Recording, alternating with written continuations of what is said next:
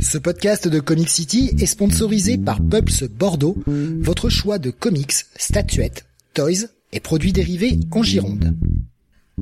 Ouvert du mardi au samedi de 11h à 19h et le lundi de 14h à 19h, toute l'équipe vous attend 56 rue du Loup ou sur la page Facebook du magasin. Et n'hésitez pas à les contacter pour toute solution VPC. Pulps Bordeaux, le comic shop qu'il vous faut.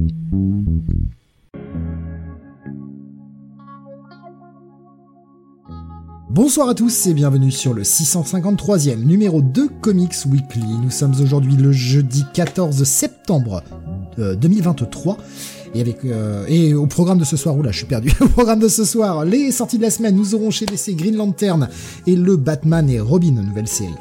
Du côté de Marvel, nous aurons Daredevil, le Spine Tingling Spider-Man, euh, Avengers ENC, Children of the Vault, X-Men Red, Werewolf by Night. Et du côté de l'Indé, nous parlerons de Dark Ride, Them All, The Madness et Killmore, ainsi que quelques titres de la semaine dernière, Spider-Man, Kill Your Darlings et The Sacrifices. Je suis Steve et vous écoutez le Comics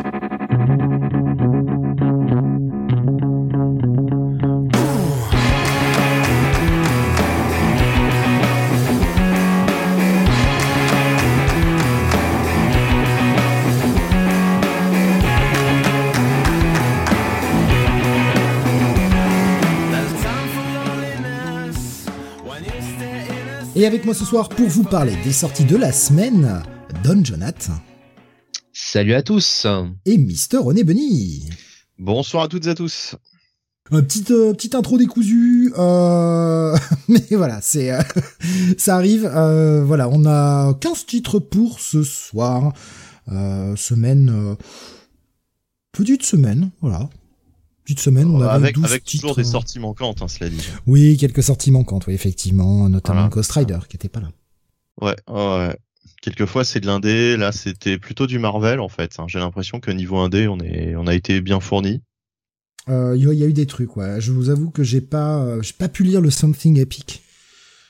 Euh, parce que déjà, je me suis tapé le 4 et il m'a fallu 45 minutes pour le lire. J'ai commencé à lire le c'est- 5 et j'ai fait. Something Epic, euh, c'est pas euh, cette espèce de lo- c'est pas cette espèce de logoré de de de Shmun Kunransky là sur euh, sur sa vie de merde là? le bâtard, là, le mec, il l'a déglingué. Comment t'as déglingué le type?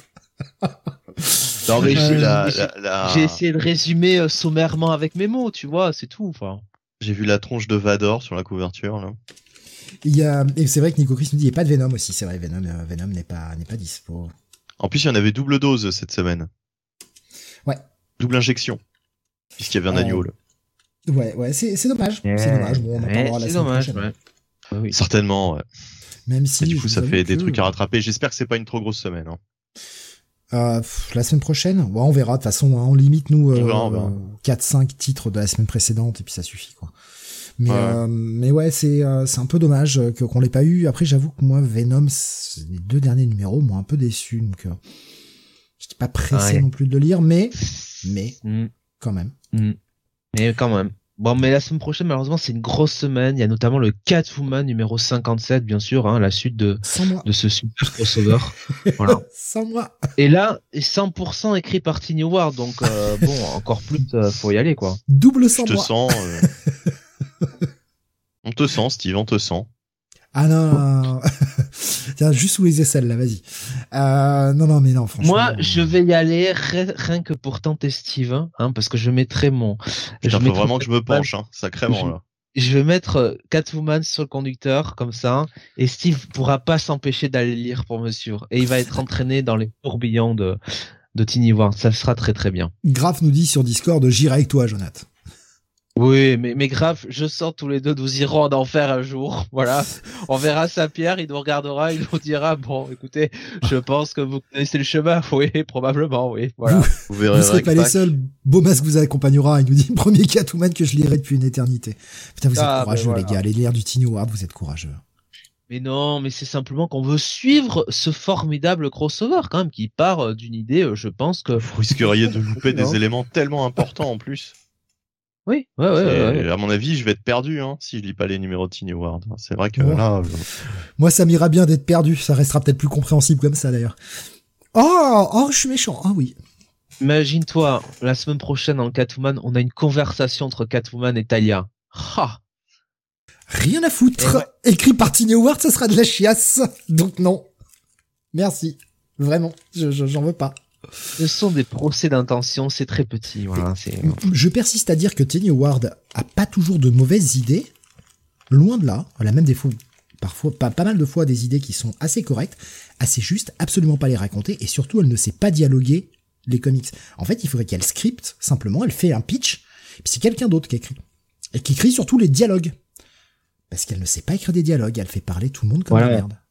Il faudrait que Tiny Ward fasse le pitch et que Shmoon Kondransky écrive euh, tout ça, écrive le dialogue. Ça, ce sera parfait, je pense.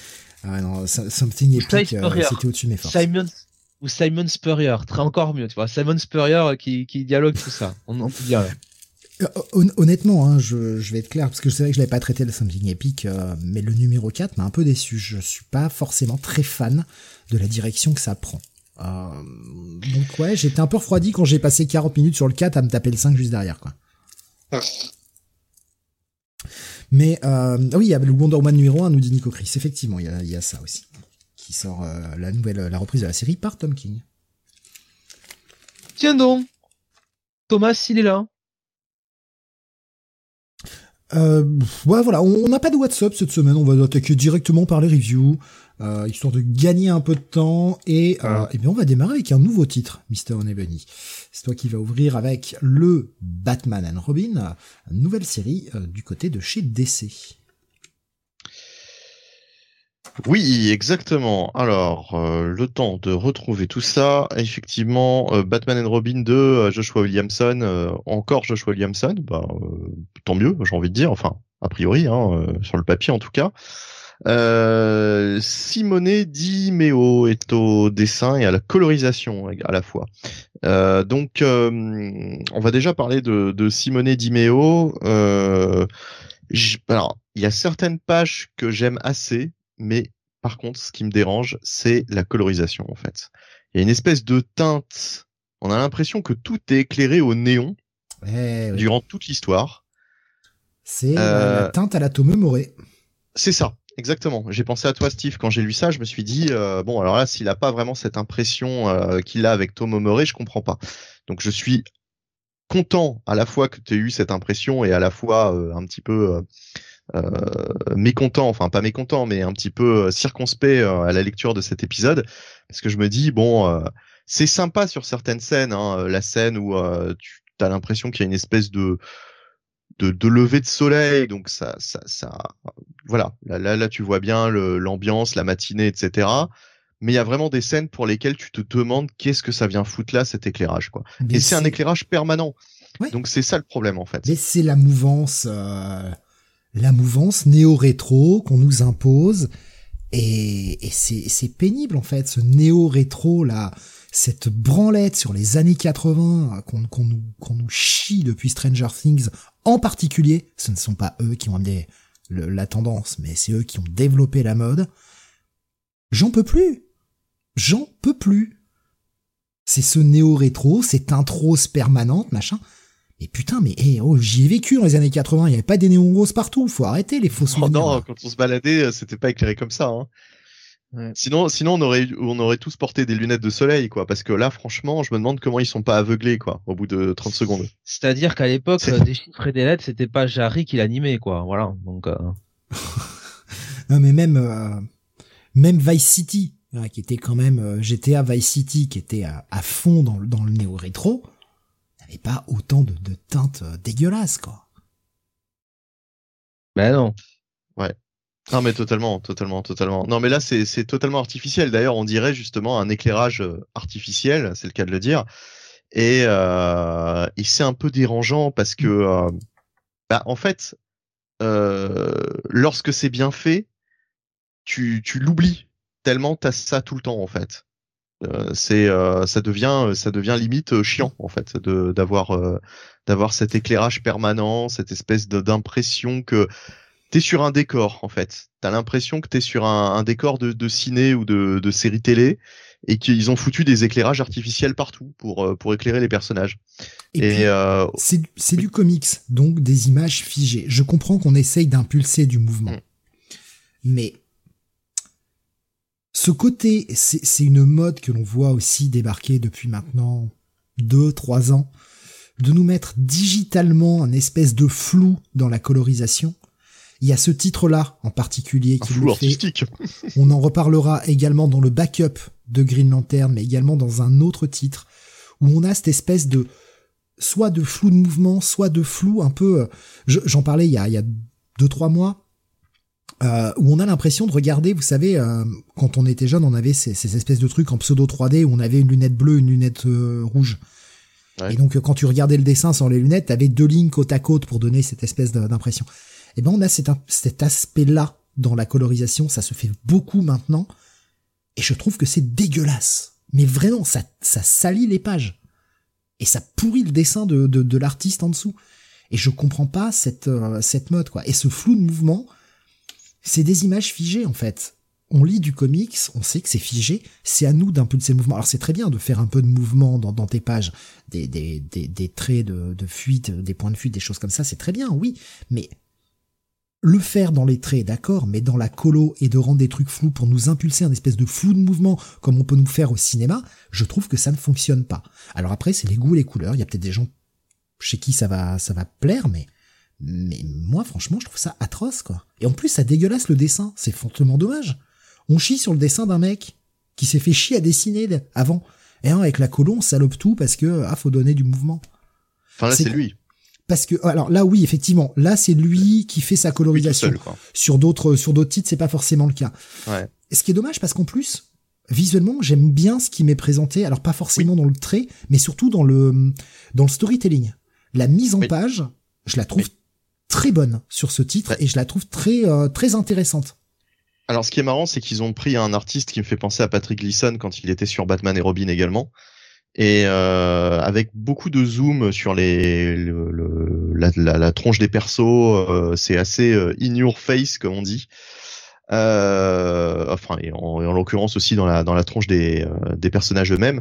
Mais euh, oui, oui, c'est c'est très dynamique et c'est vraiment dommage que ce soit gâché par cette colorisation qui qui tombe à côté quoi la, la moitié de l'épisode voilà hormis la scène donc du, du, lever de soleil où ça se justifie totalement le reste c'est très bizarre quoi ça donne une atmosphère particulière mais pas pas forcément agréable je vais, je vais, prendre, je vais prendre juste rapidement les, les, réactions des gens sur le côté graphique. je prendrai aussi le, le, le, ressenti de Jonathan par rapport à ça. Il y avait Daddy Comics qui me disait sur YouTube, euh, dans ce titre, Batman est visuellement aussi jeune que Robin. C'est vrai. Il y a des moments où on se demande quel âge a Bruce Wayne. Nico Chris nous disait sur Discord, graphiquement, c'est tellement le foutoir, une espèce de flou. Les scènes d'action sont assez peu lisibles. Et c'est vrai euh, que par moments c'est difficile. Il y a Beaumat qui disait très bon titre, euh, Robin, dans la continuité du Batman de Zarsky, mais la colo, ouais, elle est gerbante entre les dessins magnifiques, mais trop dynamiques tout le temps, et ce choix de couleurs, j'avais besoin de souffler à la lecture, et en fait, le numéro ne respire jamais. Euh, ne jamais se poser ou proposer une scène avec un ton différent, ça avait l'impression de suivre une seule et même scène pendant 20 pages. Voilà. Jonathan, t'as pensé quoi visuellement du truc, toi? Ben, je connais Simone Dimeo puisqu'il est euh, souvent sur les titres Power Rangers, donc euh, je ne suis pas surpris de, de son ah, style. c'est vrai. Mmh. Euh, donc euh, bon, peut-être que étant plus habitué, euh, ça m'a moins dérangé que vous. Après, je n'ai jamais considéré Simone Di Meo non plus comme vraiment un artiste de top niveau. Voilà, c'est un Liefeld. Alors, je, je, pense quand même qu'heureusement pour lui, il a plus d'avenir dans l'industrie que Rob Liefeld. Ah mais Rob, Liefeld, Rob Liefeld a eu un très bon avenir, hein, Jonathan oui, oui. Écoute, euh, moi aussi, hein, si je dessine mes propres comics, euh, je vais en sortir des comics. Hein. Comme, euh, comme Robin, du coup? Comme Damien? Je pense que beaucoup aimeraient avoir son succès. Hein. même, si c'est, même si c'est moche, bon, voilà. Oui, donc je disais, est-ce que tu te rappelles s'il se colorisait? Tu te rappelles s'il se colorisait sur les Power Rangers ou pas, Dimeo? Je crois que oui. D'accord. Il semble qu'il y avait qu'un truc comme ça. Enfin, je sais pas. Et t'as pas dit Dimeo? Non, merde. Est-ce que tu m'entends eh oh. Non mais. Euh, what you je, je crois que euh, si tu veux sur Power Rangers, bon, c'est ça ça faisait le boulot mais on était plus voilà sur du comics de série B c'est pas Dan Mora quoi c'est ça que je veux dire donc c'est peut-être pour ça que ça m'a ça m'a moins choqué et puis en vrai euh, vu le niveau de ce titre fallait-il vraiment euh, un dessinateur de grande qualité? Je ne sais pas faut peut-être mieux le conserver pour le grand crossover euh, bien sûr Batman Catwoman hein. Ok. Oui. Bon, alors, donc du coup, euh, l'histoire, bah, euh, faut bien que j'en parle quand même. Euh, donc un, une ambiance. Alors on est sur du classique. On est beaucoup plus sur du classique que euh, les deux titres Batman auxquels on est habitué ces derniers temps, à savoir Batman et Détective. Là, on est sur une histoire qui pourra faire penser un peu dans l'ambiance à plutôt un épisode du dessin animé hein, des années 90 avec donc Batman et Robin, mais cette fois-ci Damian, hein, bien sûr, dans le rôle de Robin. Alors j'ai bien aimé les scènes d'interaction entre Bruce et Damian. Bruce qui est toujours dans sa baraque euh, du centre-ville, euh, dans son espèce de petite euh, de petit appart, enfin petit appart, c'est tout est relatif. Pour Bruce Wayne c'est petit, mais pour nous c'est déjà très très grand. Et, voilà, donc on le voit évoluer toujours dans cet espace sachant que euh, il va se poser un problème de continuité puisque euh, je crois, me semble-t-il, qu'il ne peut plus euh, vivre à cet endroit. Si l'on en croit les derniers épisodes, les derniers événements qu'on a pu voir dans dans Gotham War. Euh, donc, euh, donc voilà. En même temps, ils adressent un peu Gotham War, me semble-t-il. À un moment donné, ils parlent de, du bordel avec euh, avec euh, Selina Kyle, avec Catwoman. Oui, oui, ils en parlent. Ouais, c'est c'est totalement c'est totalement éditorialement cohérent. C'est adressé, c'est adressé. donc voilà. Bon, en tout cas, en tout cas, c'est vraiment les meilleures scènes, justement les scènes où c'est de la discussion, où c'est posé, où on te, on, on comment dire, on on travaille un peu la relation entre Bruce et, Damian qui a évolué ces derniers temps et euh, il y a même un rappel, ça j'ai trouvé ça sympa à ce qui est arrivé à Damian notamment sur l'île là euh, la fameuse euh, dans sa fameuse série Robin. je crois que ça s'appelait Robin tout court, hein, dites-moi parce que je, ne sais plus. c'est ça, c'était Robin tout court. Bah, tout, bah, de toute façon, c'était de Joshua Williamson en plus. Oui. je me dis d'ailleurs. donc, c'est bien normal qu'il, qu'il, quand même qu'il en parle un petit peu. Euh, donc euh, voilà, donc on est un petit peu à la maison. Euh, il écrit bien Damian. là, il y a aucun problème avec ça. Ensuite, pour ce qui est de l'intrigue, on a une espèce d'ennemi qu'on voit pas dans ce premier épisode, qui est un peu dans l'ombre. Même si moi je sais, puisque j'ai regardé un peu des previews et j'ai vu un peu à quoi ça ressemblait, donc je vais pas en parler maintenant, mais, mais voilà. c'est peut-être un peu ce qui manque à ce premier épisode, c'est-à-dire il y a un goût de trop peu. la menace est pas clairement définie. Euh, les enjeux sont pas clairement posés, c'est-à-dire que là, ils vont avoir affaire à un certain nombre de d'ennemis euh, aux capacités euh, bestiales, hein, on va dire ça comme ça. On nous a, ressorti Orca, qui normalement était morte. Hein, mais bon, en même temps, est-ce que c'est toujours la même continuité? Je ne sais plus. C'était peut-être avant les New, les New 52, donc on va dire que bah ça compte plus. Euh, et euh, d'autres personnages. Euh, j'ai bien aimé la, la réinvention, de, on va dire, de, de certains persos. Euh, c'est dû au scénario, ça. Hein, je vais pas révéler exactement ce, qui, ce que Batman découvre, mais euh, il se passe un truc autour de ces personnages. Et le cliff est un peu faiblard, quoi. Je veux dire, voilà, la situation dans laquelle se retrouve Batman à la fin. On se doute bien qu'en trois pages, ce sera réglé dans le prochain épisode. voilà, donc il manque peut-être euh, quelques éléments pour vraiment nous, intéresser à cette intrigue, à ce titre, euh, dès le premier numéro. Il aurait peut-être fallu en mettre un peu plus. Voilà, ça, la lecture est plutôt fluide, ça se lit bien. je sais pas, un bon moment. Mais euh, pour un premier numéro, il aurait peut-être fallu mettre un peu plus de cartouches pour euh, pour agripper le, le, lecteur. Là, pas sûr qu'avec la pléiade des titres euh, qu'il y a en ce moment euh, à lire euh, à droite à gauche, on y retourne de façon régulière avec ce premier épisode. Je sais pas, je je trouvais ça sympa, mais mais sans plus quoi, pas renversant. Jonathan. Je vous laisse la parole. Oui, bah assez d'accord avec toi, Benny. C'est quand même très très court, hein, ce qu'on a à se mettre euh, sous la dent. Euh, ça manque, oui, tout de suite d'un gros euh, antagoniste là qui apparaît un petit peu pour pour bien nous nous présenter ce que ce que va être cette histoire, mais il y a quand même toujours euh, ce boulot que fait Joshua Williamson pour euh, respecter la continuité, euh, même quand elle elle est un peu bidon. et là, il fait quand même le travail pour comment dire bien intégrer ça à la suite du crossover entre Batman et Catwoman. Voilà. il était pas nécessairement obligé de le faire. Euh, mais il le fait. Euh, c'est quand même euh, respectueux du, du travail de, de Tiny Howard et de Chips Darsky. donc ça, c'est un point positif. Après, je vous avouerai quand même que le concept du titre Batman et Robin avec bon les deux qui habitent ensemble et ce petit côté tranche de vie des deux qui commencent à, à, se parler un peu plus, Batman qui va envoyer Damian au lycée qui essaye d'avoir le, le, rôle de père, euh, qui se dit oh qu'est-ce qu'aurait Alfred, qu'est-ce qu'aurait fait Alfred euh, à, sa place. Euh, écoute mon pauvre Bruce, Alfred il est mort et il restera mort et c'est tout. je refuse. Je, non, je m'insurge. je vous avouerai que ce côté un peu tranche de vie, bon, ça va une ou deux pages, mais c'est vraiment c'est ça pendant tout le titre. Voilà, franchement, ça va être euh, ça va être un petit peu gênant quand même. Damien, d'ailleurs, Damien euh, euh, se fait un peu la voix du lecteur, hein, parce que quand l'autre idiot veut l'envoyer au lycée, lui il dit non non, hors de question. Moi, j'ai d'autres chats à fouetter. Hop, c'est pas encore mieux. il fait comme si, tu sais, il dit c'est quoi la cible, qu'est-ce que je vais faire, c'est c'est c'est quoi le but de la mission, quoi? Il croit qu'il est en infiltration, etc. Quoi. Il se doute pas que c'est juste pour vivre une vie normale. Voilà. Donc, euh, et sympathique, sympathique, mais quand même, hein, on peut s'attendre à mieux pour du Joshua Williamson. On retiendra que, encore une fois, il respecte la continuité. Hmm.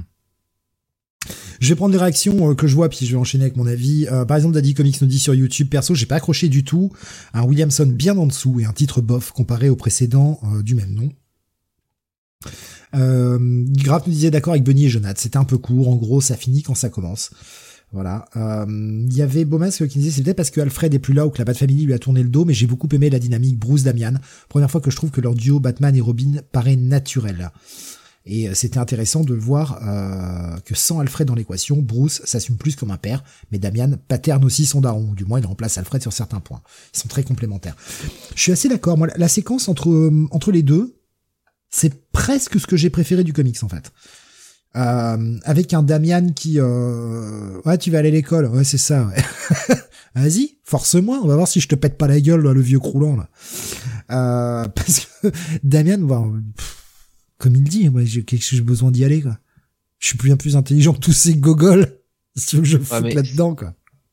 ça devient compliqué pour lui parce que il y a son ex euh, euh, belle-mère entre guillemets qui veut réguler le crime à Gotham, il y a son père qui veut le foutre à l'école. Bon, euh, j'ai envie de dire, mais qu'est-ce qu'il fout là, Damien? Il était aussi bien sur son île Lazarus, hein, avec ses potes. Hein. C'est le seul à s'être rangé du côté de son père, on l'a vu dans le dernier Batman, quoi. Et d'ailleurs, c'est très intéressant de le sortir maintenant, ce titre, d'avoir attendu que le premier Batman, le Batman ah la semaine dernière, le 137, soit ah sorti. C'est beaucoup plus intéressant d'avoir, éditorialement, là, ils ont fait un très bon choix, je trouve, de l'avoir sorti maintenant. Alors, c'est vrai qu'il y a Bomas, euh, c'est grave qui nous disait, je sais plus, euh, euh, comment ça s'intègre un peu. Voilà, c'est ça. Il nous disait alors de la continuité des articles, oui, mais pour le situer, ça reste pas évident à placer, je trouve, avant le dernier épisode de Batman ou non. Moi, je pense que c'est après. Enfin, c'est pendant, en fait. Il y a cette histoire avec le crime n'est pas réglé. Euh, chacun, c'est ouais, c'est voilà, ils sont tous bastonnés un peu la gueule et puis euh, bon, euh, on fait une trêve. voilà, hein, je, chacun rentre dans ce côté, penser ses plaies et puis euh, puis on se remettra sur la gueule quand il y aura un épisode de Catwoman ou de Batman qui sortira quoi. Pour ce que vous disiez euh, sur le fait, et notamment ce que disait euh, Benny sur le fait bah, de pas forcément y retourner, enfin en tout cas d'être pas forcément être le, le, titre prioritaire sur lequel retourner, je suis assez d'accord, mais moi je vais continuer parce que je lis pas détective, et je m'en fous. Euh, et Batman, je suis en passe de oh. l'arrêter. Donc, oh. donc finalement, moi, ça sera mon titre Batman, quoi. C'est pas le meilleur. je suis bien d'accord avec vous. C'est pas le ah meilleur. ça va un peu vite. Mais bon, ça sera mon titre régulier Batman, quoi. Parce que bah, les, les deux autres euh, détectives où j'ai pas accroché à l'écriture de Ramvé, donc euh, voilà. J'ai pas repris, j'en ai pas forcément l'envie. Et, et, et, Batman de Zarski est tellement en train de me perdre qu'ils sont en train de me perdre comme lecteur, quoi.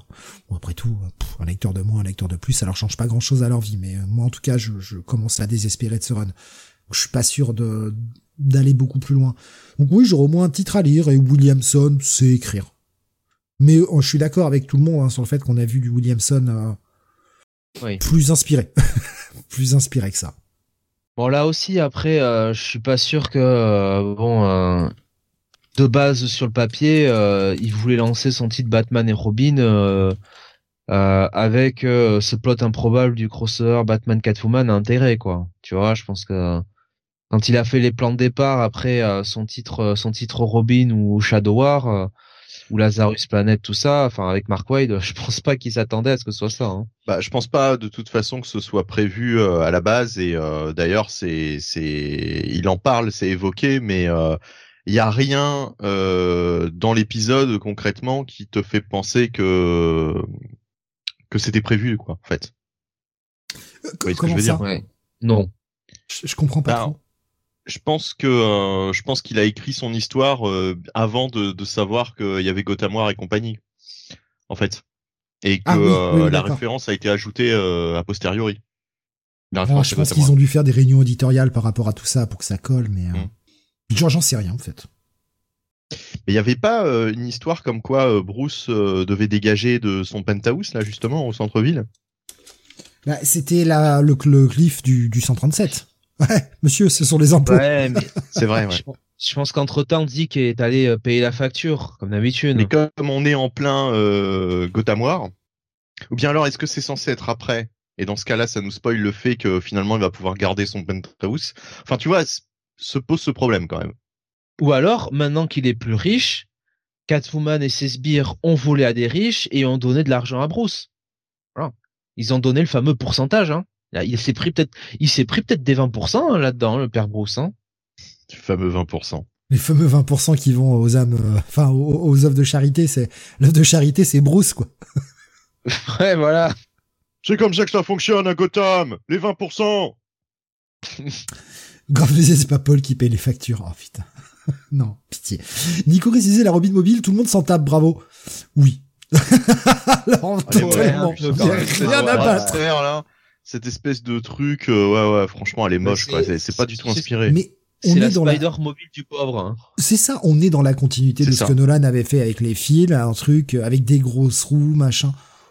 Pff, eh, Enfin, je, je sais, c'est peut-être parce que je suis vieux et que euh, c'est c'est c'est mon époque, mais euh, je trouve que la Batman type Burt, la, la Batmobile pardon euh, type Batman de Burton, etc. Cette espèce de truc profilé, un poil futuriste et tout, justement néo-futuriste.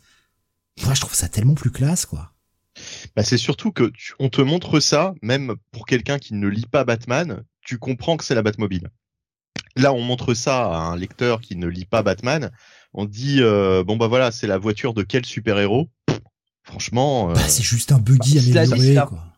Est-ce c'est que la ça Robin transpire mobile. Robin, quoi, tu vois C'est la Robin mobile, hein, cela dit. C'est pas la Batmobile. Hein. Attention là. Oui, mais, Oui, mais mais même la. Batmobile a eu, euh, depuis Nolan, a eu cette, ouais, cette ouais. évolution. Qu'est-ce que vous voulez Vous aurez voulu une voiture en forme de rouge-gorge? Là, Non, là, mais en gros, il a pris une coccinelle, il lui a mis des roues de buggy, et il a, euh, il a coupé le toit pour remplacer par des barres. Et surtout, comment il conduit ce couillon? Parce qu'il a pas le permis jusqu'à preuve du contraire. C'est- En fait, ça, ça ne s'il a ressemble 16 ans, il pas a- tellement à techniquement, il a le droit. quoi, À 16 ans, il a le droit de conduire aux États-Unis. Hein. Bon, il a pas 16 ans, oh, il a, il a, il est même pas au lycée encore. hein. Bah si, on lui dit qu'il va aller au lycée. Bah, tu vas au lycée, mais nous on est allé au lycée, on avait 15 ans, hein, jusqu'à preuve du contraire. Hein. En première Après, année. je sais pas hein, à quel âge tu rentres au lycée aux États-Unis, mais, euh, Ah bah pareil, hein. mais je crois que c'était acté qu'il avait 16 ans maintenant, euh, Damian. Mais je crois qu'il avait 14 ans, moi. Ouais, mais à force. On te dit à chaque fois, tout- toutes les semaines, il y a six mois Ah. qui passent. donc, euh, Je vais passer un coup de téléphone. C'est vrai qu'ils ont pris 8 semaines dans la gueule depuis son coma à l'autre, là. Non mais attends, déjà il y a eu les huit semaines de coma, il y a eu, Ah, euh, c'est vrai, ça. il y a eu, il y a eu tout, euh, tout donc euh, Night, euh, Night Terrors. On sait pas combien de temps ça a duré ce truc. Avant, il y a eu euh, le, le, le moment où il était euh, enfermé Dans dans, la. Dans dans la dimension euh, parallèle là. euh, donc, euh, enfin voilà, il, il- pff, il s'est passé, il s'est passé du temps. Et c'est moi où euh, on a laissé euh, Gotham à un moment donné en plan euh, euh, avec Failsafe euh, qui contrôlait tout là, et puis on n'a jamais vu en fait concrètement ce qui s'était passé avec Failsafe à Gotham. Oui, on n'a Ah, jamais non, vu. non, oui, oui, euh, On n'a jamais vu ce qui s'est passé. Il Ouais, a fait voilà, rédiger un, un ordre fasciste, mais on n'a jamais vu ce qui s'est passé dedans. ouais, voilà, c'est ça. C'est ça, c'est bien ce que je me dis, ouais. On a Ah jamais non, vu ce oui, qui oui. s'est passé. Le, le moment où il était parti sous Atlantis, là, enfin que Aquaman l'avait récupéré euh, pour qu'il puisse se soigner et tout, il s'est passé euh, plusieurs jours, voire plusieurs semaines. On n'est pas trop sûr, c'est totalement flou et on en a rien à foutre. Encore une fois, Ouais, parce une que, faiblesse de limite, l'écriture de Zartsky. À, à la limite, il aurait pu euh, traiter ça dans un backup, mais c'est vrai qu'on n'a jamais eu ça, même dans un petit backup, euh, pour Oh, te montrer. euh. Tales from the Lost Gotham Under Failsafe, un truc dans le genre, tu vois. La mini-série Failsafe, c'est tout court. le truc qui vend du rêve. C'est le truc qui est la langage série, binaire uniquement. Oh et putain le mec dégueulasse. fait tout mieux. Le mec fait tout mieux que Batman, quoi. Le mec arrive à résoudre tous les problèmes à Gotham. Il y a plus de crimes, il y a plus rien. euh, Et Tout tu sais, va à la fin, bien. à la fin, ils te mettent un dictionnaire du binaire pour, pour, pour traduire chaque mot qu'il y a dans le comics. Et démarre-toi avec Ah, ça. c'est chaud là. Là c'est chaud. Là, tu deviens fou. Là, Là, je pense que tu, là, je pense qu'on, si on a ça un jour, franchement, je, je sais pas si je mets un, un maxi buy, coup de cœur de la semaine, ou si je, je trash le truc. Tellement ce serait du génie. Après, ils ont bien écrit Dans des comics en. Klingon. Chez, chez Star, Mm. enfin, il y a eu des comics Ah, Star Trek euh, sortis chez Moi, euh, je ne suis pas Malibu, étonné. je crois à l'époque. Et ils avaient fait un numéro spécial Klingon où t'avais, euh, bah, ça devait être le 18, je crois, de mémoire. Et t'avais la, la version euh, en anglais et t'avais la version Klingon Edition où c'était écrit tout en Klingon. Mais, Ouais, c'est- mais tu vois, là, choisir. t'avais, t'as, oui, voilà, tu pouvais choisir. L'autre, c'est plus un objet de collection qu'autre chose. Ok, non, non, mais c'est marrant. Bah, euh, on passe aux notes? Pour moi, Eh ça va être un check it euh, plus. Voilà. Oui, idem. Ouais, ouais, je suis d'accord. Pareil, pareil, check it plus. Allez, on va continuer avec toi, Jonathan. On passe à un titre de la semaine dernière, un nouveau titre chez Image qui s'appelle Kill Your Darlings. Euh, tout à fait. Donc, euh, Kill Your Darling, euh, Kill. Je pas y. Kill Your Darlings. Euh, c'est scénarisé par Ethan S. Parker et Griffin Sheridan, avec des dessins de Robert Quinn, donc euh, le dessinateur, hein, pas le joueur de football américain, et avec euh, ah bah non, c'est il fait juste le lettrage John J. Hill. Voilà. Euh, donc Kill Your Darlings. Euh, alors, ça va raconter euh, une histoire un peu un peu étonnante parce qu'en fait, au début, euh, c'est pour ça que j'ai pas compris en fait, c'est que sur l'introduction, on a pour tout vous dire, eh bien, bah une une fille qui est sacrifiée sur euh, sur un bûcher, comme si c'était, euh, vous savez, euh, du côté de Salem, hein. Donc euh, 1692, euh, la date en l'occurrence. Et voilà, j'imagine des gens qui, qui sacrifient ce qu'ils pensent être une sorcière. Euh, et là, visiblement, c'est une fille en l'occurrence. Et les parents euh, regardent ça euh, et ils disent euh, grosso modo, bah faut le faire. C'est très très gentil. Hein. T'as ta fille qui se fait brûler sous tes yeux, tout va bien. Euh, avec évidemment euh, le mec qui tend la Bible, hein, avec euh, dans une main la Bible et euh, l'autre euh, euh, un flambeau. Donc euh, vraiment tout va bien. Euh, et là où je comprends, enfin où je comprends pas, là où euh, c'est un peu étonnant, c'est que tout de suite après, on va partir sur euh, une espèce de, bah, on va partir en 1995 avec une gamine euh, qui euh, ben euh, bah, est dans sa chambre et avec toutes ses peluches bah, fait grâce à son imagination s'imagine être là une espèce de chef guerrière d'un clan de peluches qui combattent un clan de souris voilà et de crocodiles. Donc ça fait ça fait travail l'imagination. Bon c'est un peu c'est un peu enfantin l'avantage c'est que au contraire euh, de certains titres titres écrits par euh, des gens qui s'appellent Schmoon et ça finit par Kudransky Je euh, m'attendais à ça. Ça, là, dure, ça dure qu'une page, donc on n'est pas perdu et au moins il n'y a pas des bulles interminables, donc ça c'est quand même appréciable. Euh, et puis donc on revient sur le temps présent où là par contre, euh, donc on voit cette gamine hein, qui sort de sa chambre et euh, sa mère, en, en gros c'est la cata, hein, euh, elle, a- elle passe des coups de fil à droite à gauche, on comprend bien qu'elle a du mal à payer ses factures et que ça sent pas très bon. Donc on va suivre tout le quotidien de, de cette, jeune fille, on va voir euh, un peu euh, à l'école comment ça se passe avec son pote qui lui aussi beaucoup dans l'imaginaire. Euh, voilà on va on la voir à chaque fois faire parler son imagination euh, et euh, se faire un petit peu des, scénarios comme ça où euh, voilà elle s'imagine en reine d'un royaume euh, acculé euh, eh bien, il va y avoir un retournement de, de situation des plus, euh, étonnants euh, que je vous invite à aller voir. Alors, est-ce que c'est réel Est-ce que c'est pas réel? Je pense que ça, j'imagine que ça va être la suite de la suite du machin. Mais euh, malgré le côté bordélique du truc, et euh, j'essaye toujours comprendre pourquoi, on a encore une fois commencé la, la, série avec une scène de de, de sorcière de Salem. Euh, c'est quand même plutôt intéressant, plutôt euh, plutôt fluide dans la narration. Euh, et, euh, et, ça m'intrigue quand même un petit peu. Euh, les dessins sont corrects, voilà, notamment les parties dans l'imaginaire. Ça sera un bon check-it plus. Ça sera pas non plus un, un bail parce que on va pas se mentir, c'est un peu nébuleux quand même à certains moments. Mais voilà, c'est c'est plutôt c'est plutôt sympathique. Ok, donc tu, tu vas quand même aller voir le, le, la suite pour voir un peu où ça va. Tout à fait. Continuons avec un titre de chez Marvel. Il s'agit d'un one-shot sorti cette semaine, le Werewolf by Night. Euh, J'y suis allé parce que petite semaine. Voilà, je suis pas non plus un grand grand fan du perso. C'est pas le perso qu'on voit euh, tous les quatre matins non plus chez Marvel. Mais euh, voilà, je me suis dit tiens, pourquoi pas. Et puis il y a quand même un espèce de petit renouveau de la branche horrifique chez Marvel, entre un Ghost Rider qui est quand même relativement solide, euh, la série Moon Knight, on va la coller, euh, la coller en un seul mot, euh, à la partie horrifique de, de, Marvel, on a Blade qui est de retour aussi, qui est plutôt sympathique. Voilà, on a une petite renaissance, j'ai envie de dire, des titres euh, horrifiques Marvel. Je me suis dit, allez, pourquoi pas, on y va. Derek Landy est au scénar, et on a surtout un ou une, je pense que c'est une, Fran Galan au dessin.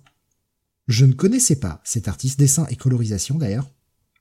Et je dois avouer que j'adore ce que j'ai vu dans le, dans le numéro. C'est un style assez particulier, un espèce de mélange entre dessin et esquisse. Et j'adore le style. Franchement, je trouve ça extrêmement plaisant visuellement. Euh, Jonathan, vu que tu l'as lu aussi, qu'est-ce que tu as pensé de la partie graphique avant de s'attaquer à la partie scénar? Et ben, ce que je trouve intéressant, c'est que euh, la partie graphique s'adapte à la narration parce qu'on est sur une narration un petit peu en parallèle entre euh, Werewolf euh, by Night et euh, euh, Elsa Bloodstone et, et du coup le dessin s'adapte là-dessus et comme tu dis le côté un peu un peu crayonné va très bien à l'univers de de Werewolf euh, ce côté euh, plus horrifique. Alors qu'avec euh, Elsa Bloodstone, on est quand même sur quelque chose de plus coloré déjà. donc ça, j'ai trouvé voilà ce parti pris graphique plutôt plutôt pertinent. donc j'ai assez apprécié, oui effectivement. Ben, Elsa est la seule d'ailleurs personne en couleur dans ce dans ce numéro. On a juste les yeux rouges des monstres, voilà. Et la nature à la fin, c'est vrai en fait la nature à la fin qui est, qui est tout en couleur, mais euh, le reste est toujours euh, tout en noir et blanc et je, je trouve ça, euh, enfin je sais pas, ouais, le, parti pris graphique est hyper cool. Euh, Daddy Comics nous disait sur sur YouTube Werewolf le titre qui sort de nulle part et qui aurait mérité de sortir en octobre, je pense. Et les dessins, pas fan, ça va pas vendre des masses, je pense. Oui, ah bah de toute façon oui. Après, pourquoi ne l'ont-ils pas sorti en octobre? Si puisque ils nous l'annoncent à la fin, puisque c'est un one shot, hein, clairement, soyez averti, c'est pas une nouvelle série, c'est juste un one shot. Werewolf sera de retour dans le titre qui va s'appeler Crypt of Shadows qui débarque en octobre. D'ailleurs, on nous montre la cover. On voit dans le fond Werewolf by Night, Man Thing et euh, une momie, je sais pas qui c'est. Et euh, au premier plan, on voit quand des super-héros un peu plus classiques avec du Deadpool, du Daredevil, Scarlet Witch et Hulk. Comment tout ça s'articule, j'en sais rien. Je suis même pas sûr d'aller lire le titre, mais euh, bon, voilà, c'est qu'il le représente, je pense, par rapport à ce titre-là qui arrivera en octobre, du coup, bah, pour pour Halloween notamment. Maintenant, parlons de l'histoire. Et ça va être assez rapide, parce qu'il y a quand même pas grand-chose à raconter sur ce titre. Euh, Werewolf by Night poursuit un scientifique fou qui a enlevé une gamine dans un village voisin euh, le scientifique fou est tellement obsédé que euh, le mec a fait venir son château depuis euh, l'Europe pierre par pierre pour le faire remonter aux États-Unis. Légèrement mégalo quand même. Hein. Voilà. Pas se mentir. Hein. Et euh, donc il va essayer d'aller euh, sauver cette gamine qui va être sacrifiée par le docteur. Ah putain, alors j'ai pas j'ai pas retenu son nom parce qu'il a un nom à la merde. Docteur avec un K évidemment. Docteur nécromantique. Tout avec des Ah, oui, évidemment oui. pas de C. Hein. Oui. Alors, alors c'est marrant parce que quand au début euh, Werewolf euh, lâche le nom nécromantique, je pense qu'il, tu sais, je croyais qu'il parlait de nécromancie ou comme ça. Moi, il m'a fallu du temps pour percuter que c'était un personnage, quoi. Donc, euh, Docteur nécromantique. Ah, à l'allemande, hein, évidemment. Euh, et Fräulein, Fräulein Bloodstone. Fraulein, la fameuse, la fameuse Fraulein Bloodstone. Et Elsa Bloodstone qui, euh, elle aussi, eh ben, a entendu parler de ça et euh, va donc, bah, pareil, euh, aller essayer de euh, péter la gueule à Docteur, Docteur Nécromantique pour récupérer la gamine et bah, les deux vont se croiser puisqu'ils sont dans le château au même moment et on nous rappelle qu'ils ont eu une aventure tous les deux. Donc c'est euh, empreint de mélange euh, entre ah je t'aime bien on a couché ensemble ce serait peut-être pas mal qu'on revienne ensemble machin et Werewolf qui fait ouais je suis là pour souffrir je mérite pas une relation waouh au secours voilà c'est tout avec un petit twist sur euh, le plan de, de nécromantique est sympathique, qui, qui rajoute, et on va pas vous le révéler là, qui rajoute euh, quelque chose, mais euh, c'est euh, c'est plutôt sympa. Enfin voilà, c'est pas une lecture euh, incroyable. Non. Tu veux non, rajouter non. quelque chose peut-être sur le titre?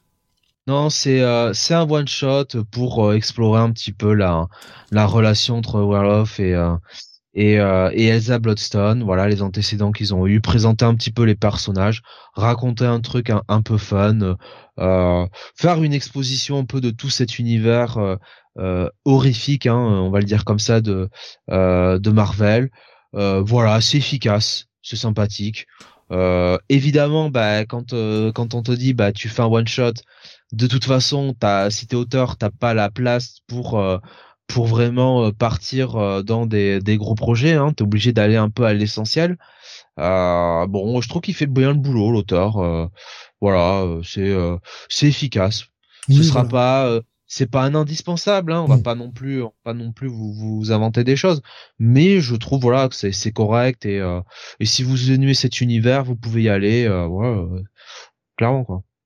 Un bon check-it, pas plus. Ouais, voilà, j'allais dire check it plus. Voilà, donc euh, pas plus. Ouais.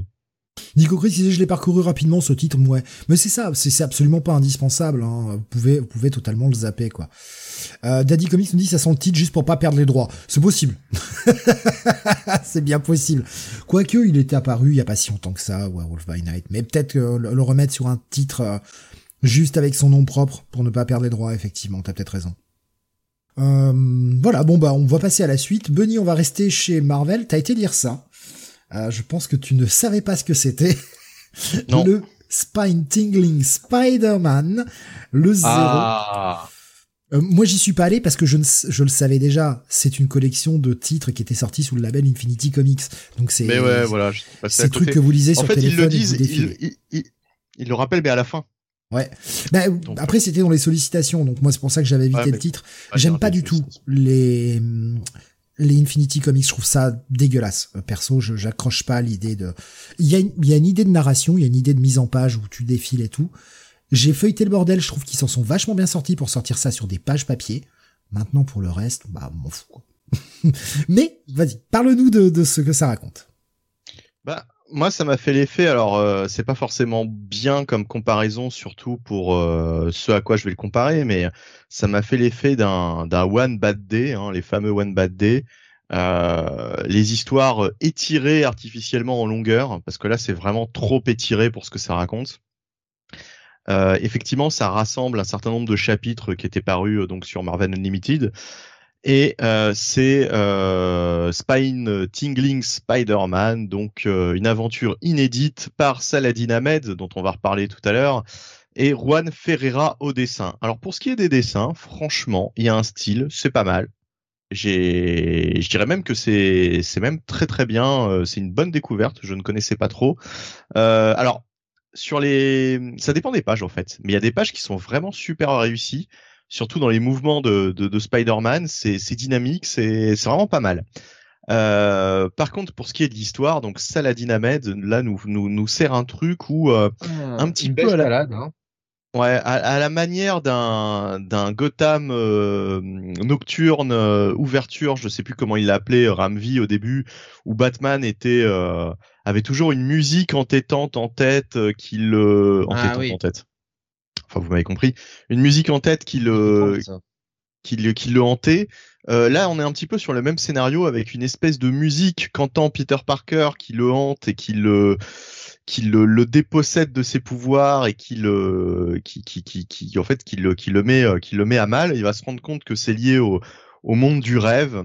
Euh, va y avoir tout un toute une intrigue comme ça un peu mystique où euh, il est obligé d'affronter une espèce de créature qui agit dans les rêves un petit peu à la manière d'un Freddy Krueger avec une comptine un petit peu un petit peu obscure euh, qui, qui, qui fera d'autres victimes d'ailleurs que Peter Parker hein, dans cette histoire. Euh, alors, au niveau de la continuité, ça m'a étonné parce qu'en fait, on sait pas trop où ça se place. Et à un moment donné, on voit un personnage, je suis même pas obligé de le nommer, mais un personnage qui est mort depuis, euh, en fait, peu de temps avant le Amazing Spider-Man 200. Donc, euh, on est, on n'est pas, enfin, si, si, sauf, sauf si Saladin Ahmed a fait une erreur de continuité, ce qui est possible aussi, on n'est pas du tout à l'époque actuelle des aventures de Spider-Man, quoi. Euh, par contre, à un moment donné, le grand, le, grand méchant se révèle sous une identité. Euh, ah. voilà. Et, je, me suis dit.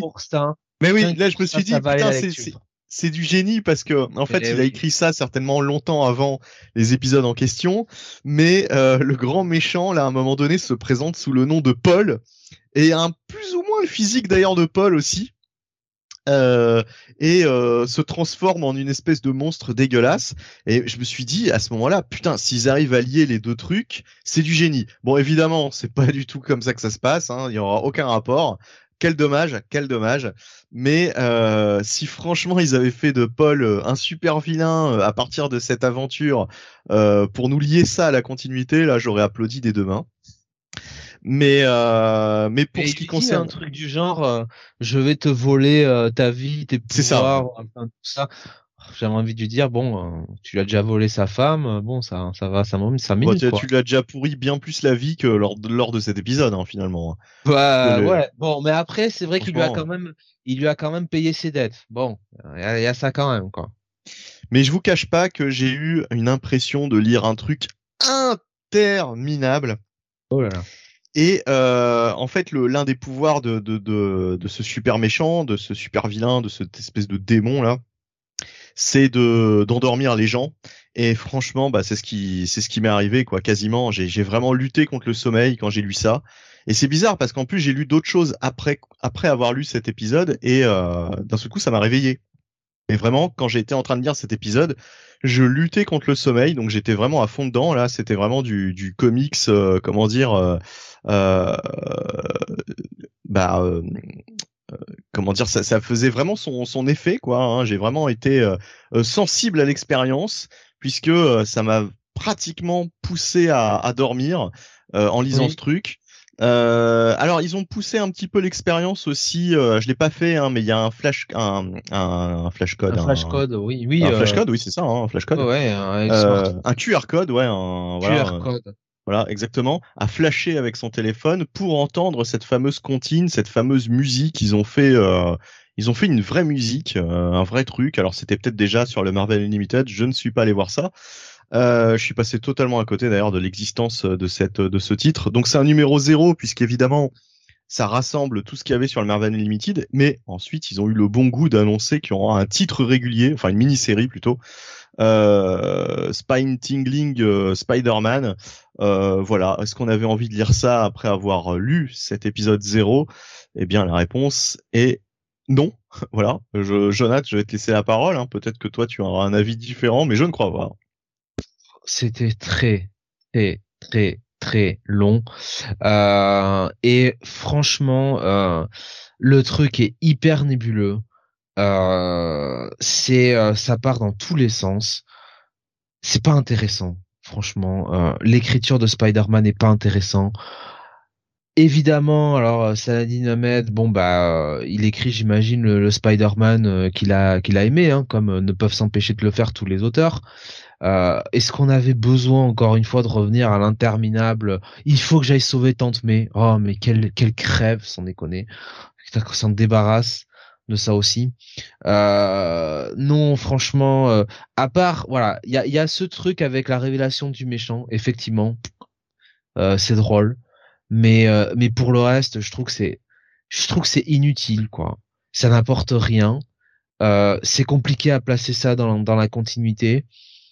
moi, le style graphique, ok, il y a un style graphique, mais je trouve pas ça, je trouve pas ça foufou.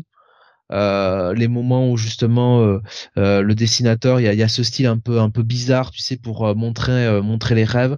je trouve que ça fait très début des années 90.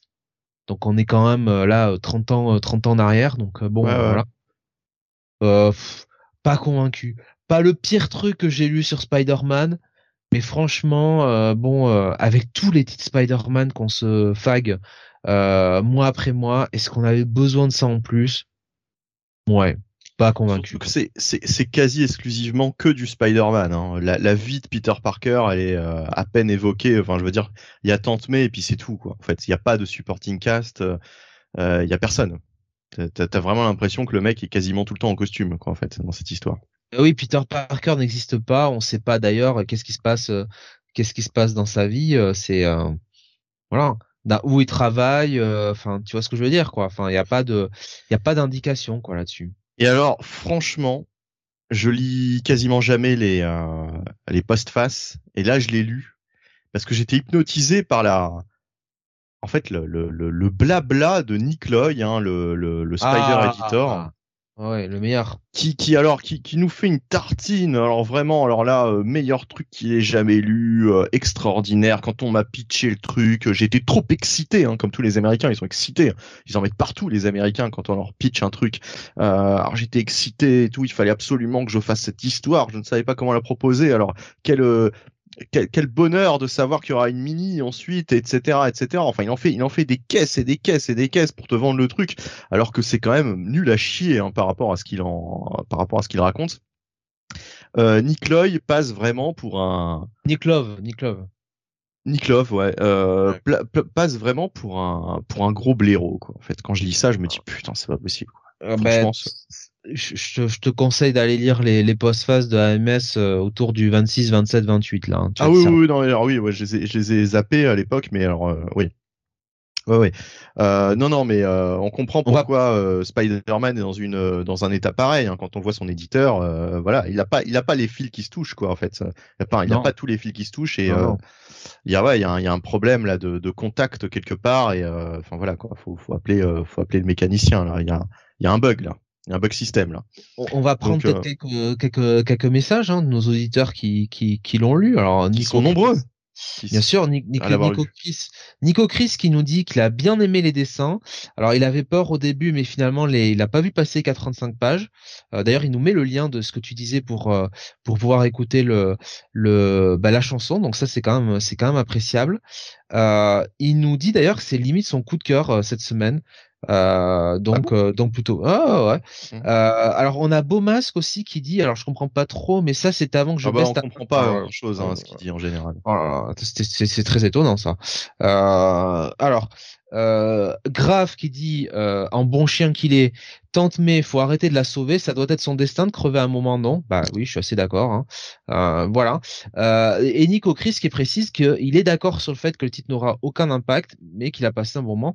Écoute, euh, bah Nico Chris, après, je peux pas te rendre que si quand on lit les titres AMS actuels, enfin les titres Spider-Man tout court, entre le titre de Zeb Wells et et celui donc de de celui qui a poil là, Dan Slott, c'est vrai que au moins celui-ci, ça change d'habitude, quoi. C'est notre proposition.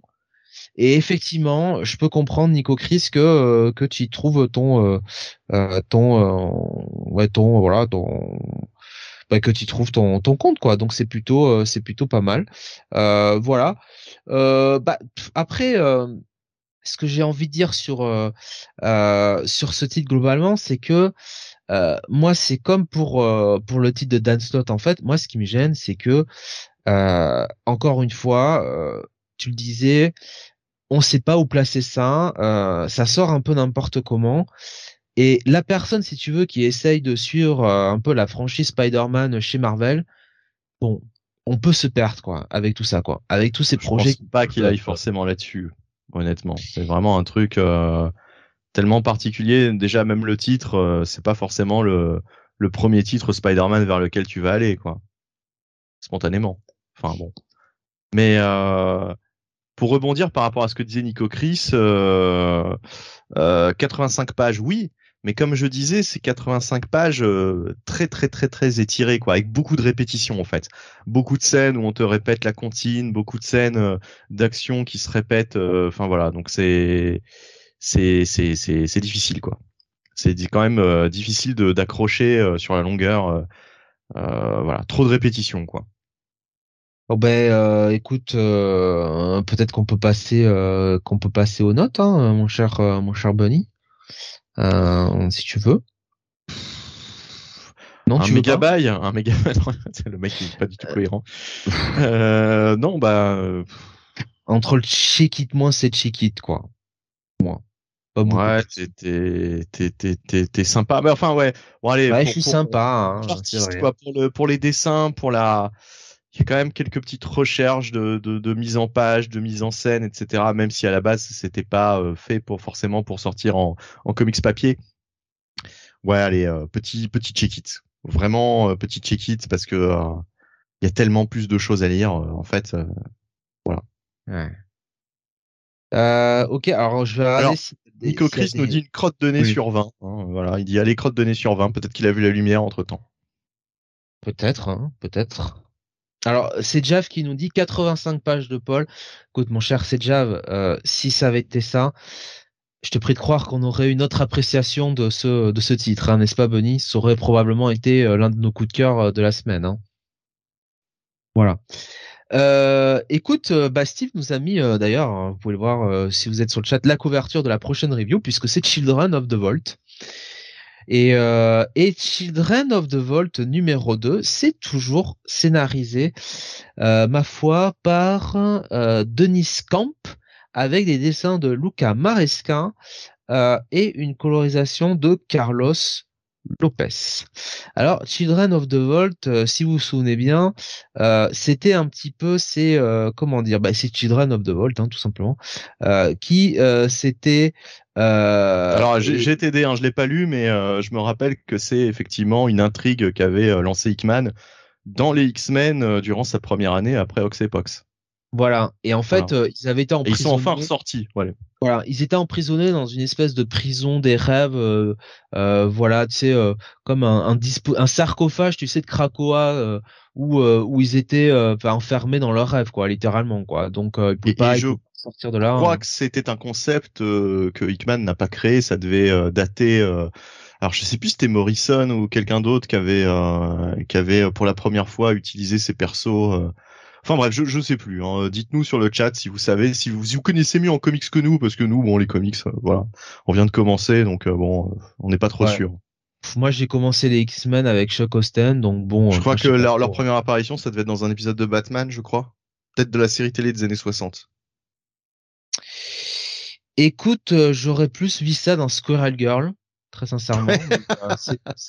c'est possible. Il y a même plus de chance déjà, hein, quand même. Bah oui, oui, oui. Hein. Bah, avec un peu de chance, avec un peu de chance, hein, euh, on ne sait bah, jamais. Un, titre Squirrel Girls avec les Children of the Vault et le tout édité par Nick Love, euh, moi je sais pas, hein, j'achète. Hein. Euh, euh, donc voilà, les Children of the Vault se sont échappés dans le premier numéro et alors eux, ils sont un petit peu quand même légèrement mégalos. Donc euh, outre le fait qu'ils veulent buter les mutants et que bon, ils font comprendre à Orkis que ça les arrange bien hein, tout ce qui s'est passé après le Hellfire Gala et que ils remercient un petit peu Orkis.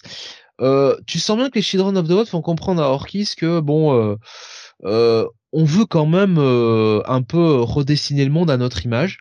Orkis, euh, il y avait ces passages dans le premier épisode où en gros là aussi, il laissait comprendre qu'ils allaient laisser un petit peu les Children of the Vault faire ce qu'ils faisaient, faire ce qu'ils voulaient faire, mais tu sais en en, en monitorant un peu tout ça de loin et et euh, en se disant bon bah s'ils peuvent nous aider à nous débarrasser des quelques mutants qui restent, euh, c'est très bien, ça nous arrange, mais euh, s'il faut nous les nous débarrasser d'eux et les refouler dans le sarcophage, on va pas on va pas gêner.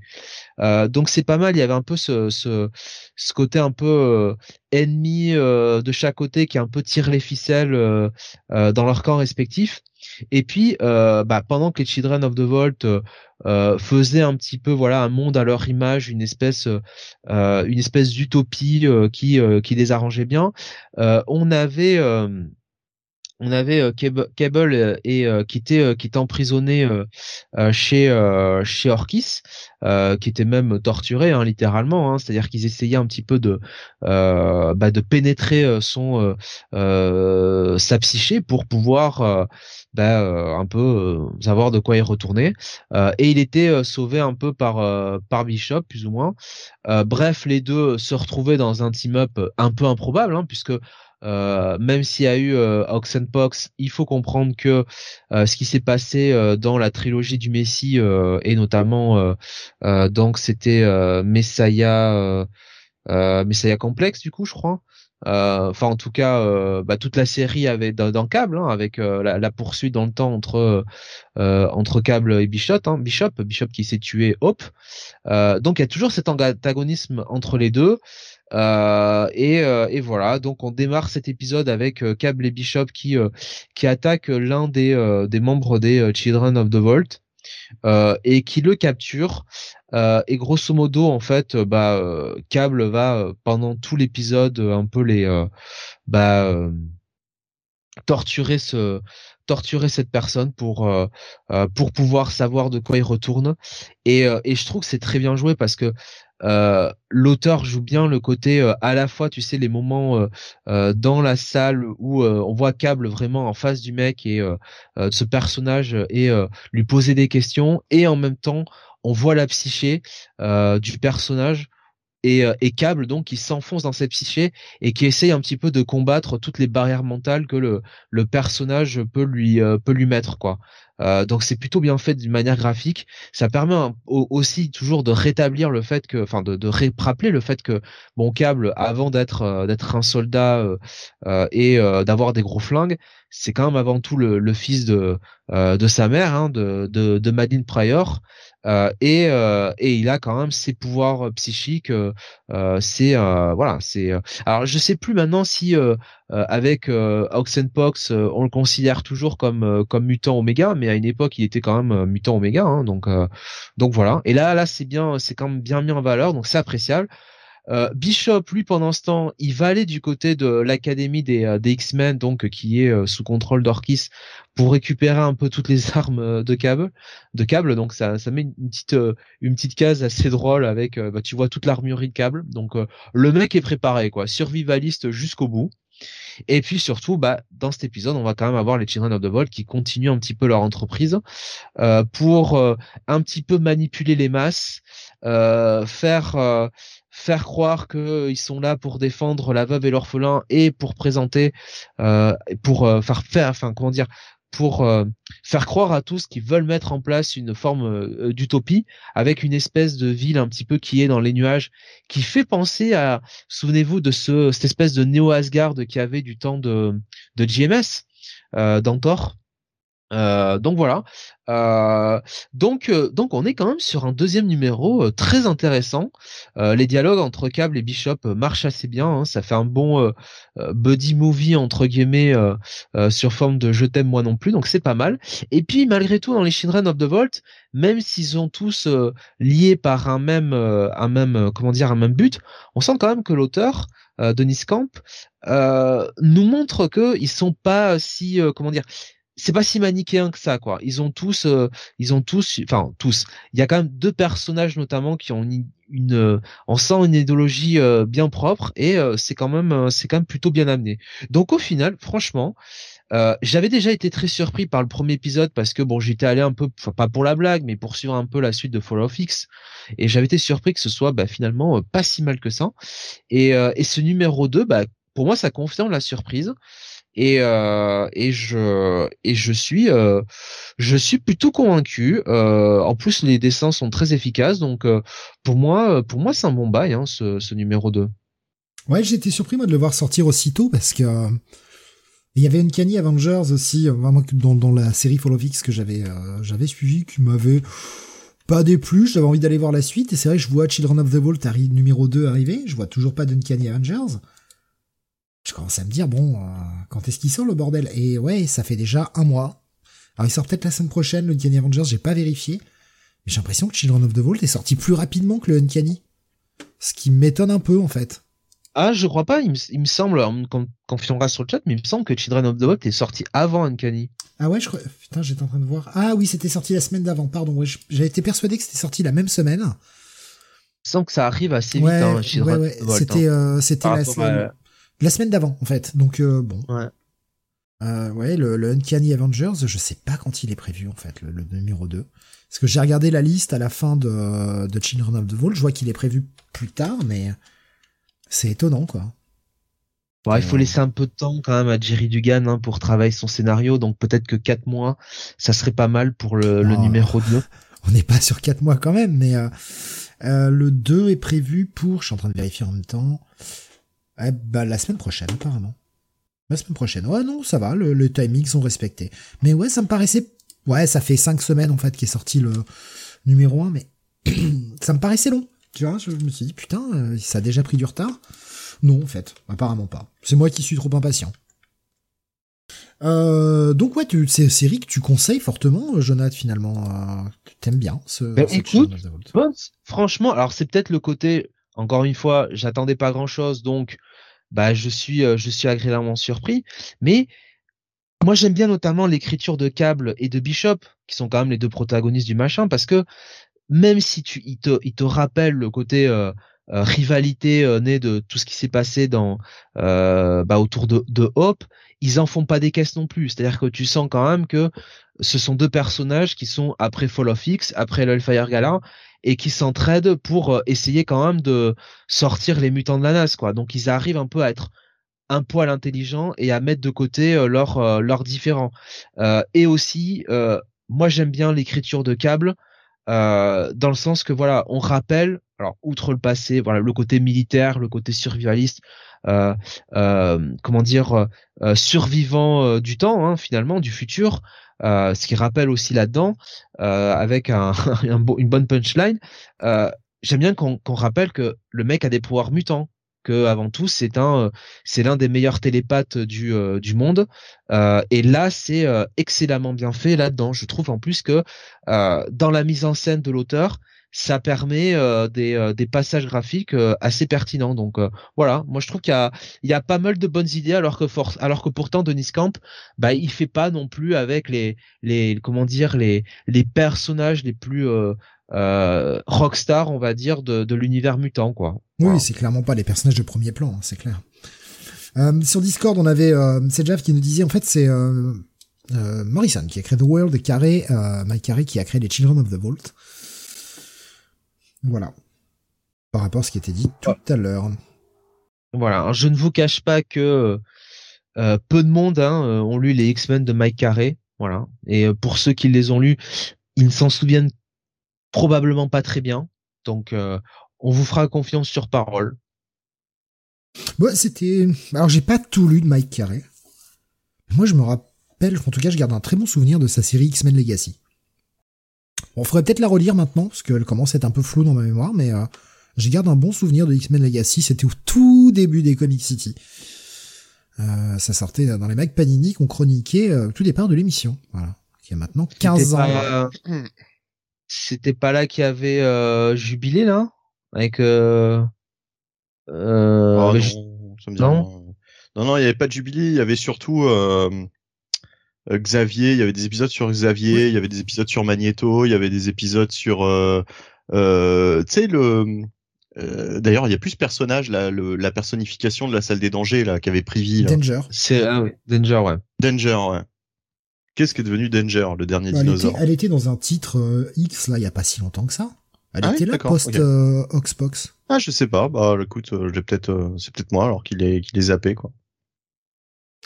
Ouais, c'est Jeff qui disait Messiah Complex, c'était plutôt bon également. Ouais, ouais, ouais, ça, ça restait, euh, ça restait plutôt bon, Voilà. Messiah Complex, Messiah Ouais. War, tout ça, là. La trilogie du Messi, euh, franchement, c'était euh, c'était bien, hein, honnêtement. Ah oui, non mais ça c'était cool. Franchement, moi j'aimais bien.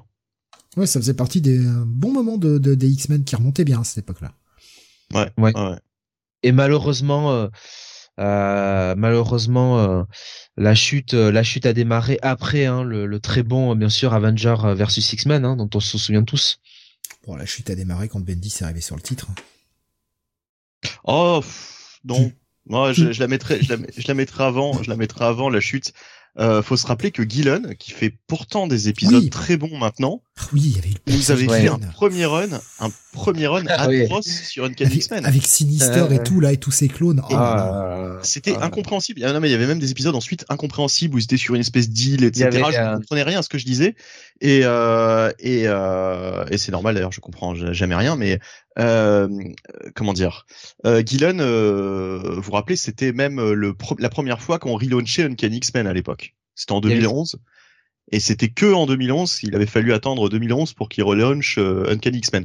Bon, depuis, il y a eu euh, 36 000 relaunchs de 36 000 séries, donc on en a perdu le compte. Mais On à l'époque, V5, c'était un petit peu un événement. Quoi. On doit être au V5 maintenant, alors que. pff, ouais. Ouais. Il y avait Schism hein, aussi. Souvenez-vous. Ouais, ouais, il y avait plein de trucs. Ouais. Et Run de Fraction qui était assez Schismo. irrégulier, nous disait Schismo, Oui, en français. oui, oui. Run Hein de Fraction Comment aussi, c'était pas ouf. hein. Ouais, non. non. Euh, Matt Fraction, Matt Fraction. Justement, avec, euh, avec Schism. Eh oui. Utopia et Ah oui, c'était oui, Fraction. oui, oui, oui. Oui, oui, c'était Utopia, oui, oui, tout à fait, ouais, ouais, euh, quand il se barre euh, à, à San Francisco. Ouais, ouais, il y, a il y a des trucs. Avec le côté, le côté peace and love. Putain, euh, Emma et Cyclope en, en, en bobo là, en, en pas en bobo, en, en euh, euh, putain, j'ai perdu le terme du coup. enfin En bref, hipster euh, en hipster, voilà, ouais, en gros hipster 68 art euh, machin avec euh, les euh, les costumes. T'avais l'impression qu'ils étaient déguisés quoi, comme à l'époque quoi. Enfin, Ouais, c'était ridicule. Daddy Comics nous le dit, et puis Graph aussi nous disait S- Schism, sch- Schism, donc schisme en français. C'était avec C'était Aaron. Jason en Aaron, fait. Ouais, c'était Ouais. Jason Aaron. Ouais. ouais. Et Graph nous disait c'était pas si mal. Et après Wolverine and the X-Men. Ouais, Wolverine and the X-Men, c'était peut-être la série qui surnageait le mieux. Ouais, ouais. Ouais. Bon, alors après, à l'époque, on avait toujours euh, Uncanny X-Force qui était très bon. Oui, oui, oui, oui, oui. Uncanny X-Force et puis il y avait encore X-Factor je crois qui, qui continuait euh, qui était qui, qui restait très très bon de Peter David voilà donc euh, il y avait quand même il y avait quand même des, des choses à se mettre sous la dent mine de rien Ouais, comme, mais c'était euh, pas forcément sur les titres principaux quoi.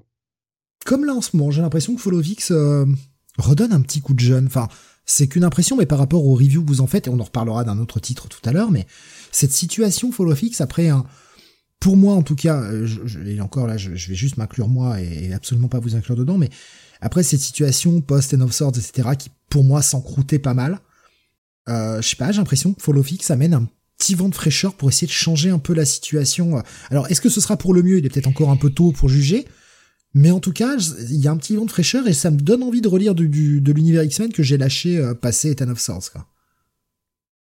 ouais après faudra voir hein, parce que euh, Follow Fix ça va pas durer indéfiniment et euh, faudra voir l'après quoi comment ils vont euh, comment ils vont amorcer le truc parce que euh, Grave Musée, ça remontait déjà avec Destiny of X. Ouais, j'avais pas pris le train en marche, moi. Même si les reviews que vous en faisiez donnaient quelque chose qui avait l'air euh, parfois assez intéressant. Faudra voir. En tout cas, tout Ouais. n'est tout n'est pas acheté. C'est déjà bien. non non non et justement Gillen euh, a fait beaucoup pour euh, pour remonter un peu la franchise ces derniers temps alors que euh, en 2011 c'était catastrophique quoi. Franchement, j'avais pas du tout aimé son passage sur euh, sur X-Men. Comme euh, comme Fraction, hein, comme tu dis, et puis même Brubaker avant eux euh, était très décevant quoi. Bon voilà, c'était la petite parenthèse X. Donc Children of the Vault. Si Ouais. tu peux rappeler ta note, Jonathan, avant qu'on passe à la suite, histoire de conclure. Un tout ça. bon bail, un bon bail, mon cher Steve. Un bon bail pour ce deuxième numéro. On va aller du côté de l'indé maintenant. On va faire un petit tour du côté de chez IDW avec une nouvelle série que tu as lu également, Jonathan, qui s'appelle Killmore. Et quand vous verrez la cover qui va s'afficher dans quelques instants sous vos yeux et Bobby, euh, vous comprendrez pourquoi on a envie d'aller lire ce titre. Ah ouais, Parce- putain, moi Parce envie que de, putain, de cette rouler un patin, vieille quoi. là, cette vieille, elle te fait flipper, tu te dis ok. Écoute, eh, franchement, alors, eh, franchement, euh, euh, c'est ma grand, enfin, c'était ma grand-mère, euh, ma grand-mère maternelle. C'était, voilà, c'est son sosie. Effectivement, c'était quelqu'un de très flippant. Hein, je t'en ai déjà parlé, Steve, Oui. euh, hors antenne. Mais euh, voilà, c'est la même tête, mais exactement la même dégaine. Bah, alors, est-ce qu'elle fait la même chose? Est-ce qu'elle fait la même chose? Parce que cette grand-mère, on va la voir dès euh, la page 1. Hein, est-ce qu'elle fait la même chose? Alors déjà, on va peut-être donner les crédits, ce serait déjà pas mal. Euh, Je suis pas allé voir ce titre, mais euh, écrit j'aurais par dû peut-être. Scott Brian Wilson. Ah, je veux dire tout de suite, pour moi, c'est une assez bonne surprise. Il y a des choses à revoir, mais c'est une assez bonne surprise. Euh, donc, scénariste Scott Brian Wilson. Euh, au dessin, on a Max Alan Fuchs ou Fuchs, ou je sais pas comment le dire. Fuck. F-U-C-H-S, pardon. Je sais pas comment le prononcer, j'en suis désolé. Euh, qui est euh, cité comme co-créateur d'ailleurs du titre. Et on a coloriste Valentina Brisky.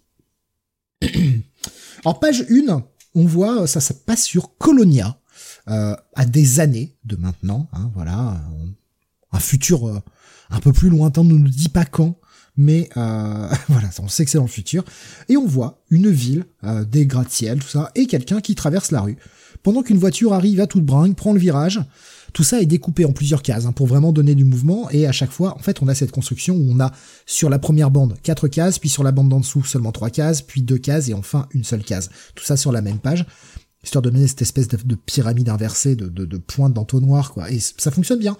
Euh, et donc cette voiture fonce à toute bringue, éclate le mec sur le pare-brise, le roule dessus.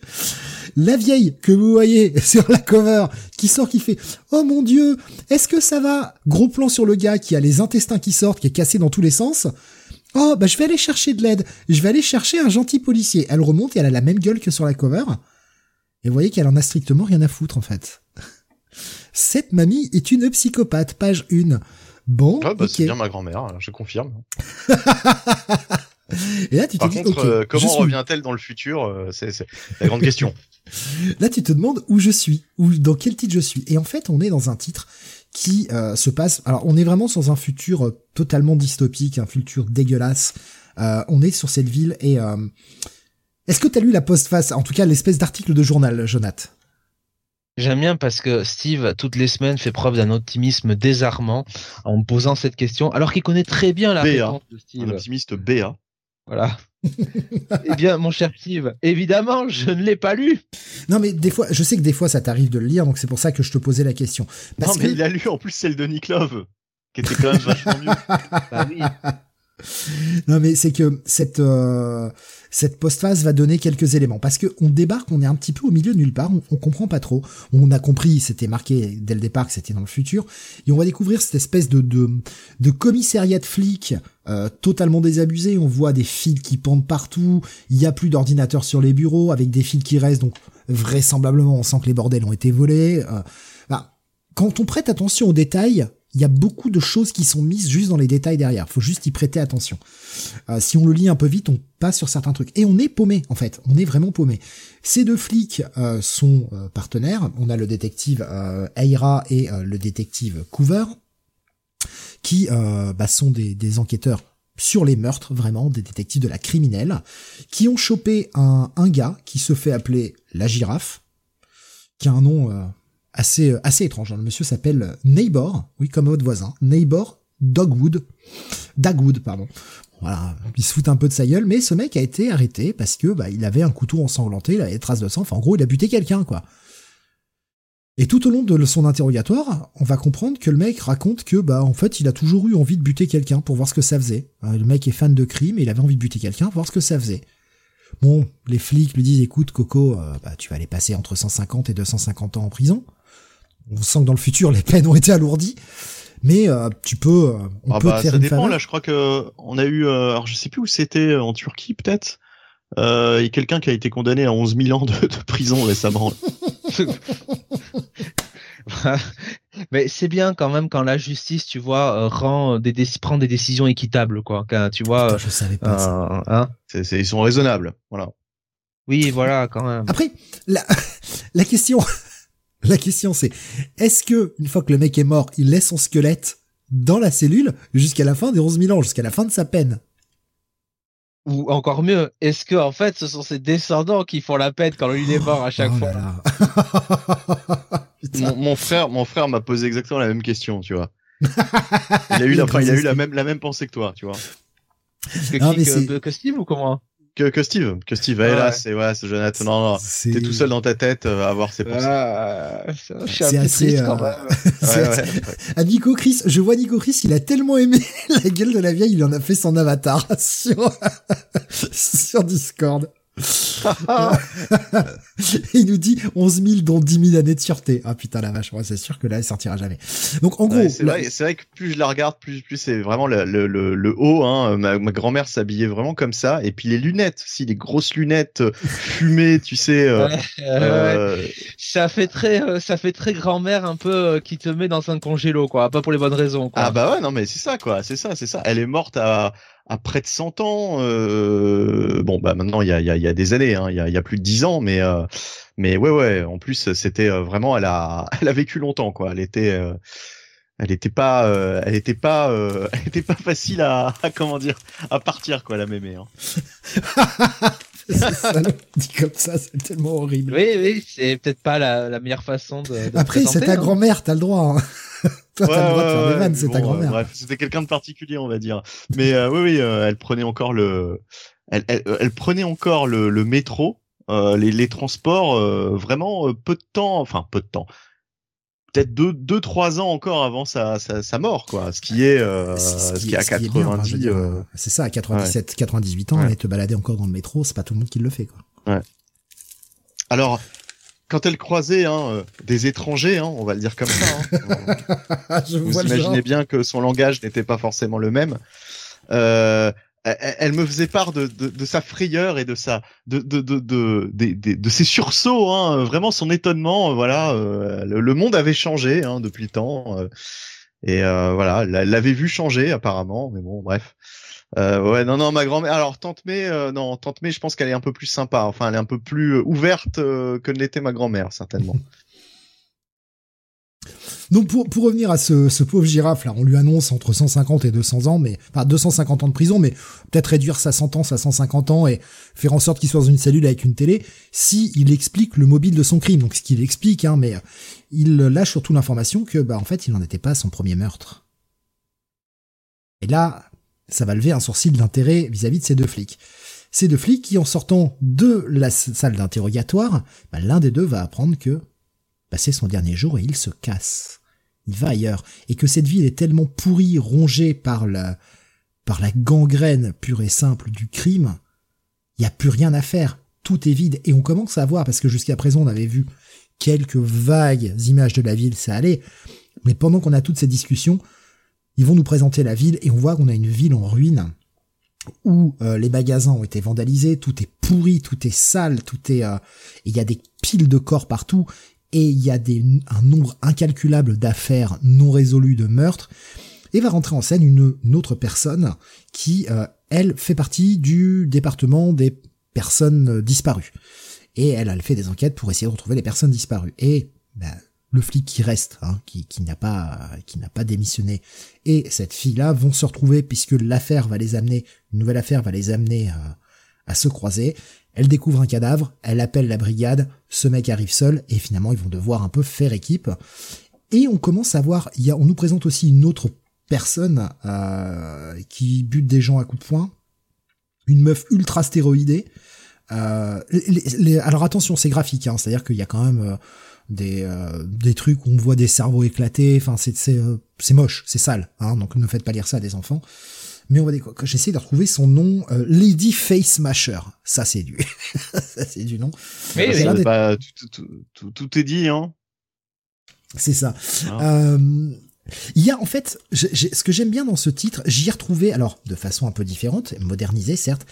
En fait, j'ai retrouvé dans ce titre une ambiance ultra Robocop. Et c'est ce qui m'a vraiment plu.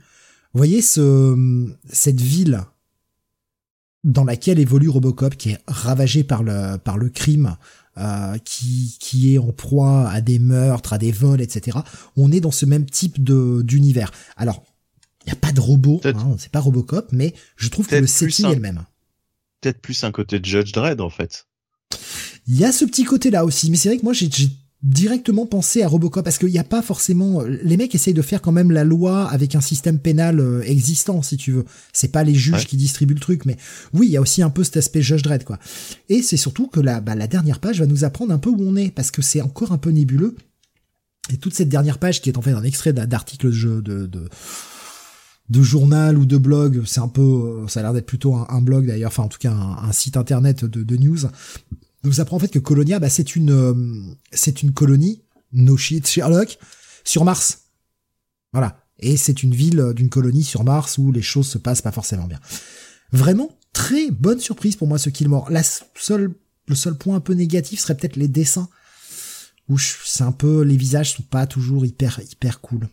Qu'est-ce que t'as pensé, Jonathan, de ce premier numéro de Killmore et ben comme toi, une très très bonne surprise. Alors bon, au début euh, c'est euh, c'est compliqué un petit peu de ce que de se comprendre ce que veut faire euh, l'auteur parce que on a plein de scénettes un petit peu qui arrivent un peu de manière de manière désordonnée. mais quand on rentre vraiment sur cette enquête euh, et euh, surtout cette euh, discussion entre les deux détectives qui, se retrouvent et qui nous font comprendre qu'on est à une époque où la police bon a laissé tomber et qui reste plus finalement que des idéalistes pour vraiment faire le le boulot et qu'on voit un peu encore une fois toutes ces scénettes qui sont là un peu en second plan en fil rouge voilà, on comprend que effectivement, on va être un peu sur un titre, un titre d'enquête, comme tu dis, sur un futur, bah un futur dystopique, quoi. Enfin, pas peut-être pas dystopique, mais pas pas un bon futur, quoi. En tout cas, post, ouais, un peu, un peu comme comme tu dis, finalement, Robocop. Et et ouais, très très bonne surprise. C'est bien écrit. Il y a des personnages auxquels on s'attache vite.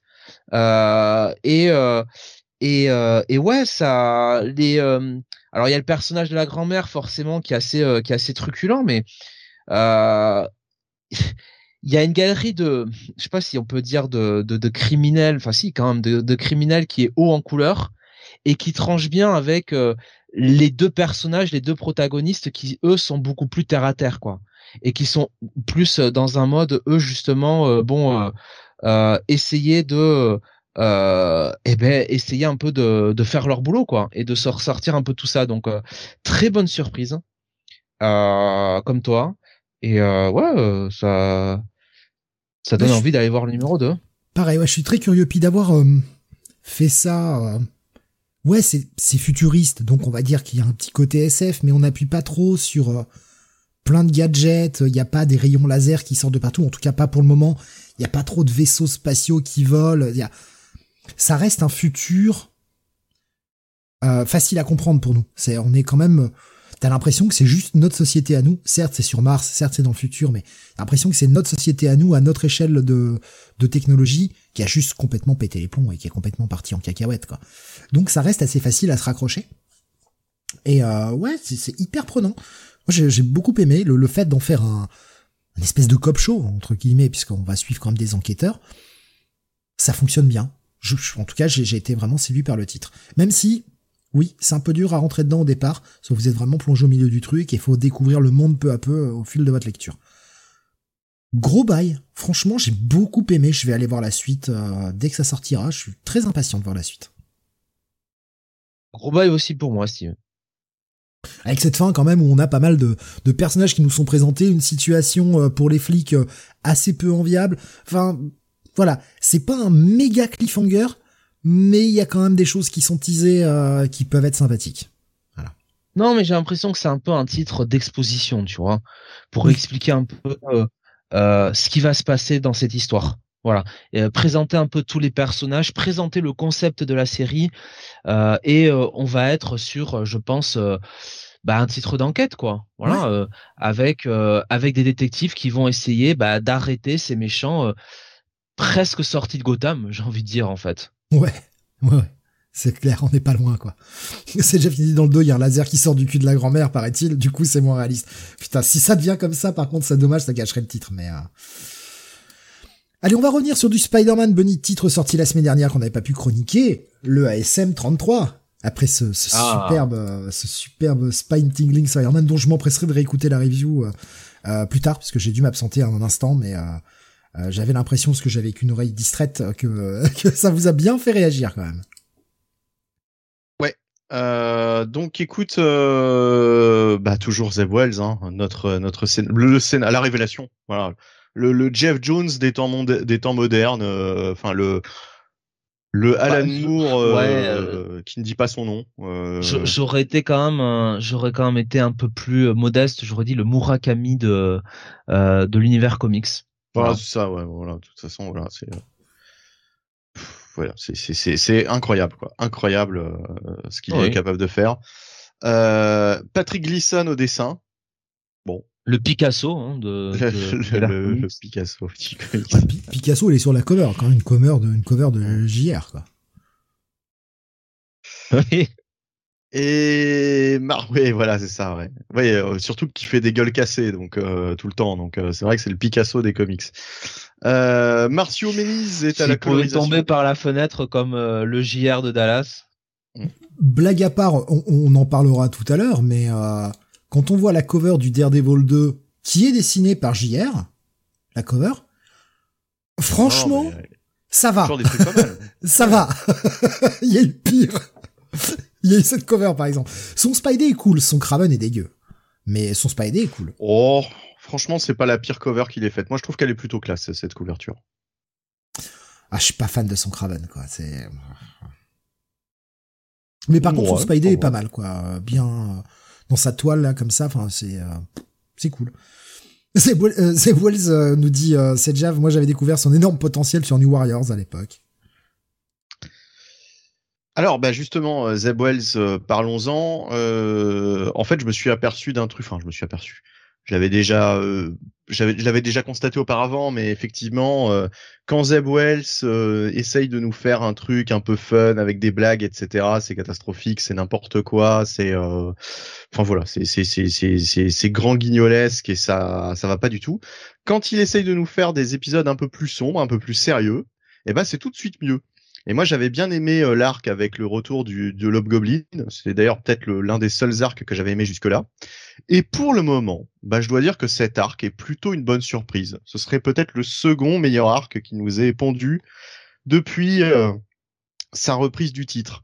Euh, alors, les premières pages sont quand même relativement bien écrites, même bien écrites, je trouve. Voilà, il il était inspiré quoi sur les premières pages toute une diatribe de, de, Peter Parker euh, qui, euh, bah alors pour résumer hein, la situation, euh, s'est pris la lance de Craven là où je pense, et depuis et en fait elle était imprégnée par le les- l'espèce de de pas de sérum mais de la, la- la psyché du Green Goblin. Enfin voilà, il y a tout un truc mystique, etc. Bref. Euh, Craven visait Norman Osborn, mais en fait c'est Peter qui a été touché et c'est Peter qui est devenu une espèce de prédateur, euh, un, Peter qui va chasser justement le chasseur. Voilà, le, chasseur se retrouve être celui qui, va devoir euh, courir hein, dans cet épisode. Voilà, il va être poursuivi par Peter Parker. euh, qui a totalement pété les plombs et Norman Osborn va essayer de lui de lui faire retrouver ses esprits on va avoir toute une confrontation donc entre Peter et, Craven, enfin le fils de Craven, hein, puisque en fait c'est son l'un de ses fils euh, depuis Hunted, mais euh, il a vraiment repris l'identité et l'apparence de son père. Donc là, en fait, on en oublie même que c'est pas le, le Craven original.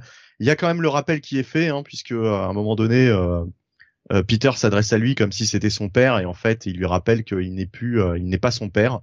Et Peter euh, dit simplement bah c'est pas grave, je vais quand même te casser la gueule puisque euh, de toute façon euh, c'est ce que je c'est ce que je veux faire quoi, c'est le pour accomplir mon mon, mon destin quoi entre guillemets euh, puisqu'il est porté par cette espèce de de de, de mission mystique euh, que j'ai que jadis avait euh, entrepris Craven.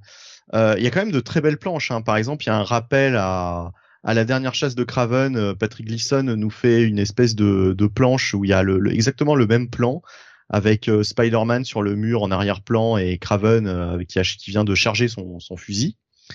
Euh, donc voilà, le cliff est assez classique puisque qui dit chasse de Craven dit un certain personnage qui refait son apparition là dans cet épisode.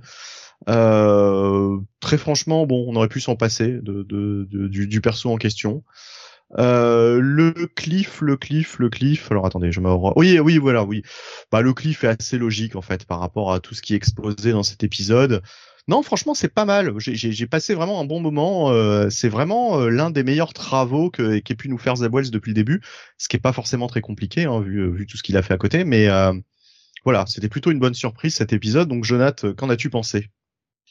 Écoutez, Écoutez j'apprécie. J'apprécie parce que euh, pour une fois, Monsieur Onebony fait preuve de de positif, de positivisme euh, sur ce titre de positivité, bien sûr, parlons français. Euh, sur ce titre, le mérite quand même depuis le début. On sent qu'il y a quand même beaucoup d'efforts de la part de Zeb Wells et ce retournement de situation du dernier épisode nous laissait penser, euh, voilà, à quelque chose de très intéressant avec un Spider-Man un peu en mode Craven, hein, obsessionnel, n'est-ce pas? Euh, Voilà, bouffé par peut-être une psyché à la bouffe en vert.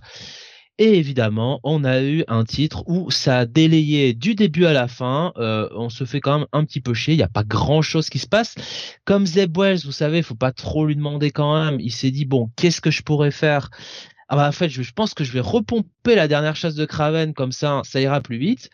Euh, donc hmm, c'est sûr que par rapport à la gênance des numéros 25 et numéro 26, c'est pas si mal. Et on n'arrive pas non plus euh, au truc du style euh, les euh, Sinister Six version Wish et Black Cat, Mary Jane, Paul et Peter au spa. Voilà, ça c'est sûr, on n'en est pas à ce niveau-là. Mais franchement, avec justement le bon cliff du dernier épisode et cette bonne histoire que Zeb Wells voulait mettre, il y avait moyen quand même d'aller un peu plus vite que ça, de présenter un peu plus. Là, je trouve que il va pas au fond du truc que c'est toujours un peu en surface, qu'on voit pas vraiment finalement euh, le Peter un peu euh, un peu tourmenté. Euh, je sais pas, je, trouve ça je trouve ça un peu bien faiblard quoi, un peu mou du genou quoi par rapport à ce qu'il pourrait raconter quoi. Voilà. C'est c'est sans sans prise de risque. Mmh. Ouais. Ouais, enfin bon, on part de tellement loin que j'ai pas trouvé, enfin j'ai pas passé un mauvais moment contrairement à d'habitude. Euh, ouais. Euh, bon, je, je vraiment dans dans, dans l'ordre des choses, je mettrais cet arc euh, en seconde position après l'arc qu'il avait fait autour du Hobgoblin que que j'avais préféré. Mais mais voilà. Enfin pour l'instant quoi, en tout cas.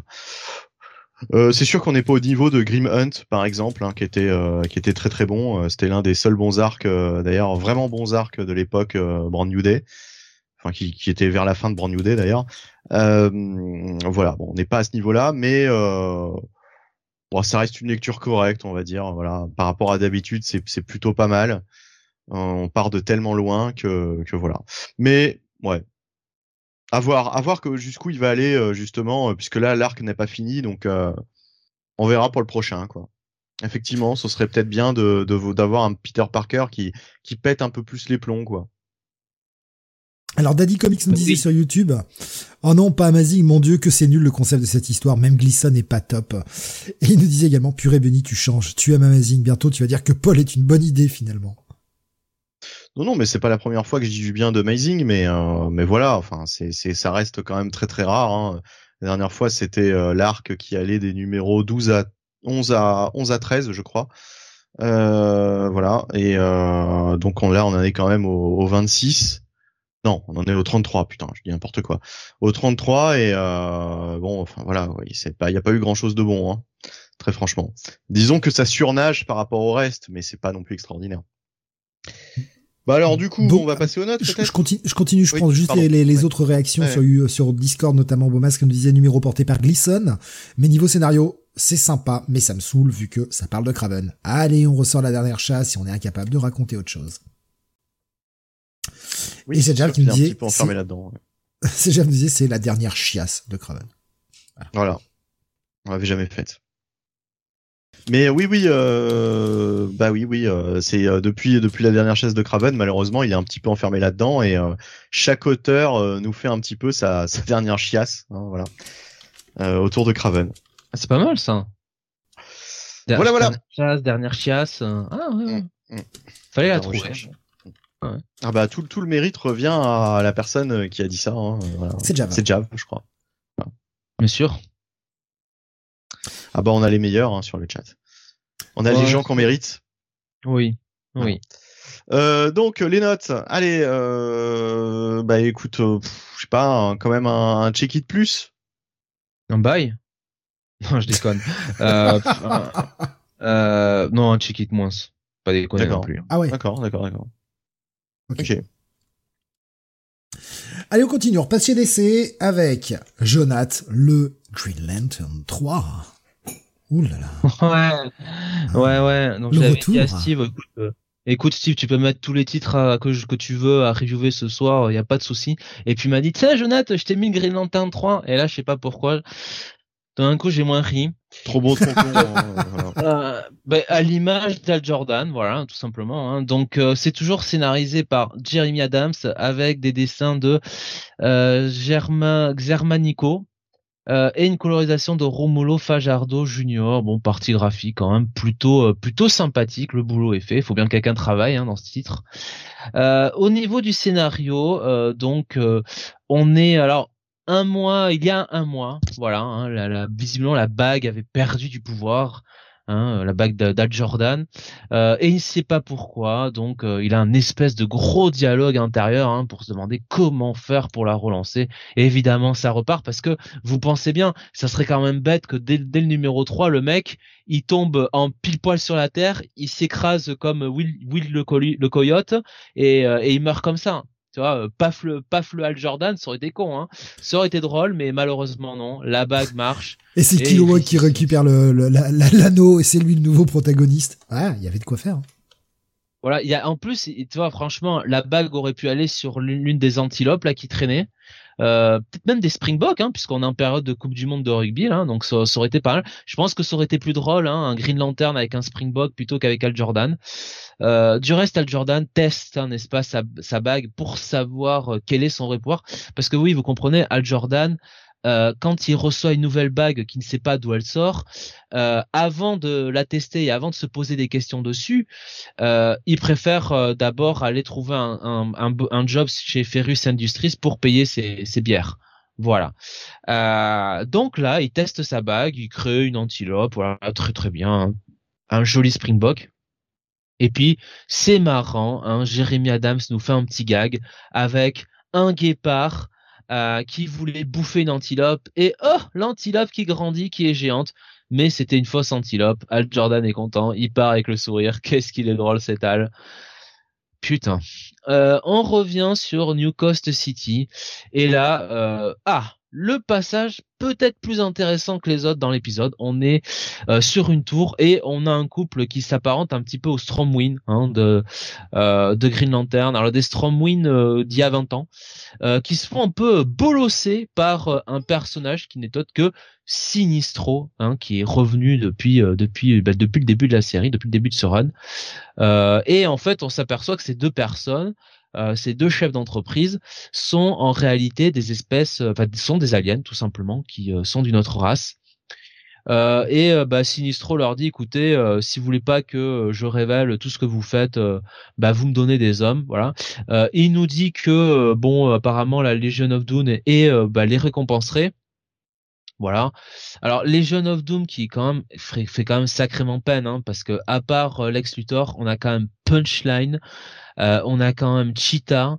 Euh, on a quand même Black Manta, on a l'épouvantail. Euh, franchement, avec ça, tu vas quand même pas aller bien loin. Mais enfin, pourquoi pas Voilà, donc Sinistro, il arrive tranquille à récupérer ses hommes. Alors, on, a un homme poulpe. ou un poulpe homme qui arrive à conduire un, un 33 tonnes, hein, un camion. Visiblement, ça passe. Euh, bon, bah, voilà, avec ses ventouses, tu vois, il, chope le, levier de vitesse, comme ça il glisse pas des mains. Bien sûr, bien sûr, c'est évident, c'est évident. Alors, il est accompagné de, de l'homme requin, bien sûr. Euh, voilà, ce n'est pas King Shark, hein, c'est un requin, voilà, bien sûr. Euh, on a aussi euh, un Monsieur Vert euh, voilà, et, euh, et une grosse bête. Donc euh, franchement, une équipe un petit peu de losers hein, autour de Sinistro. voilà, tant pis pour lui. Et ils attaquent euh, ils attaquent euh, tout simplement, euh, ma foi, Ferris Aircraft, donc les entreprises de Carol Ferris, qui, je pense, n'avaient quand même pas demandé ça, hein, hein n'est-ce pas? Donc voilà, il y a tout qui pète. On revient du côté de Al Jordan, puisque Al Jordan, depuis le début de ce run, quand même, enchaîne les aventures absolument épiques. Et donc là, il est sur une partie de volleyball, oui, de volleyball, non, de baseball, voilà. Et il y a un peu le loser de la bande, puisque match de gamin et loser de la bande qui est un peu bolossé par tout le monde. Il est vraiment mauvais, donc Al, il est très sympa. Il s'identifie avec ce loser né qu'il a en face de lui. Il se dit ah toi aussi tu seras comme moi, un cocu plus grand. Donc euh, il lui fait une petite balle, euh, voilà, ajustée qui permet à l'autre de faire un home run. Et tout le monde est content et fan de lui. C'est c'est formidable. Vive Stewie, vive Stewie, c'est formidable. C'est l'école des fans, franchement on se demande qu'est-ce qu'on fout là à la moitié de l'épisode. Heureusement, Carol Ferris finit par envoyer un texto à notre loser de service et lui et elle lui dit on a besoin de parler. Il n'y a pas de salut Al, comment ça va? C'est we need to talk. Alors si euh, vous êtes à peu près euh, logique euh, quand vous voyez ce genre de message, vous dites hum, ça sent pas très bon. Al Jordan, lui, il a la banane. Il est content, Carole l'appelle, il, il accourt hein, pour aller la voir. Et puis euh, voilà, euh, Carole euh, qui est quand même qui sort directement de son de son jet privé, qui est en mode businesswoman, les bras croisés, pas vraiment contente. Et et Carole, pardon, Couillonman, hein, pardon, Al Jordan lui dit tout ce qu'il trouve à lui dire, c'est il est où Nathan? Voilà. Oui, parce que Al avait déjà prévu que si le copain n'était pas là, bah éventuellement euh, on pouvait se faire un petit truc hein, euh, dans le dans le jet privé quoi. On peut fitter le contrat avec, le Pentagone, hein, tout ça. Hein. Voilà, hein, notre mec, notre Al Jordan national n'est pas creepy du tout. Voilà, mais euh, Carole l'emmène voir une vidéo et c'est évidemment ce qui s'est passé hein, du côté de Ferris Aircraft et l'attaque de Sinistro. Et là, euh, Carole fait comprendre à Al que c'est bien d'être revenu, mais euh, ça aurait été bien de revenir sans tes emmerdes. Voilà. Et donc Al, comme tout loser qui se qui se respecte, va noyer son chagrin dans un bar et donc euh, dans un dans une tasse de café. Voilà, parce qu'il n'a même plus d'argent pour se payer un bon shot de whisky.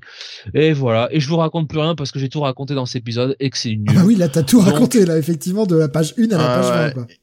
Et, et, euh, franchement, Jérémy Adams n'est-il pas prêt pour nous écrire euh, le prochain run de Amazing Spider-Man? Parce que franchement, Al Jordan, c'est euh, c'est le nouveau Peter Parker, quoi. Dans le genre loser euh, qui qui, qui, qui, fait n'importe quoi, qui qui sait pas comment réagir correctement avec les gens, et puis. Au moins, au moins Peter, il est avec Black Cat, quoi. Voilà. Al Jordan, il y a personne qui sera avec lui, quoi. Black Cat, enfin, Al Jordan, il, va. ouais. Al Jordan, il va finir, il avec Kilowog, hein. C'est surtout ça hein, qui va lui arriver, hein. Voilà. Hein. Il va faire euh, des Village People, euh, les Village People version euh, version Green Lantern là. Ils vont, ramener toute la bande des losers là. C'est tout ce qui va lui arriver, hein. C'est tout. Hein. Épisode bien mieux. Attention, attention. Épisode bien mieux que les deux premiers, qui étaient des chiasses. Maintenant, est-ce qu'on est sur un bon épisode de Green Lantern? Non. Jérémy Adams a le mérite de mettre en place des petites choses qui sont un peu plus intéressantes. Je pense que enfin son histoire d'école. Euh, comme j'avais dit, hein, euh, je pense que le mec avait pas lancé grand chose parce qu'il savait qu'il y avait Night Terrors et donc il voulait rien lancer. Donc euh, bah il a fait du surplace pendant deux épisodes.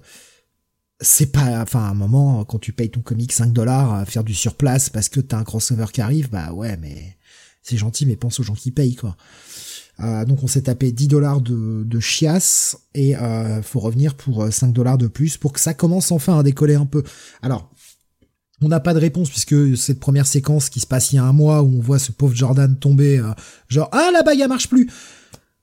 J'ai l'impression d'une bague qui va marcher que sur Terre. C'est qu'une impression, il n'y a, y a, pas d'infos données, mais un peu comme à l'époque où le surfeur avait été bloqué sur Terre par Galactus où il pouvait pas passer cette espèce de barrière. Euh, là, c'est la même chose, c'est-à-dire que hors de hors de la Terre, la bague ne marche plus. C'est l'air d'être un anneau de Green Lantern, mais uniquement terrien. C'est une hypothèse.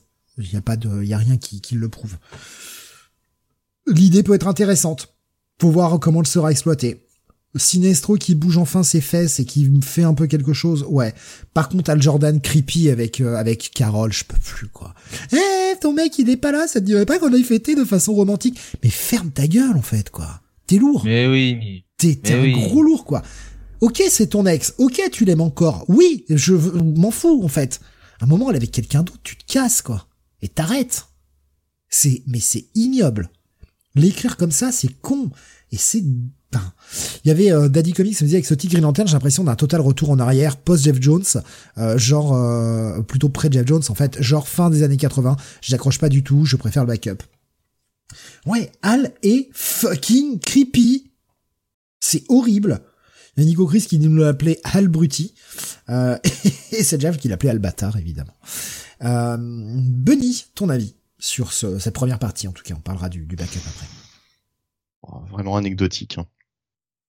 Vraiment anecdotique pour le moment. Euh, c'est vite lu, vite oublié. Euh, c'est bien dommage. Il y a tellement plus à faire. En plus, le, le, principe de base d'avoir Al Jordan qui revient sur Terre et qui, enfin, je pensais que Jeremy Adams allait pouvoir nous nous nous écrire un Jordan plus humain, euh, plus euh, plus proche des réalités, euh, bah de, de, de, de, voilà, de, avec des, des comment dire des intrigues un peu plus soap opéra, voilà, qu'on allait voir un peu plus Carol Ferris, enfin le ce principe me, me plaisait bien parce que ça faisait des années qu'on avait un Green Lantern complètement parti dans l'espace très très loin et qui était plus du tout sur Terre. Même Jeff Jones, finalement euh, l'essentiel de son run c'est Green Lantern euh, bah, dans l'espace qui va affronter enfin qui va rencontrer d'autres corps etc et qui va affronter euh, Sinestro et qui va affronter euh, comment il s'appelait là oh là là je sais même plus comment il s'appelait Poubelle Max là je sais plus comment il s'appelait le le, le Green Lantern non mais le Green Lantern le Red Lantern là Par, ah oui Atrocitus voilà Atrocitus je me rappelais même plus de son nom. Euh, enfin voilà, donc euh, un Green Lantern vraiment euh, porté sur l'action, etc., etc., les combats, les combats dans l'espace, quoi, tout simplement. Et il y avait quelques petits moments sur Terre, mais en plus généralement Jeff Jones nous faisait ça dans des flashbacks. Donc voilà, donc là il y avait tout à faire et, et pour le moment il, il en fait pas grand chose quoi en fait. On a limite l'impression que c'est plus un boulet qu'autre chose d'avoir Al Jordan sur Terre et qu'il aimerait bien nous le renvoyer dans l'espace puisque dès qu'il est sur Terre arrive Sinestro donc euh, bon c'est un peu euh, c'est un peu dommage quoi. En fait j'aurais aimé voir autre chose comme menace que Sinestro dès lors qu'on a le Jordan qui revient sur Terre. Mais je pense qu'il y a un twist quoi. quand on voit là c'était plus pour attirer son attention qu'autre chose. Moi je suis intrigué par le cliff honnêtement je suis intrigué. Ouais. Mais bon. Jeremy Adams ne nous écrit pas des choses aussi simplistes, on l'a vu sur son run sur Flash. Je pense qu'il a une autre idée. Il veut nous faire croire un truc simpliste pour nous mettre un truc un peu plus complexe. Le problème, c'est qu'on a perdu deux épisodes, quoi. Trois, maintenant. Alors, on va dire que le numéro se lance vraiment là, quoi. Ouais. Les deux premiers auraient pu être condensés. D'ailleurs, la scène de l'avion, hein. Rappelez-vous, à la fin du 2, ah mon dieu, on est attaqué par des créatures de cauchemar. Et on revoyait cette scène de l'avion euh, à la fin de, de, de, de, la parenthèse Night Terrors. Euh, elle peut rien à foutre. Allez, j'en ai rien à foutre de ça, ça m'énerve, je passe à autre chose, quoi. Vraiment, il a, il a squeezé le truc. Et tant mieux d'ailleurs, on s'en branle. On s'en branle. Cette jab nous disait en même temps faire participer un titre à un crossover deux numéros après son commencement. C'est digne de Marvel, Exord de Ewing. Euh, c'est jamais mortel comme résultat. Oui. Oui. C'était une connerie. Je comprends l'idée de DC de vouloir euh, relancer les titres un par un et ne pas avoir cet effet New 52 avec trop de titres qui débarquent d'un coup. Là, ils prennent leur temps pour installer les choses. Petit à petit, on a des nouveaux titres qui se relaunch, etc. Et là, éditorialement, fallait le retenir. Fallait retenir le titre. Fallait pas le laisser sortir. Euh... bref. C'est fait, c'est fait, hein, mais euh, je pense qu'il y a des gens qui s'embarraient du titre déjà. Entre deux premiers numéros euh, très anecdotiques plus cette parenthèse de deux mois Night Terrors, il y a des gens qui se sont cassés. Ils auraient, ils ont pas tort, en fait. Ils ont vraiment pas tort. On va peut-être parler du backup, si vous voulez. C'est vraiment si t'insistes, hein. Donc, Avec cet effet de colorisation dont on parlait tout à l'heure, là. Ici encore, c'était la colorisation le problème. Donc le backup, donc on est évidemment hein, dans un autre univers, dans une autre époque, parce que effectivement chez DC, le but c'est quand même de ne pas savoir placer les choses hein, pour bien emmerder le lecteur. Donc on est dans l'espace euh, avec euh, eh bien deux Green Lantern hein, parce qu'ils sont tout verts et qu'ils ont des pouvoirs euh, et qui butent des méchants. Alors on comprend quand même hein, que c'est Guy Garner et ah non. John Stewart. Ah non, c'est pas Guy Garner. Alors c'est un nouveau, c'est un nouveau Green Lantern qui est, qui est introduit depuis le début des backups en fait. Oh, je suis rassuré parce que le mec dit quand même que son plus grand super-héros c'est John Stewart. Alors euh, franchement, dis donc, c'est euh, c'est un peu gênant quand même, tu vois. C'est comme si t'étais un nouveau héros et tu disais ah ouais, je suis inspiré par Naomi. Euh, oui, mais dans le genre loser. Oui, mais dans ce monde, enfin, tu tu le vois, cette espèce de personnage tout en armure tout vert, c'est John Stewart dans ce monde-là.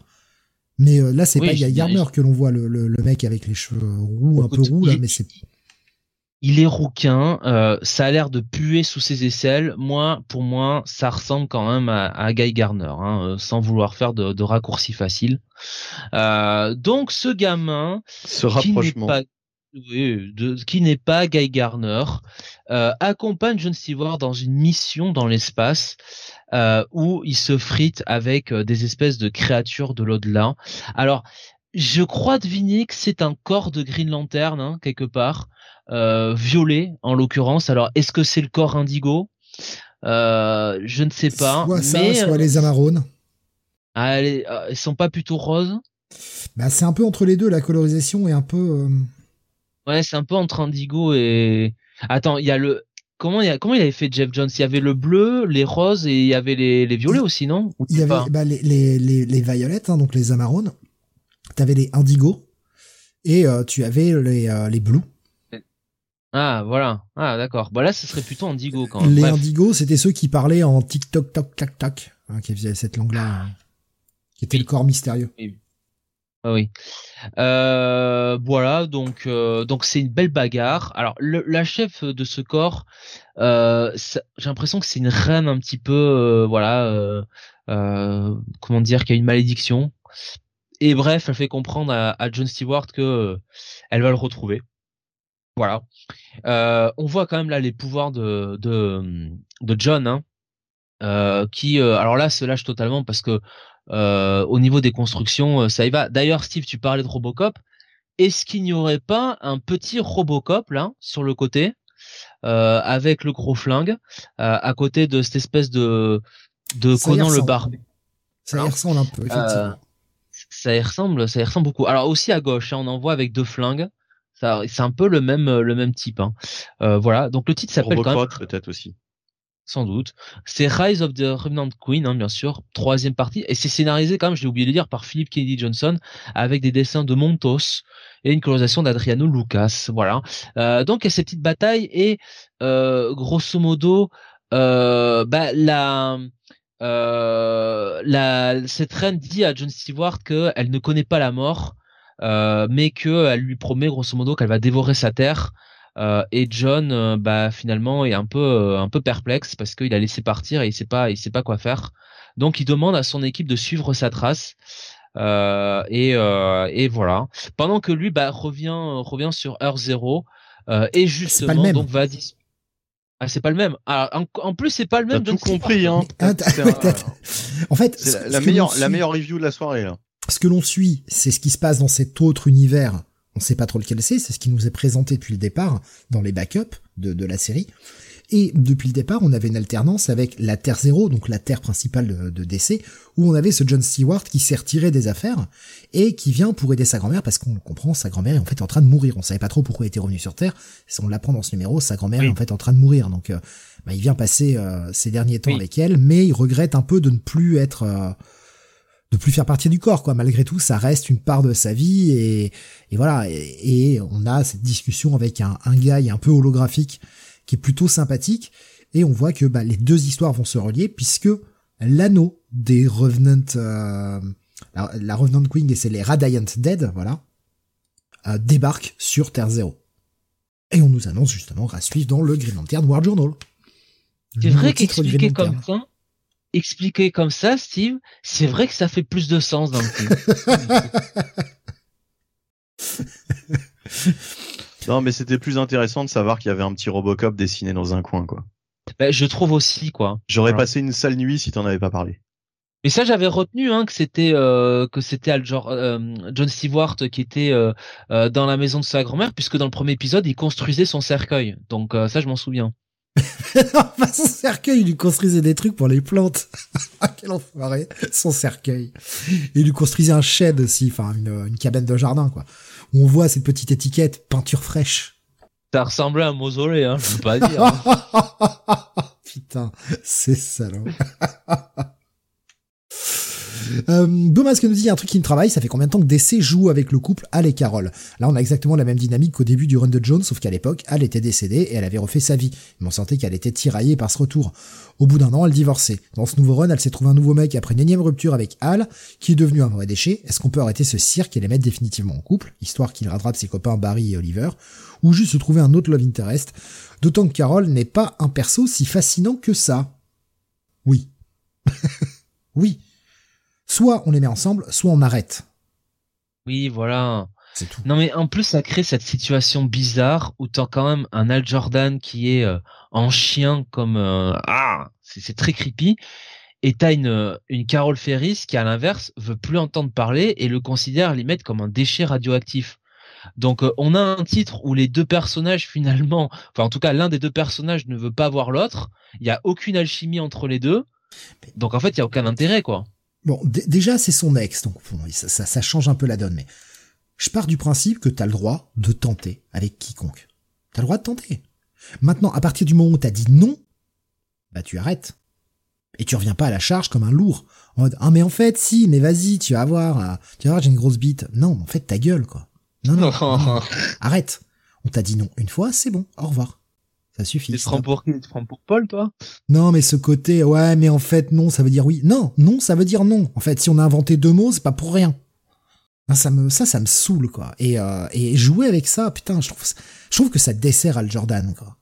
Ah ouais, non mais il passe franchement au- au-delà de la blague, il passe vraiment pour un couillon quoi. Il est en- il est il a régressé quoi de, Oui. par rapport au run de de, de, de Jeff Jones mais du, Duke et de Grant Morrison. putain, le dernier, quoi. Voilà.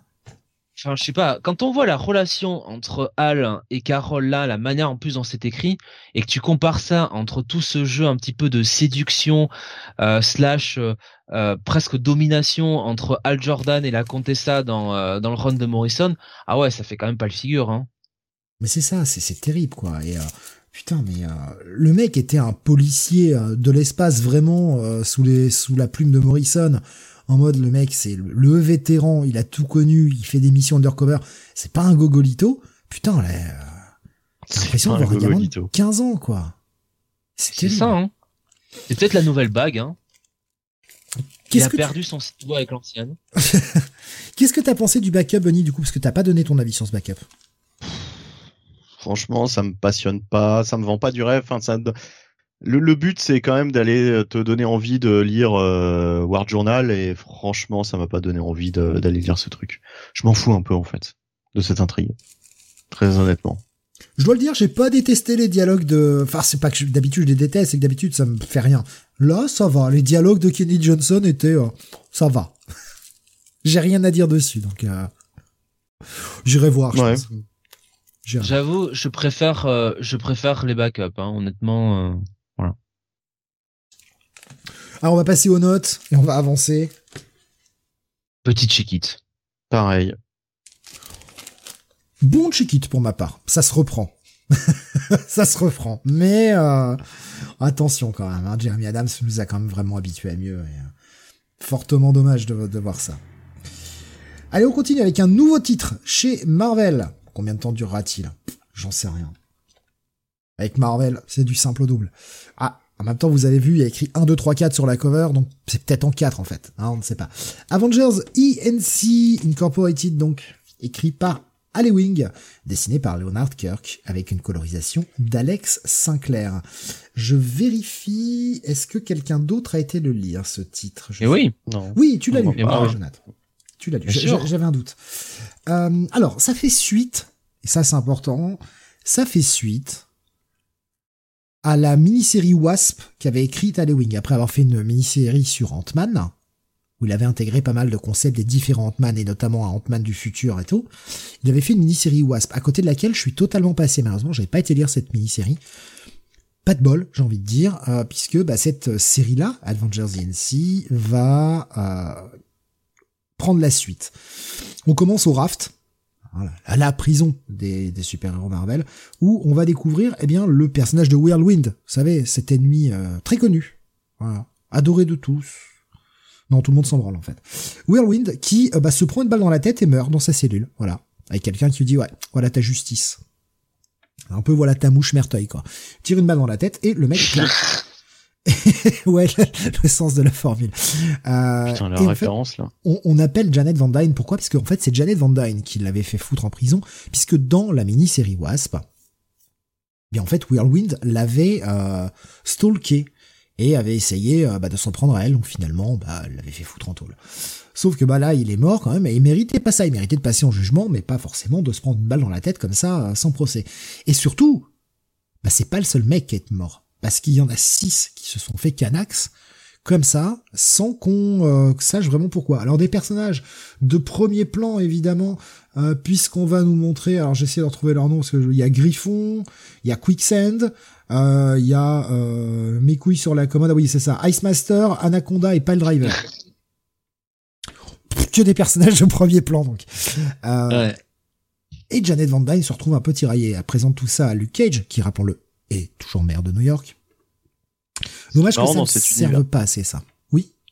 Ce qui est marrant dans cet univers Marvel, c'est que tu remarqueras que c'est toujours les, les losers qui ont rien foutu, qui sont en prison tout le temps. Et par contre, les plus gros caïds, les plus dangereux, euh, ils sont toujours à l'extérieur, quoi. Ils sont jamais, bah, euh, C'est parce que les plus dangereux, ils arrivent soit à s'échapper, soit, enfin, à s'échapper avant d'être euh, coffrés, soit à s'échapper de la prison. Ouais. Il y en a même qui sont qui sont chefs d'État, hein, donc voilà, tranquille. Hein. Mm. oui, Doom, par exemple. Ben voilà. Donc, elle va voir Luke Cage, elle lui présente tout ça, et elle lui dit, écoute, ce serait bien que tu mettes tes gars dessus, quoi. Genre les Thunderbolts, par exemple. Puisque, rappelez-vous, et ça, allez Wing, putain, pour ça, le mec est quand même super bon. Le mec est toujours au courant de ce qui se passe chez Marvel. Soit il a un très bon éditeur, je pense que c'est possible, soit le mec se tient vraiment au courant parce qu'il aime son job et il aime l'univers dans lequel il bosse, et je pense fortement pour cette seconde solution, le mec est au courant de ce qui se passe à chaque instant. Peut-être fait-il des recherches en amont, peut-être fait-il comme devraient faire tous les scénaristes, en passant un coup de fil à l'éditeur ou à l'assistant éditeur en disant ah, j'ai envie de parler de ça. Est-ce que je peux Parce que est-ce que c'est actuel dans l'univers Marvel Est-ce que j'ai le droit de faire ça? Et en tout cas, il a toujours les bonnes réponses parce que là, on rappelle que oui, les super-héros sont toujours bannis de New York. Ça avait été mis en place par le Kingpin. Rappelez-vous des Volksrain et compagnie. Bah, ça n'est pas oublié. Et ça, moi, je trouve que c'est toujours un putain de gros plus dans les séries quand c'est raccord. Et on a un scénariste, Wing, qui fait le boulot. C'est la preuve que c'est que tout le monde peut le faire. Bon, non, enfin, peut-être pas tout le monde, mais hein, en tout cas, Ali Wing est bon pour ça. Et euh, voilà, s'il y a des gens qui le font, il y en a d'autres qui peuvent le faire aussi. Et ce serait bien de se le rappeler de temps en temps et d'arrêter de faire de la merde. Au, moins c'est raccord. Après, est-ce que c'est important pour l'histoire? Est-ce que, enfin, ou en tout cas, est-ce que ça a une grosse importance? Là, dans le cas présent, un peu, oui, quand même. Mais J'aime bien que les choses soient soient à peu près propres, que ce soit logique en fait. Quand tu suis l'univers Marvel, c'est un tout, ça avance.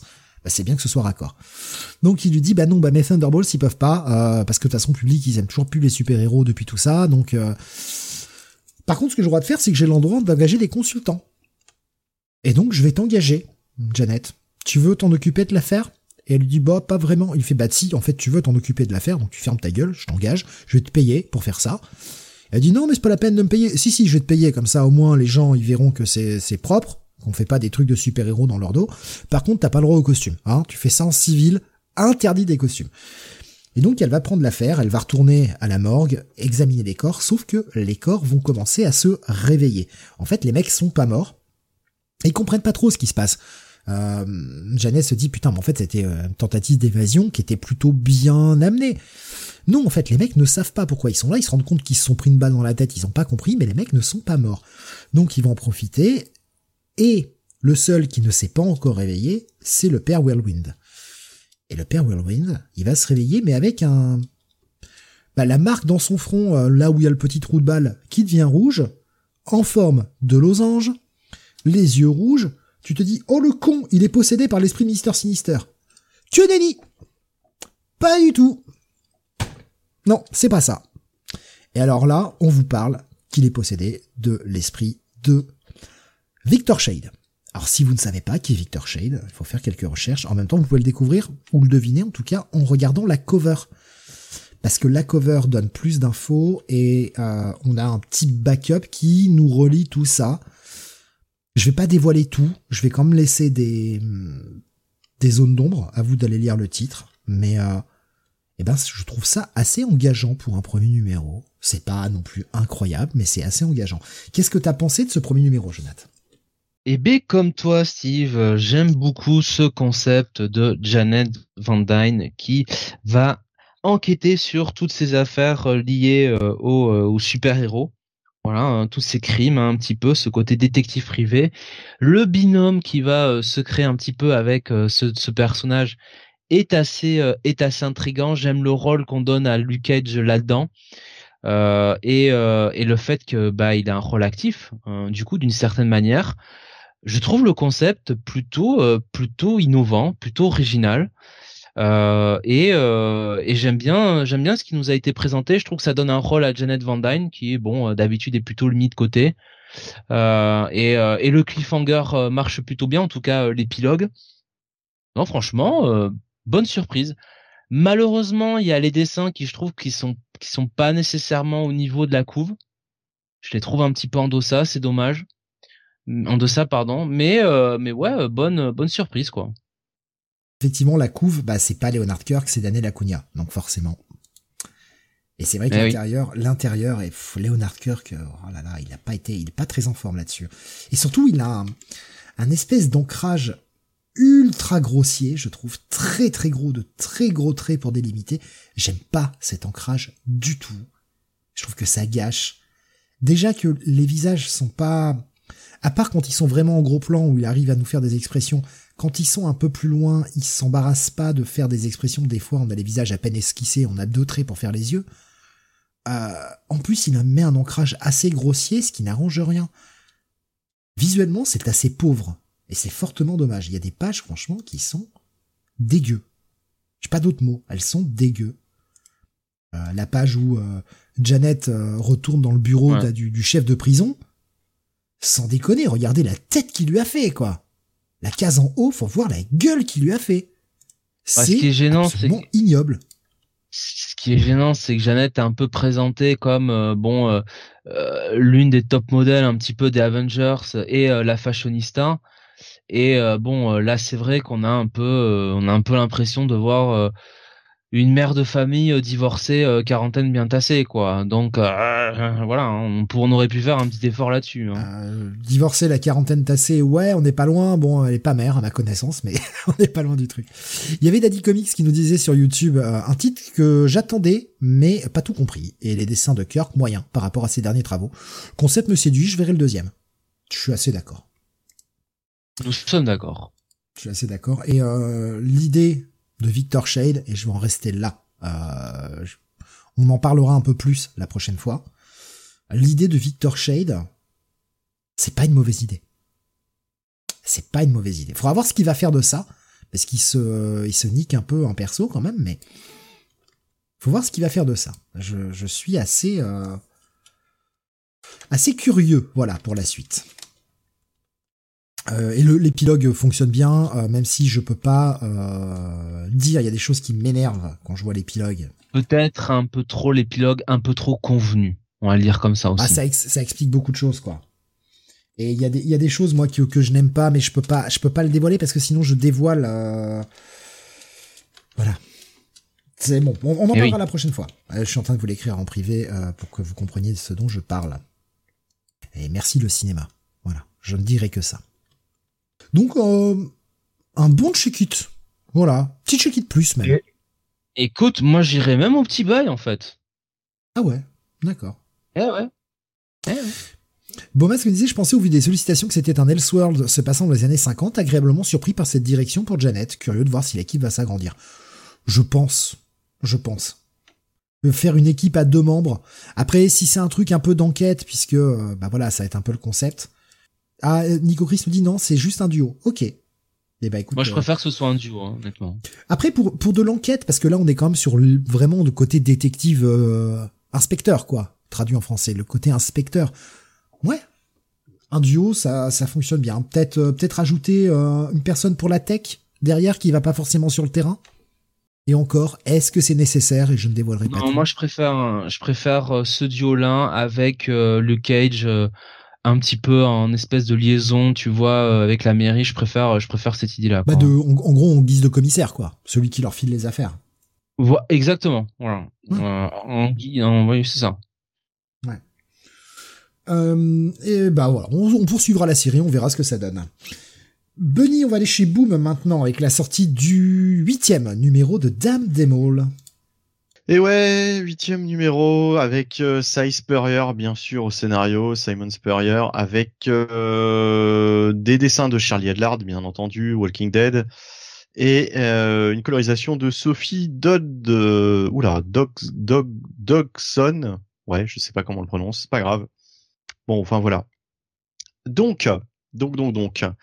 Euh, huitième numéro euh, déjà et euh, bah alors en fait euh, donc là euh, notre personnage principal dont j'oublie toujours le nom c'est terrible euh, Je peux pas t'aider parce que c'est pas une série que je Ouais, non, non.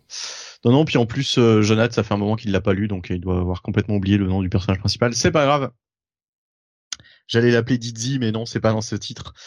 Euh, putain, ça m'énerve parce qu'en plus, je l'avais en tête hier, et forcément, j'ai tout oublié. Ah, je, je Euh, s'est absenté euh, quelques instants, donc euh, Non, bah c'est pas grave. Euh, donc, euh, elle est, euh, elle est toujours en fait à la recherche des restes c'est pas ça? Voilà, tout simplement, ouais, exactement. Euh, Ellie est à la recherche donc des restes de son mentor euh, qui ont été euh, euh, dérobés en fait. Il était, euh, enfin, sa sépulture a été dérobée euh, par ses ennemis. Une espèce d'organisation donc qui bah, veulent le contrôle des forces, des forces, enfin comment dire, des forces démoniaques quoi. Il y a une espèce de quête autour des talismans depuis le début de cette série. Et euh, donc elle va aller, euh, elle va aller euh, forcer contraint, euh, elle va se rendre en fait euh, sur place à la demande donc de des ravisseurs de voilà bah, la, sépulture de son mentor comme je disais. Et euh, et donc et donc euh, ça va être un épisode bah, comme d'habitude hein, avec bourré de de, de, non seulement d'action mais aussi de dialogue assez euh, caustique hein, puisque notre euh, notre héroïne a quand même le verbe assez fleuri hein, euh, c'est un personnage un peu à la à la Constantine mais au féminin.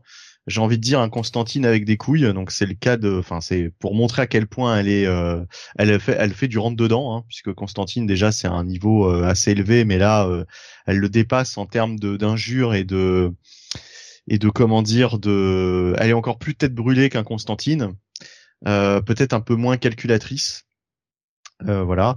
Et euh, donc on va avoir encore euh, un sacré lot de démons euh, tous plus dégueulasses les uns que les autres. D'ailleurs ça commence par un flashback où on la voit euh, affronter une espèce de démon mais au design absolument euh, bah, dégueulasse ouais c'est le cas de le dire. Enfin voilà il y a pas y a pas d'autre mot quoi donc euh, voilà, il y a toujours plein de plein de scènes assez fun et euh, bah c'est ça reste une lecture euh, quand même très très plaisante quoi, qui rappelle effectivement ce que Cy Spurrier avait pu faire sur euh, sur Hellblazer. Il n'avait pas pu continuer plus de plus de 12 numéros me semble-t-il. Et du coup là, il peut s'en donner à cœur joie sur ce titre. En plus, il a les, les euh, comment dire, il est, il est totalement libre de faire ce qu'il veut vu que euh, bah, c'est sa création donc euh, donc voilà donc euh, on imagine que euh, on en a encore pour euh, pour un petit moment. En tout cas, ça peut durer encore un petit moment et tant mieux. Euh, ça fait partie de ces euh, titres boom que vraiment j'aime j'aime à lire en ce moment. Alors le seul truc c'est que si vous le lisez en VO, c'est un peu compliqué toujours. Hein, c'est du size supérieur, faut prendre le temps. Et puis il y a surtout des dialogues euh, où ça parle beaucoup en argot, etc. Euh, bon, c'est pas forcément évident. Faut avoir quand même un bon niveau d'anglais. Euh, D'ailleurs, même moi, il y a des trucs sur lesquels je bute un peu. Hein. Je me dis, attends, quoi, qu'est-ce que- qu'est-ce qu'il raconte là? Euh, je, je, je suis obligé de relire plusieurs fois une petite bulle pour euh, pour comprendre exactement le sens de la phrase. Euh, donc, euh, donc voilà, donc euh, ça se lira certainement beaucoup mieux en français, d'autant que on a appris que ça sortait chez Delcourt dans quelques mois. c'est une très bonne nouvelle. Dame Zemol sortira bien en français. voilà, donc apparemment c'est Delcourt. C'est pas très étonnant puisque Delcourt, bah, qui a sorti Walking Dead, s'est intéressé à mon avis pour ce titre par la présence aussi de Charlie Adlard et ils ont bien fait puisque franchement ce titre, ce titre vaut le coup quoi. Voilà, donc c'est toujours euh, gore, irrévérencieux, euh, fun, euh, et voilà, c'est toujours une, très bonne lecture.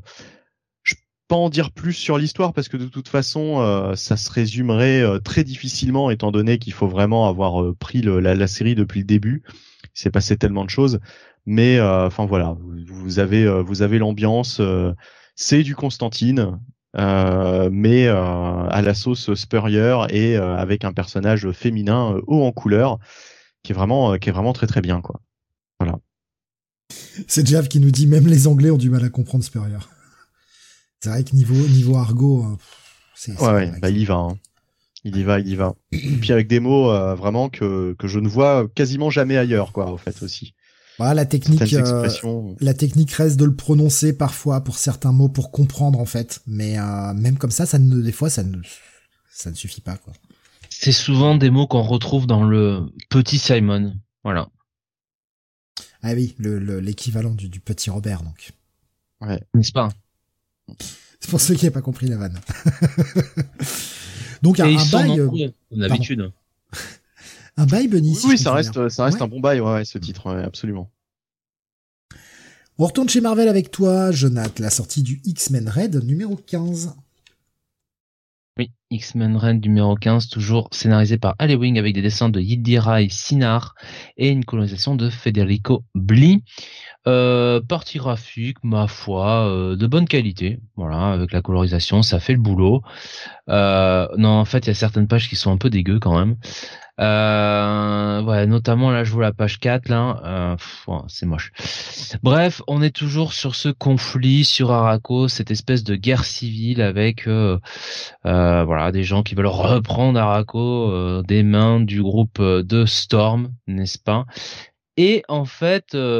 En parallèle, on a le, le Fisherman, hein, ce personnage euh, d'Araco qui va un peu auquel on va duquel on va explorer la euh, je dirais la euh, le passé on va voir un petit peu d'où il vient, on va voir un peu bah, comment il a rencontré sa femme, hein, notamment, parce que oui, il a une femme et des enfants, et, et voilà, ça va être une vraiment un titre qui va être construit autour de lui. Euh, et on va voir un peu comment le passé finalement va impacter le futur et en l'occurrence le présent. Euh, je vous cache pas que les parties dans le présent euh, autour de la défense un petit peu euh, d'Araco avec euh, avec Storm notamment, c'est pas bien passionnant. c'est quand même plus intéressant quand on explore le passé du Fisherman. voilà.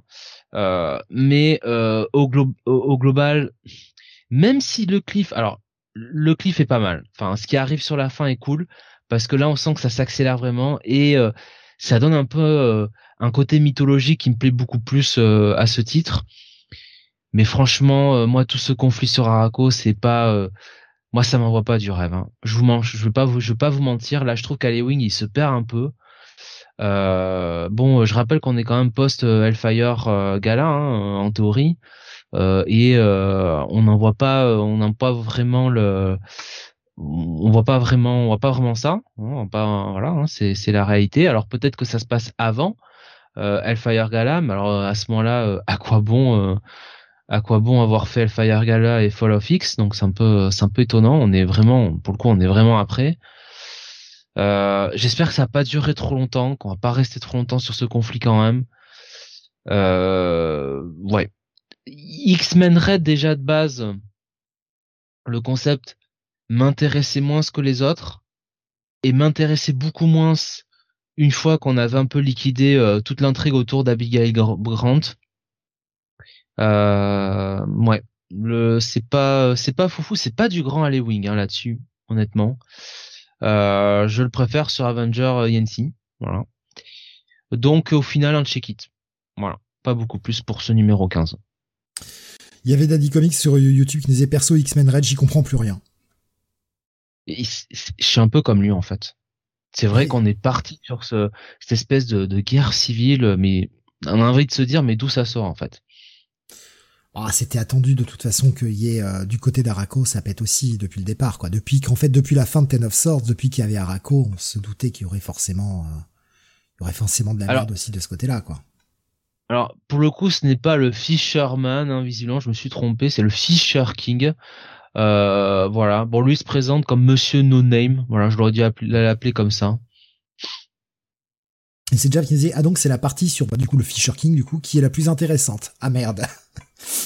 Et Nico Chris me disait, cette Storm pourrait être dans Okuto no Ken. C'est vrai que sur la cover, euh, elle a un petit côté Ken pas tenté, hein. Oui. Oui, mais alors Ken des débuts, hein. Avant oui, le, côté euh, cuir Mad Max et compagnie, quoi. Ah oui, oui. Donc ouais, petit check it, hein, c'est ça. Hein. Ouais, check it, hein. Check it, pardon, excuse-moi. ouais. Check it. Un peu plus, euh, il me faisait dire passe. Hein. Non, pardon, j'avais retenu check it, j'étais plus sûr, j'ai tenté un truc. Bon bah, j'ai raté. Et ça déjà disait dommage pour Brand car son ambiguïté semblait intéressante. Mais oui, mais oui, totalement. Et là, justement, si tu veux, le rôle un petit peu toujours euh, très moralisatrice euh, de Storm euh, en nouvelle leader d'Araco marchait dans la mesure où on avait l'opposition avec une Abigail Brandt qui jouait sur tout le tableau et qui avait un agenda et qui était hyper manipulatrice. Donc il y avait quand même des rôles bien définis. On avait aussi tout le tout on avait Cable qui était là-dedans euh, et qui lui justement était un peu entre les deux. Donc on avait plein de euh, voilà plein de, de camps entre guillemets qui, qui s'opposaient et c'était c'était pas mal euh, voilà. Et puis il y avait quand même la petite blague de câble sur euh, Thunder, euh, Thunderbird et les avions. mais là, le problème, justement, c'est que on est vraiment sur un truc très manichéen. Voilà. Il y a les bons du côté de Storm, les méchants du côté des opposants. Et c'est pas bien intéressant. Et et, et on retrouve pas Wing quoi. On retrouve pas la, la plume, la plume d'Alewing. Ouais, peut-être que ça l'emmerde, mais bon, il faut qu'il aille jusqu'au bout de la série. Hein. Peut-être aussi, peut-être. Peut-être que cette direction, lui, ne l'intéresse pas. Ou à moins que lui s'éclate, mais que bah, les gens trouvent pas ça cool. c'est peut-être ça aussi. Peut-être qu'il dit Ah putain, j'ai écrit mon chef-d'œuvre. Bon. pas de chance. Ok, donc check it seulement pour ce X-Men Red numéro 15. Exactement. continue avec du boom maintenant, euh, avec la sortie du Dark Ride numéro 8 c'est la fin du deuxième arc sur ce titre. Titre écrit par Joshua Williamson, décidément hein, extrêmement créatif, euh, extrêmement prolixe le monsieur. Euh, il écrit autant de titres qu'en dessine Dan Mora, c'est dire. À eux deux, je crois que c'est la moitié de la production comics. Est-ce qu'il les écrit aussi bien que Dan Mora les dessine? Ah, il est pas trop mal quand même, Williamson. Hein. Franchement, euh, je préfère qu'on voit un mec comme lui un peu partout je sais, je vais taper, je vais tirer sur l'ambulance plutôt qu'une Tiny Howard, tu vois, à choisir. Je tire sur l'ambulance, je sais bien, ou même comme Michael Bendis. Euh, c'est lamentable, ces attaques sournoises comme ça par derrière. Non, non, mais le, mec écrit vraiment pas mal de titres par euh, par mois, hein, c'est quand même fou. Hein. Non, bah non, mais franchement, euh, on, va, on, va parler franchement. heureusement qu'il est là chez DC pour lier un peu les titres entre eux, quoi. Hein. Ouais. C'est le seul qui, c'est le seul qui fait le boulot, quoi. On va pas se bah, mentir. Hein. Lui, Mark Wade. Ouais, lui, Mark Wade. ouais, ils sont deux chez chez DC à, à être quand même relativement raccord.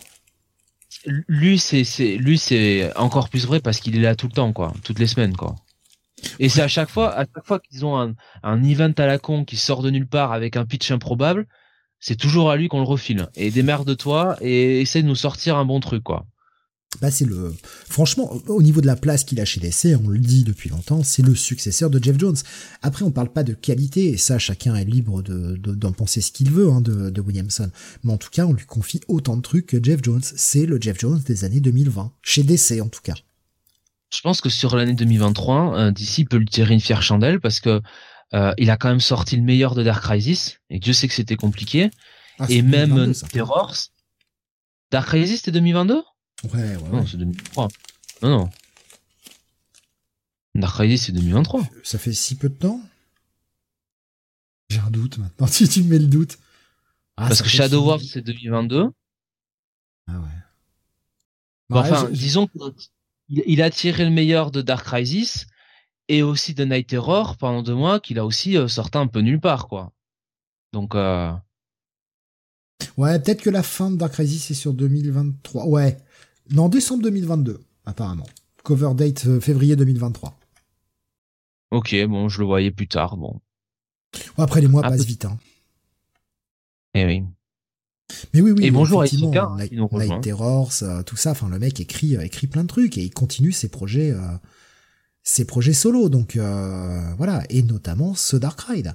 Donc fin du deuxième arc, André Bressan au dessin, et on a une colorisation, dessin et ancrage d'ailleurs, et colorisation d'Adriano Lucas. C'est l'arc euh, qui va nous révéler enfin cette figure que l'on voit depuis le départ, la figure paternelle, euh, qui, qui, qui, se dévoile. Et là, c'est l'épisode où on va enfin. Enfin, non, pardon, c'était le, parce que j'ai lu le dernier, parce que j'avais pas rattrapé, pardon. L'épisode dernier, c'était l'épisode où on a découvert le père. Excusez-moi, je commence à confondre les deux épisodes. Euh, enfin, on a découvert le père, parce qu'on entendait parler, cette figure mythique, paternelle, qui a créé le parc depuis le départ, que l'on ne voit jamais, qui, on sent, a quand même pas mal de secrets autour de lui, et on avait enfin découvert le père, et on avait découvert un mec ultra manipulateur, euh, qui, était un espèce de monstre. Mais, forcément, il se... Euh, lui et son fils ne s'entendent pas et, ça va finir en coup de poing sur la gueule. Son fils va partir et quitter le parc. Il en a marre de tout ça, il veut partir. On a toujours, comme à chaque fois, l'épisode qui commence avec une petite scène flashback où on, on voit les enfants avec leur mère qui est même toujours malade, mourante à l'hôpital. Et là, la mère est vraiment en sale état. On voit qu'on est, qu'elle est pas loin de la fin. Elle, elle, tousse, elle saigne de partout, elle saigne du nez, machin. Et elle dit à son fils d'être fort. La fille ne vient même plus le voir. Sa, sœur Halloween ne vient plus le voir. Et euh, bah, ce pauvre Sam, euh, il est totalement perdu. Et sa fille l'appelle. Sa fille, euh, on rappelle, hein, le mec est divorcé et ça s'est mal passé. Dans le début de l'arc, sa fille avait commencé à, à se couper les veines. Elle a quoi, 5-6 ans?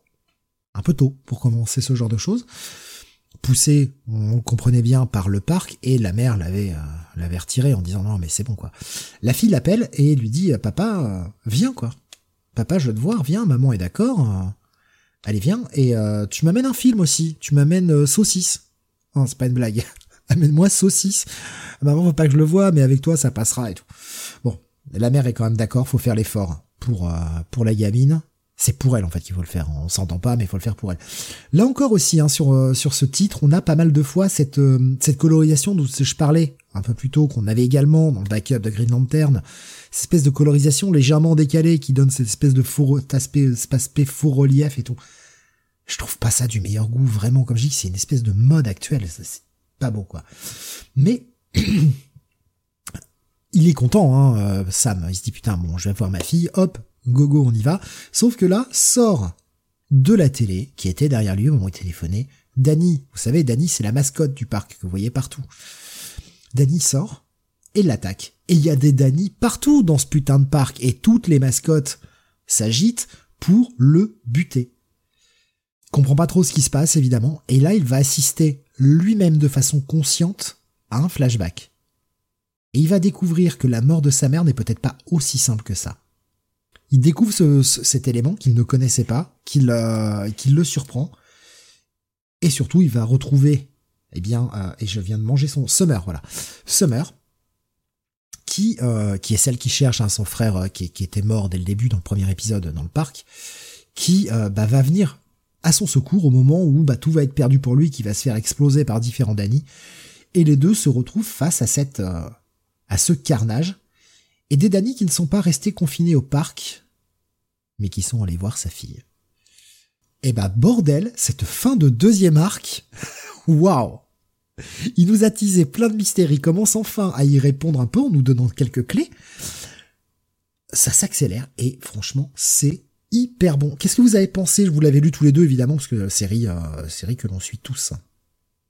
Écoute, euh, eh ben, l'image de cette série très bien. Et, euh, et j'apprécie que euh, en fait euh, bah, Joshua Williamson ils mettent les pieds dans le plat et ils nous fassent comprendre que bah, ces petites euh, ces petites peluches euh, qui sont un peu monstrueuses bah, sont réelles, voilà.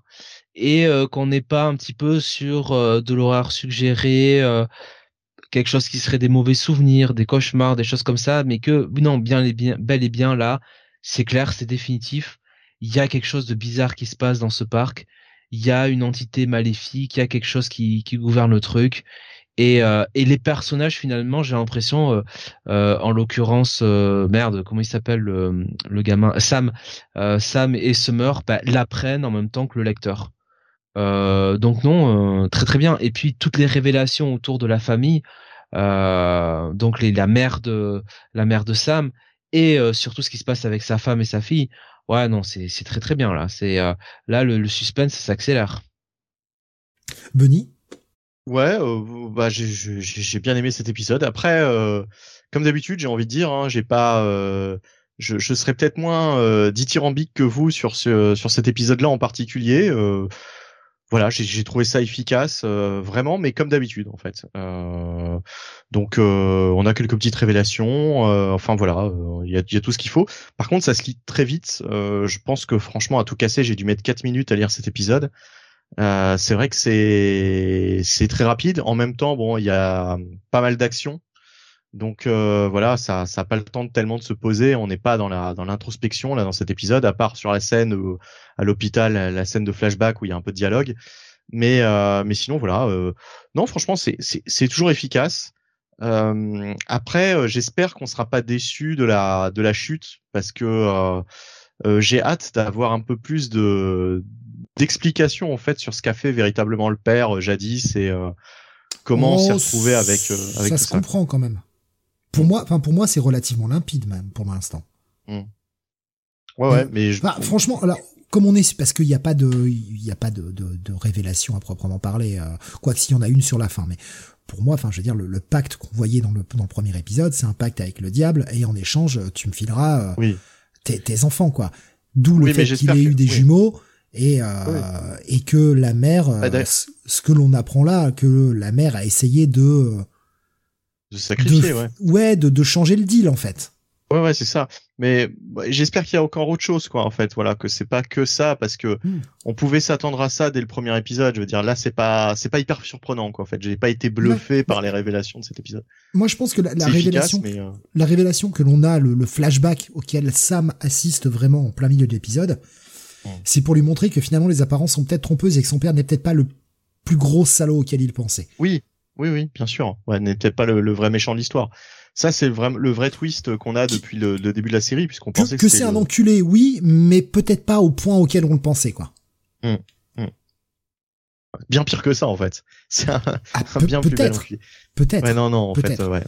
Mais il reste pas mal de choses à explorer, parce que notamment, on a toute toute cette séquence qu'on avait eue, bah, je crois que c'était dans le 5, si ma mémoire est bonne, où euh, Summer et Sam euh, visiter euh, les, les, les tréfonds là, de l'espèce de château et il y avait toute cette espèce de décharge avec plein de saloperies. T'avais l'espèce de concierge là qui avait fait une poupée, euh, une poupée vaudou qu'il devait sûrement baiser la nuit, euh, un truc totalement dégueulasse qui ressemblait à la mer, un truc immonde.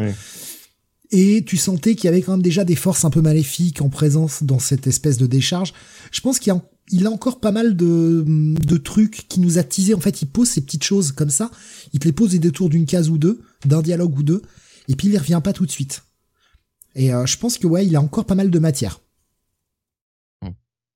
Bon, enfin, en tout cas, ça reste toujours une très bonne lecture. Il hein. n'y euh, a pas à dire, donc euh, on peut passer aux notes, je pense, hein, puisque j'ai pas, pas.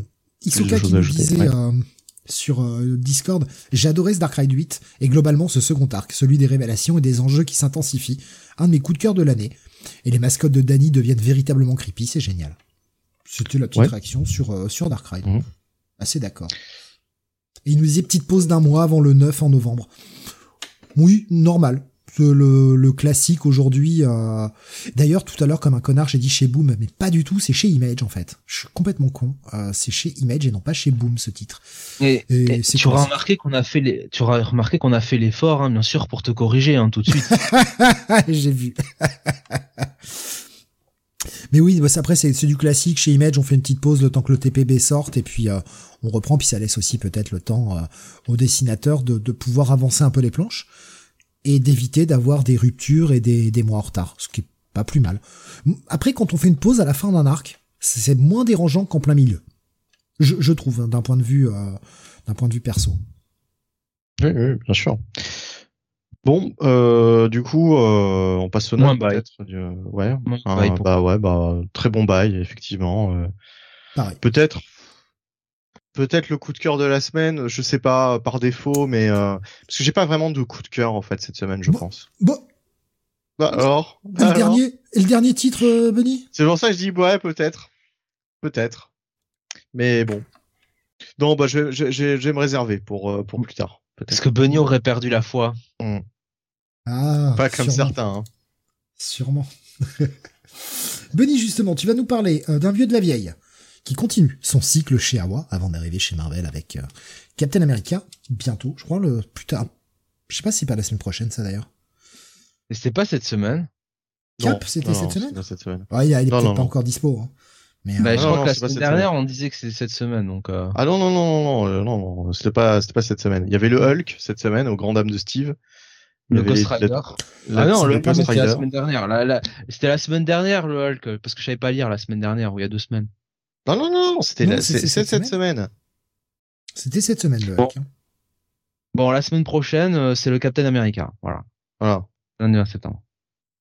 Ok Euh, donc ouais, donc le, le The Madness chez Awa, deuxième épisode. exactement sur 6 hein, puisque c'est une mini euh, effectivement chez Awa.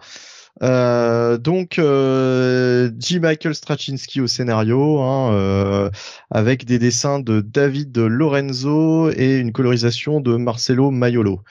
Euh, non, ah, non, c'est Ako qui est à la au dessin. Oula, attends, je ne sais pas. Euh, si je pouvais avoir les crédits en dehors de la page de dessin. couverture, ça m'arrangerait. C'est Ako Ouais, au dessin, c'est sûr. Au dessin. Euh, Et, je suis persuadé euh, qu'ils ont mis à la fin les crédits. Bah non, même pas en David, fait. David Lorenzo euh, doit être à l'ancrage parce que Mayolo, c'est le coloriste. Ouais, c'est ça. Euh, je ne trouve pas de page de, de crédit dans ce comic book, c'est quand même assez fort. Mais bon, qu'importe. Euh, donc du coup, euh, le premier épisode m'avait plutôt plutôt bien plu. Euh, une histoire euh, assez simple, mais enfin simple non, on a, on a, on a- sur le papier assez simple, mais en fait au début, on, au contraire, on comprenait pas trop de quoi il s'agissait. Euh, en réalité, il s'agissait de d'un monde dans lequel il y a une espèce de, de ligue de justice, hein, concrètement, hein, une espèce de, de Justice League qui ne dit pas son nom, enfin ils sont appelés autrement, euh, dont l'un de ses membres euh, en fait pose problème au gouvernement et euh, ils vont décider de, euh, de liquider euh, bah, cette personne en fait, cette espèce de nana à super pouvoir. Euh, qui euh, dont on ne comprend pas trop d'ailleurs les pouvoirs au début hein, c'est assez nébuleux euh, et euh, là en fait euh, à la fin du, du premier épisode euh, elle était totalement atomisée à la fin on la voyait euh, ressurgir des décombres euh, elle n'était pas euh, il n'avait pas réussi à la tuer et par contre toute sa famille donc euh, ses enfants et, euh, et son mari qui comme par hasard était en, plein en train de lui demander euh, sa main euh, voilà comme comme comme par hasard hein, ça tombe toujours au mauvais moment ces choses là euh, et bah euh, du coup elle était elle pétait les plombs et d'où le titre hein, The Madness. Mais pas seulement puisqu'en fait on a un flashback là sur cet épisode on commence sur un petit peu on en sait un peu plus sur les origines de ses pouvoirs et en fait on se rend compte que lorsqu'elle était gamine elle avait une espèce de d'ami imaginaire mais que cet ami imaginaire n'était pas totalement une amie imaginaire. En fait ça faisait partie de ses pouvoirs. Euh, dès qu'elle était euh, dès que quelqu'un l'embêtait en fait il y avait une espèce de version euh, je dirais corrompue d'elle qui, qui faisait son apparition et qui réglait les problèmes en fait une espèce de version noire hein, puisqu'elle est elle est euh, elle est brune euh, elle elle est blonde euh, normalement. Et puis voilà donc il y avait une espèce de version brune à la peau bizarrement colorée d'ailleurs hein, un peu grise qui, qui apparaissait et, que personne ne voit d'ailleurs à part elle bien sûr qui, qui la considère comme une amie comme une amie imaginaire. Et un beau jour cet ami imaginaire va disparaître hein, avec une espèce de formule magique comme ça qu'elle doit prononcer pour la faire disparaître Ça arrive Et- souvent. euh, au point que euh, les années passent et elle va imaginer que bah effectivement c'était euh, ni plus ni moins que le fruit de son imagination quand elle était gamine jusqu'au jour où euh, certaines personnes mal intentionnées vont essayer de la violer lors d'une soirée et elle va reprononcer la formule et ça va faire réapparaître cette espèce de de, de, de version euh, evil de bah, d'elle-même. Euh, et si tu me dis que c'est Shazam la formule, je pète un plomb. Non, non, non, c'est euh, Oli Oli Oxenfree. Voilà. Démerde-toi avec ça. euh, donc euh, voilà. Et euh, et ben, et ben, ben enfin, voilà. Donc euh, c'est c'est assez. Euh, franchement, c'est c'est c'est plutôt pas mal cette lecture. J'ai bien aimé euh, toutes ces petites révélations, etc. Parce qu'on savait pas du tout d'où ça sortait. En fait, ces pouvoirs. Là, on les comprend mieux. J'aime bien l'idée de l'ami imaginaire qui est en fait la comment dire. Bah, qui fait partie justement de, de ces pouvoirs latents qu'elle ne comprend pas en fait étant jeune. elle, elle interprète ça autrement à travers cette cette, euh, cet ami imaginaire et euh, toutes les répercussions que ça va avoir sur sa vie adulte et, euh, et voilà. Et donc là, elle est ensuite on repart dans le temps présent où effectivement elle va exercer sa vengeance sur le gouvernement et sur ses anciens alliés et elle commence déjà à mettre à envoyer à envoyer le pâté quoi puisque ça va charcler sévère, hein, c'est assez gore en fait. non franchement c'est du c'est du Straczynski un petit peu à la sauce Millard. C'est assez étonnant. Euh, ça aurait pu être un, un récit un petit peu écrit par Marc Millar. Alors il y aurait eu encore plus d'injures, j'imagine, si ça avait été Marc Millar au scénario. Mais honnêtement, c'est euh, c'est efficace. Alors c'est pas un scénario non plus hyper euh, comment dire original. Hein. On a déjà vu des trucs assez similaires, mais c'est suffisamment, euh, comment dire, euh, euh, suffisamment intéressant, suffisamment haletant pour qu'on soit, pour qu'on soit pris. En tout cas, pour, l'instant, ce second épisode, je l'ai trouvé bien cool et j'irai sans doute voir la suite. Voilà, je vais peut-être me faire les six, on verra, ça dépendra des, autres sorties. C'est pas non plus la sortie la plus incontournable qui soit, mais et puis graphiquement, c'est plutôt pas mal d'ailleurs aussi. Hein. moi, moi, j'aime bien en général ce qu'il fait. Voilà. J'ai feuilleté vite fait pour voir à quoi ça reste solide. Hmm. Voilà, donc euh, ouais, bah, j'ai envie de dire un, bon petit bail hein, euh, sur ce titre. Bonne surprise. Ah. Pardon, je t'en prie, prie, vas-y. Avec avec une une petite page euh, façon rétro, façon Jeff Jones. on te t'explique qui est l'agent X9 hein, dont on parle dans dans ce dans ce comic book, puisque là l'idée c'est aussi qu'on est dans un monde où il y a des des héros depuis un certain temps et donc euh, comme il y a cette espèce de ligue de justice, euh, bah voilà, il y a une espèce de page euh, à l'ancienne, voilà, histoire de faire de faire un petit peu un petit peu le taf et de t'expliquer qui sont les autres personnages. Je pense qu'on en aura une dans chaque numéro et puis puis voilà quoi. Isoka qui nous a confirmé hein, le cap la semaine prochaine. D'ailleurs, je te un œil sur le programme la semaine prochaine, ça va être quand même bien rempli. Hein. Il y a du Nightwing, il y a du, il y a le Superman qui revient enfin. Il y a le World's Finest euh, Batman Superman, il y a le Titans, il y a le Spawn, il y a le Wonder Woman numéro 1, il y a le Guardians of the Galaxy. Il y a la nouvelle série Uncanny Spider-Man. Oh. Avec, avec donc euh, Nightcrawler dans le costume. Ah oh, non, non, Pourquoi J'en sais rien. Euh, le Uncanny Avengers, il y a le Dark X-Men, il y a le Cap, justement, il y a le Grimm. Enfin, il y a vraiment une semaine assez chargée la semaine prochaine. Deuxième Alpha Flight aussi, qui m'avait plutôt bien séduit pour le premier numéro. Faudra faire des choix, mais euh... mais de toute façon c'est bien là parce que là tu, tu, tu, as cité pas mal de séries que vous faites vous, mais euh, moi je les fais pas, donc euh, je m'en fous un peu quoi en fait. Ah, je cité ça va encore pour toi. Il y a même Gunslinger, c'est euh, la semaine double. Ouais, mais il y, en a quasiment chaque semaine et je les zappe en général hein, quand il y a quand il y a trop de choses. La semaine prochaine il y a double ration et Gunslinger qui arrive à son numéro 24. Attention. Ah pas mal. Attention.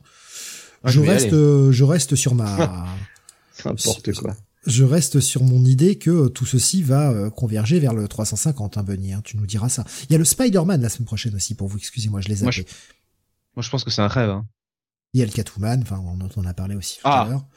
Le Saga 66 ah, aussi nous disait euh, Isoka, effectivement, il y a le Saga qui sort. Non, non, il y a euh, franchement la semaine prochaine est plutôt chargée, reste à voir ce qu'on pourra voir. Il y a le Ten Month, il y a le War Journal de Green Lantern dont on parlait, Fish Flies est censé sortir aussi la semaine prochaine.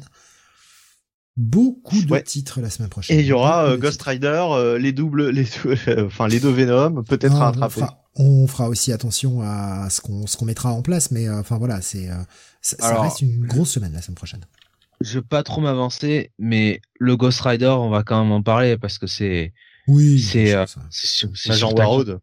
Bah bien sûr. Là, tu Voilà. vois, j'ai retenu son nom, tiens, c'est bizarre. Bah voilà, Talia, bien sûr. Enfin, Talia Warroad, ouais. Quel bon personnage. Le meilleur de, de créé de chez, chez Marvel depuis très longtemps. Écoute, euh, bah à peu près depuis 1950. Hein. Jonathan, tu n'as pas eu, euh, tu n'as pas eu un petit coup de cœur pour Elsa Bloodstone? Bah tu vois, même Madeline, hein, avec le recul, hein, à côté de Talia, hein, ma foi. Hein. rousse qui botte des culs comme ça hein. Ouais, mais c'est un peu trop évident. Et Voilà. qui aime avoir un boomstick entre les mains? Là-dessus, oui, effectivement, euh, ça lui donnerait des points, euh, des points sympathie en plus. je, je ne trahis rien, c'est dans le comique, hein, elle le dit. hein. J'adore avoir un boomstick entre les mains. C'est pas moi, c'est elle. Du coup, un bail, Bunny, pour ce The Madness? Ouais, un bon petit bail. Avant de passer à la suite, petite euh, question de Nico Chris. Ah, Nick Sioka qui nous dit aussi, il y a le Forge 4 de Ruka. Ouais, pourquoi pas. Pourquoi pas. Euh, Nico Chris nous demandait les comics Gargoyles, vous avez pas continué? Moi, le premier m'avait pas séduit. hein. J'y suis allé au 2, 3, et pff, ouais, franchement, ça m'a pas, honnêtement, ça m'a pas envoyé du rêve. Ah, et c'est vrai, Nico Chris qui dit, il y a Big Game 3 pour toi, Bunny. Je, je l'avais raté. Ah oui, bah ça oui. mais non, mais je l'ai voilà. raté, je- j'ai j'ai regardé vite fait le truc et je... je- Faut je- pas, j'ai- faut pas rater ça. Faut pas rater. Non, non, mais vraiment, Tiens, grosse semaine. la même pas est sérieux ou pas, quoi. Mais non, mais j'avais raté le numéro 2 alors. que je veux dire, enfin. Eh oui. Eh ben d'ailleurs, on a, on a à la rattraper en plus, parce que je sais même plus si, non, je pense que je l'ai pas rattrapé encore. Bah, faites vos devoirs pendant la semaine. Vous avez une semaine pour rattraper le 2 avant d'attaquer le 3 et être frais. Ouais. Euh, allez, on continue. Jonath, titre de la semaine dernière où j'ai malheureusement pas pu t'accompagner, j'ai pas eu le temps d'aller le lire. The Sacrificers, après un premier épisode qui avait été plutôt sympa. Oui, où on voyait euh, une famille de pigeons euh, qui euh, bah, se faisait enlever l'aîné, voilà, alors qui au passage s'était fait savater la gueule par son père. Bon, et pour pour des raisons que je vous laisserai, je ferai aller voir, c'est c'est écrit de manière quand même très poétique. Et donc on avait cet aîné qui était emmené, enchaîné, on ne savait pas trop où, et en parallèle on avait bah, un espèce de on avait des dieux en fait euh, qui euh, euh, avaient l'air euh, un petit peu en mode euh, en mode vraiment dieu.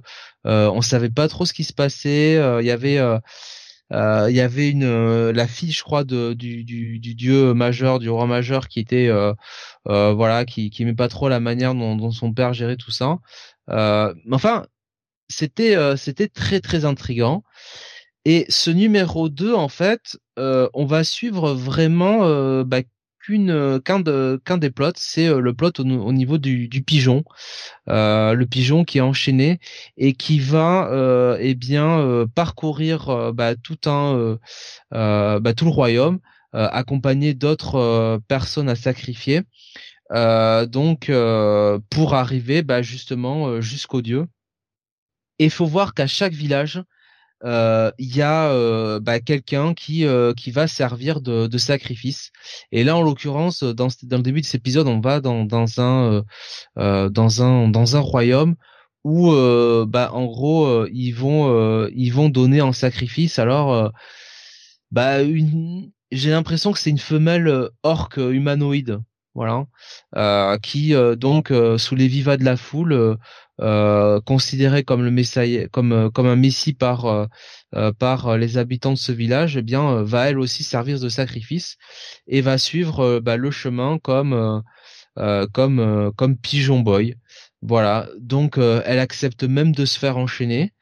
Et euh, attends, j'ai même pas donné d'ailleurs les, crédits parce que c'est c'est Rick toujours au dessin, Max Fumara au dessin, au non Rick Remender au scénario, Max Fumara au dessin et Dave McKeag euh, à la colorisation. Donc la partie graphique toujours excellente. Hein. Là pour le sous le boulot est fait.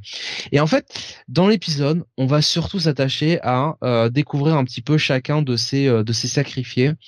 Euh, bah, d'où le titre un peu de, de cette œuvre et, euh, et voir un petit peu comment euh, ils appréhendent ce, ce rôle de sacrifice qu'on leur sa- sacrifié qu'on leur donne. Euh, quel est leur background, quel est leur parcours? Euh, on voit que c'est pas toujours des parcours faciles. Hein. Tout ne s'est pas passé comme pour euh, euh, Mademoiselle Orca, euh, Mademoiselle Orque. Donc donc voilà, c'est c'est assez intéressant. Les vues, en fait, la différence de vue des, des sacrifiés sur sur ce parcours qu'ils qu'ils suivent. par exemple, la, Madame Orca, elle elle voit ça comme bah un sacrifice normal et elle fait elle rend honneur à ses dieux quoi. C'est pas le cas des autres. Euh, donc voilà, euh, ça va, ça va vraiment tourner là-dessus, euh, avec un petit côté bon, montrer un petit peu l'égoïsme, hein, l'égoïsme un petit peu des, des, humains toujours bien sûr, et, et, donc voilà, ils vont, ils vont continuer leur parcours jusqu'au cliffhanger final. alors c'est peut-être, comment dire, le titre est peut-être moins intéressant que le premier parce que c'est vrai que le premier il y avait tout ce passage euh, avec ces dieux un petit peu alambiqués, un petit peu bizarroïdes euh, dont on comprenait pas trop euh, le panthéon finalement la mythologie. Là on s'approche, on, on, comment dire, on s'intéresse plus à ces fameux sacrifiés. mais ça n'en demeure pas moins, ça demeure pas moins intéressant. les dialogues sont pas mal. Euh, Pigeon Boy est euh, plutôt euh, plutôt sympathique. On a on a de l'empathie pour lui parce que le pauvre, bon, c'est c'est il a vraiment pas la vie facile. la Madame Orca, elle a l'air quand même un peu de péter du péter de la cafetière. Hein. voilà, elle a l'air vraiment endoctrinée. donc c'est quand même pas mal du tout. c'est peut-être moins, comment dire, un bail euh, clair que, le premier numéro, mais je mettrai quand même un bail euh, pour, euh, pour ce numéro 2. Voilà. Et j'irai continuer la série au numéro 3. C'est déjà dit Remender, j'ai l'impression que la hype n'est plus vraiment sur lui. Ça veut pas dire qu'il fait du mauvais travail. Médiatiquement, il a un peu disparu, selon moi. Nico Chris qui dit depuis Rise of for Vengeance, faut dire que c'était de la merde, il nous dit je troll, évidemment.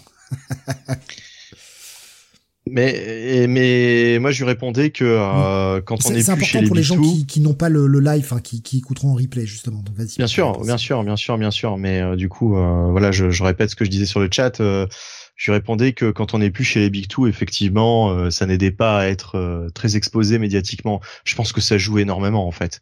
Et je rajoutais qu'un Hickman qui en branle pas une, parce que j'ai pas l'impression qu'Hickman fasse grand chose en réalité. Une page de Gods dans tous les comics Marvel. Voilà, c'est ça. Non, mais il nous fait un petit truc de temps en temps chez Marvel. Là, c'est Ultimate Invention aussi. Voilà, c'est en 4. Franchement, en plus, c'est en remplacement de de Donny Cates, hein, qui à la base devait faire euh, devait faire cette mini, euh, qui ne l'a pas fait, bah, pour les raisons qu'on a appris euh, depuis peu, hein, finalement. Euh, et donc du coup, voilà, il fait quelques petits trucs de temps en temps et il reste overhypé alors que je trouve que franchement Hickman enfin voilà quoi Oxbox ça fait quand même 4 ans quoi Donc, euh, moi, moi je trouve sympathique. Il, a un très joli prénom, je trouve. Ah oui, non, mais euh, qu'il soit sympa, ça, j'en doute pas. Hein. Euh, il peut mettre mettre le, le, le, plus sympa du monde, mais c'est pas un métier, quoi, d'être sympa. Voilà, au bout d'un moment. Oh bah, Jacques Chirac, visiblement. enfin, en tout cas, ça marche des guignols. C'est vrai, mais c'est grâce au guignol. Mais oui, oui, Hickman, je crois qu'il fait toujours des espèces de newsletters avec des schémas à la con. Mais enfin, je veux dire, hormis ça, quand il s'agit vraiment d'écrire des, des, vrais comics, des vrais, euh, des vraies séries, je crois pas qu'il ait sorti un truc ailleurs. Euh, alors peut-être sur Substack, si ça existe toujours, euh, Substack, mais je suis même pas certain que ça, ça ait fonctionné. À un moment donné, il devait lancer un projet dessus. Je sais pas où ça en est. Je m'en fous. Enfin, je crois que tout le monde s'en fout d'ailleurs de Substack. Euh, Gigos qui vient d'arriver et coucou à toi Gigos vient de nous partager une news. Je viens de la parcourir la vite fait. Euh, c'est assez complexe, donc je vais essayer de vous de la de retranscrire. Ah oui, je l'ai vraiment parcouru euh, là en speed. En gros, ça nous partage, il nous partage un truc concernant Bill Willingham, qui euh, vient d'annoncer en, en, en, se pétant la gueule vraiment salement et pour des mois et des mois à venir, et je pense pour les prochaines années, quelqu'un qui n'est pas prêt de rebosser chez DC, il vient de chier sur DC, puisqu'il a dit que Fable tous ces spin-offs, toutes ces propriétés intellectuelles, tout ce qui concerne Fable, faisait maintenant partie du domaine public. Il a dit c'est à moi, j'en fais ce que je veux, quand j'ai fait mon contrat, je l'ai fait en sorte à ce que ça m'appartienne. Donc, les comics sortis chez DC leur appartiennent toujours, bien sûr, mais l'univers de Fable est du domaine public. Vous voulez faire des histoires dans le monde de Fable? Avec les personnages de Fable, vous avez le droit aujourd'hui. je trouve ça assez ouf. Puisqu'apparemment, euh... bah, enfin, si, je comprends bien, il a été viré. où, où, il a viré, où il a viré euh, les gens de chez DC. Euh, j'ai pas eu le temps de lire toutes les news et je suis désolé, hein, mais euh, je, vous, je vous partage ça un peu comme je le veux, comme je le peux, pardon. Tu ouais. dire, Benny? Euh, Non, mais j'allais dire que de toute façon, les personnages utilisés dans Fable sont déjà dans le domaine public. Euh, tu disais, bah on, peut, on peut de toute façon écrire. Oui, mais grosso modo, tu peux utiliser, tu peux utiliser Big B, le méchant loup, euh, euh, le en, en, détective qui bosse pour Cendrillon. Enfin, t'as le droit en fait maintenant.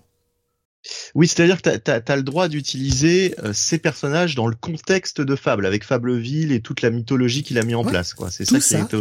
Il, il, a, euh, il a dit, c'est à moi, j'en fais ce que je veux et je décide que Ouais. ça soit dans le domaine Et- public. mais en même temps, en même temps, si c'était dans le contrat que DC a signé, euh, soit ils ont mal lu le contrat et ils se sont fait avoir comme des comme des bleus, euh, comme des pigeons, hein, comme disait Jonathan dans sa review euh, précédente. Là, euh, une famille de pigeons. Moi, je pensais que c'était des gens qui s'étaient fait vendre. un- Ah non, non, non, en l'occurrence, ce sont pas. de vrais pigeons qui Non, non, avaient mais j'ai j'ai dans, compris. hein. dans, Comme, comme ils l'ont répété après dans la review, j'ai compris, j'ai bien compris.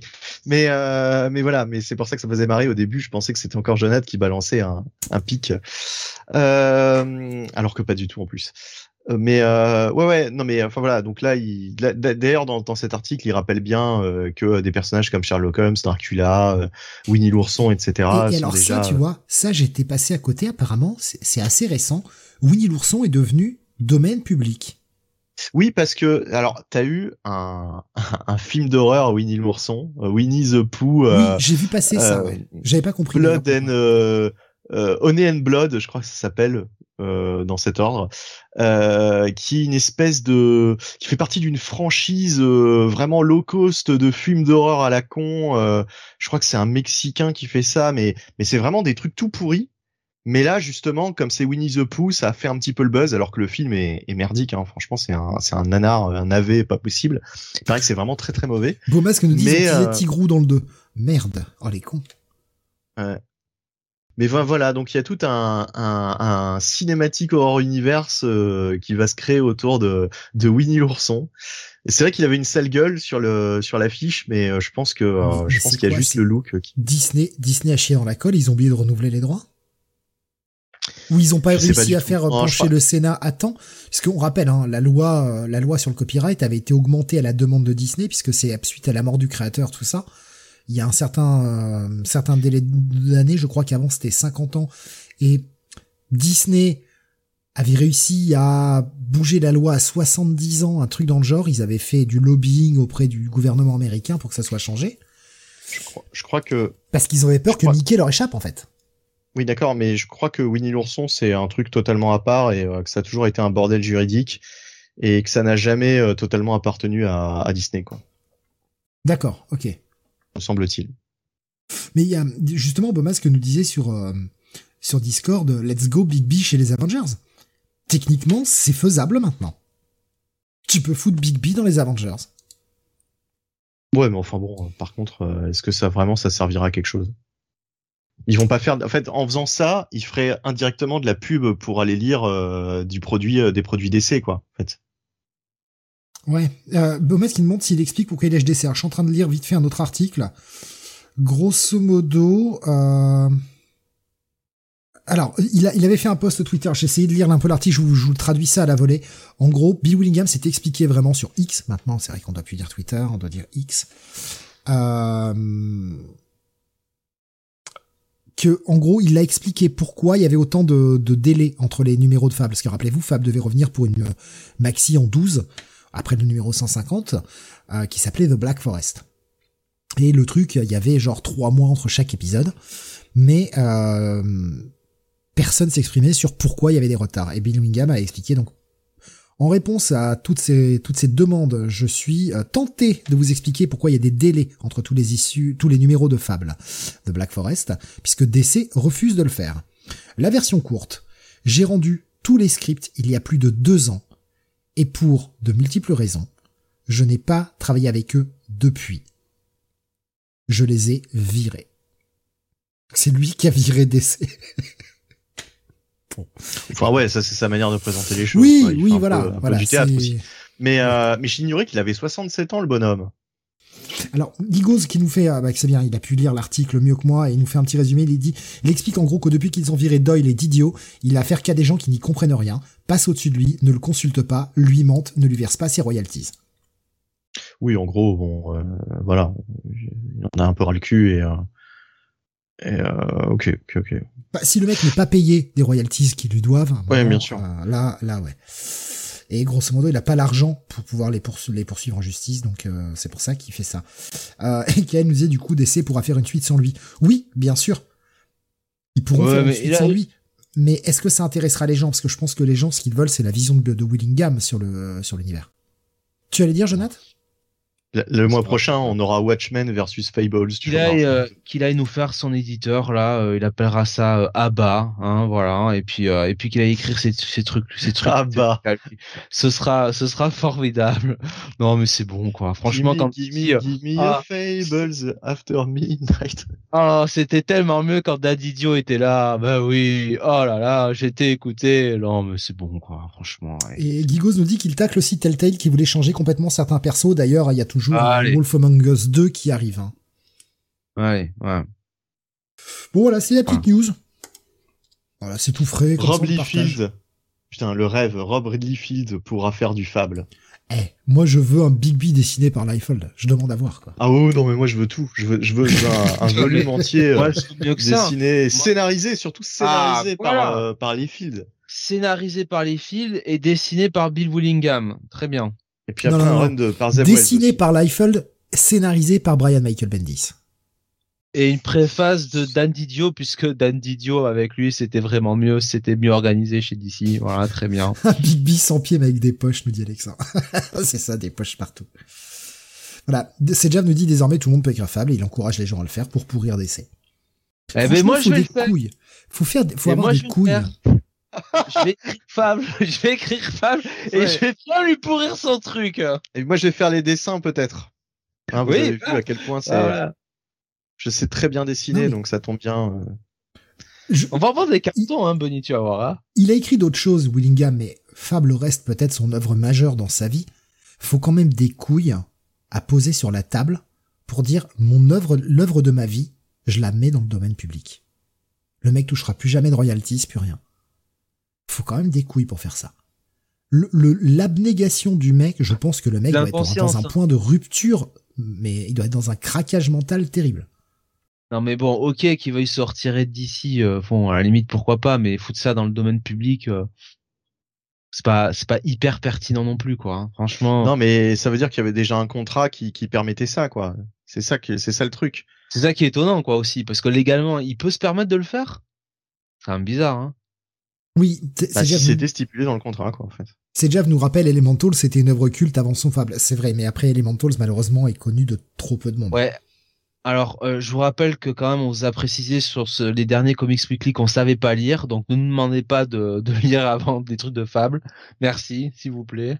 Euh, Il y avait Nico Chris qui nous proposait le Fable 157 par MHB4, Mr. Honey 4, comme Tanyan Ford, et Jonathan Mitzman.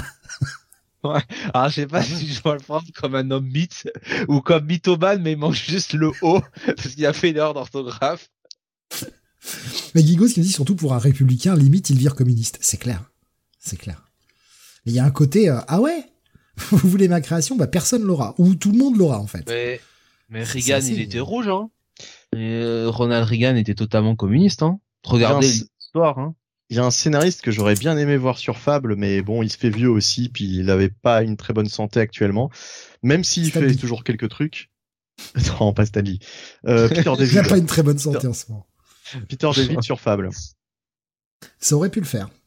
Parce que franchement, sa manière d'écrire euh, X Factor euh, s'irait bien au, au perso de Fable, en fait, je trouve. Mais bon, Non, mais bon, à, à voir euh, si, si ça se, fe- ça se fera vraiment tout ça, mais mais, surtout, fou, tu disais euh, Big B, Big B peut faire partie des Avengers, donc Fable peut euh, être une série carrément publiée par Marvel, alors du coup. techniquement, pardon, excusez-moi, j'ai oublié de couper le micro pour tousser. Techniquement, oui, Marvel peut euh, se dire, si c'est vraiment légal, etc. hein, elle peut se dire, Mais- hop mais- là, allez, pas- une série gratos, nous on va la refaire chez nous. Mais par contre, c'est pas vraiment dans leur intérêt parce que les gens iront lire euh, la série qui est, qui est toujours publiée, euh, enfin les anciens épisodes qui sont toujours publiés chez DC et donc euh, ça rapporterait quand même des lecteurs à DC quoi. Je pense que tu, si tu veux refaire l'exacte histoire, à mon avis, vu que ça reste publié chez DC, t'es baisé. Mais si tu as envie de, de faire une histoire où Jack of Fables prend sauvagement par derrière Big B, t'as le droit. Ouais, enfin, c'est pas tellement Marvel ça dans le ton. Non non mais voilà, enfin parce que bah, dans les fanfics ah, ça souvent comme ça malheureusement mais euh, il y a un éditeur qui à mon avis va se jeter là-dessus, c'est Zenescope. C'est vrai qu'ils auraient pas tort de le faire ouais.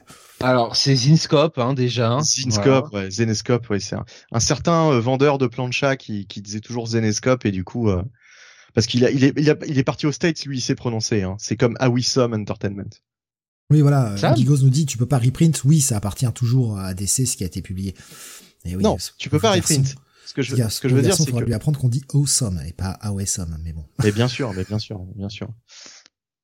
Bref, euh, donc. Euh... Tu, tu, parlais d'un homme en rouge, Jonah. Tu nous fais la, la passe d'ess hein, pour euh, pour la suite, mais. Euh, ouais, voilà. Je vais reprendre ta note euh, quand même pour ce Sacrificers, histoire qu'on qu'on termine de façon clean. Un bon bail, un bon bail. Allez, le dernier titre, vous l'attendez tous. Le Daredevil. Le Daredevil numéro 662. Euh, C'est le Legacy Number. Ouais, bon, ok, le numéro 1. Allez, pour vous faire plaisir. Le numéro 1, écrit par Saladin Ahmed. Eh oui, nouveau, euh, nouveau créateur du titre. Enfin, nouveau showrunner, on va dire, du titre. Aaron Cudder au dessin.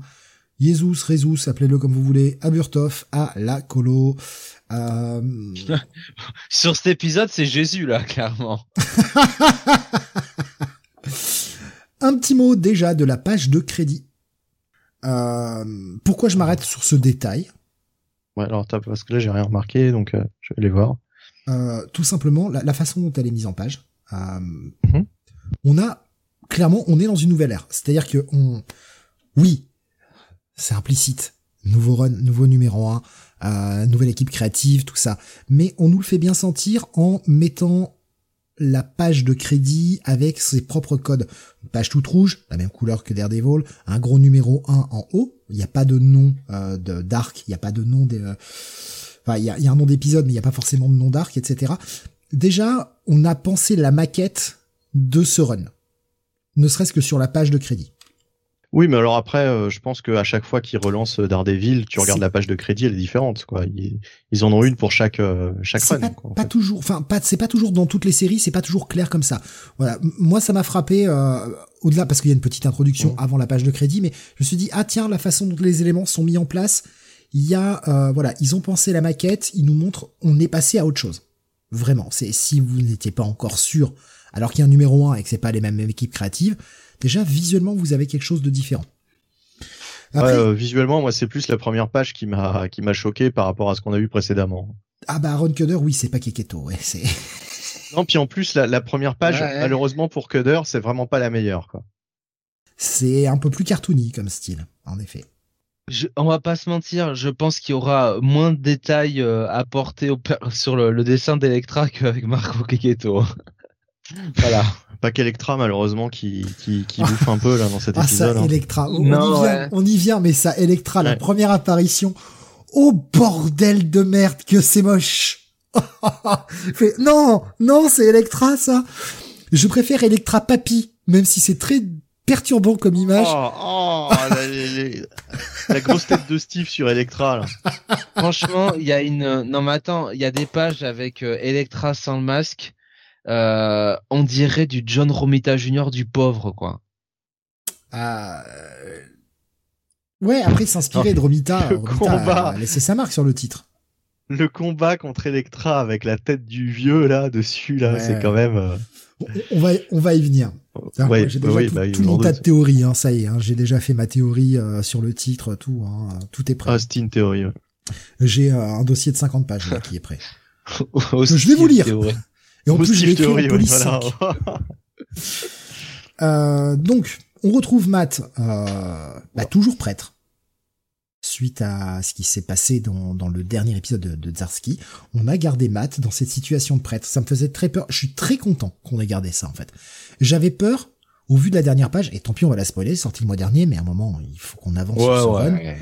Sinon, on parle au- pas de l'épisode, là, c'est pas possible. Au vu des dernières pages où on avait ce Matt qui sortait de l'église, qui voyait des, gens, qui entendaient plutôt euh, euh, des gens se faire agresser, et qui attrapait un bout de bois qui se, ou une merde qui une merde par terre ou un bâton de fer qui comme par hasard se retrouvait être rouge évidemment et qui allait casser la gueule à des bandits. J'ai eu très très peur du ah bah c'est bon on en a plus rien à foutre et Saladin Ahmed il va revenir il va aller chez Daredevil j'en ai rien à battre.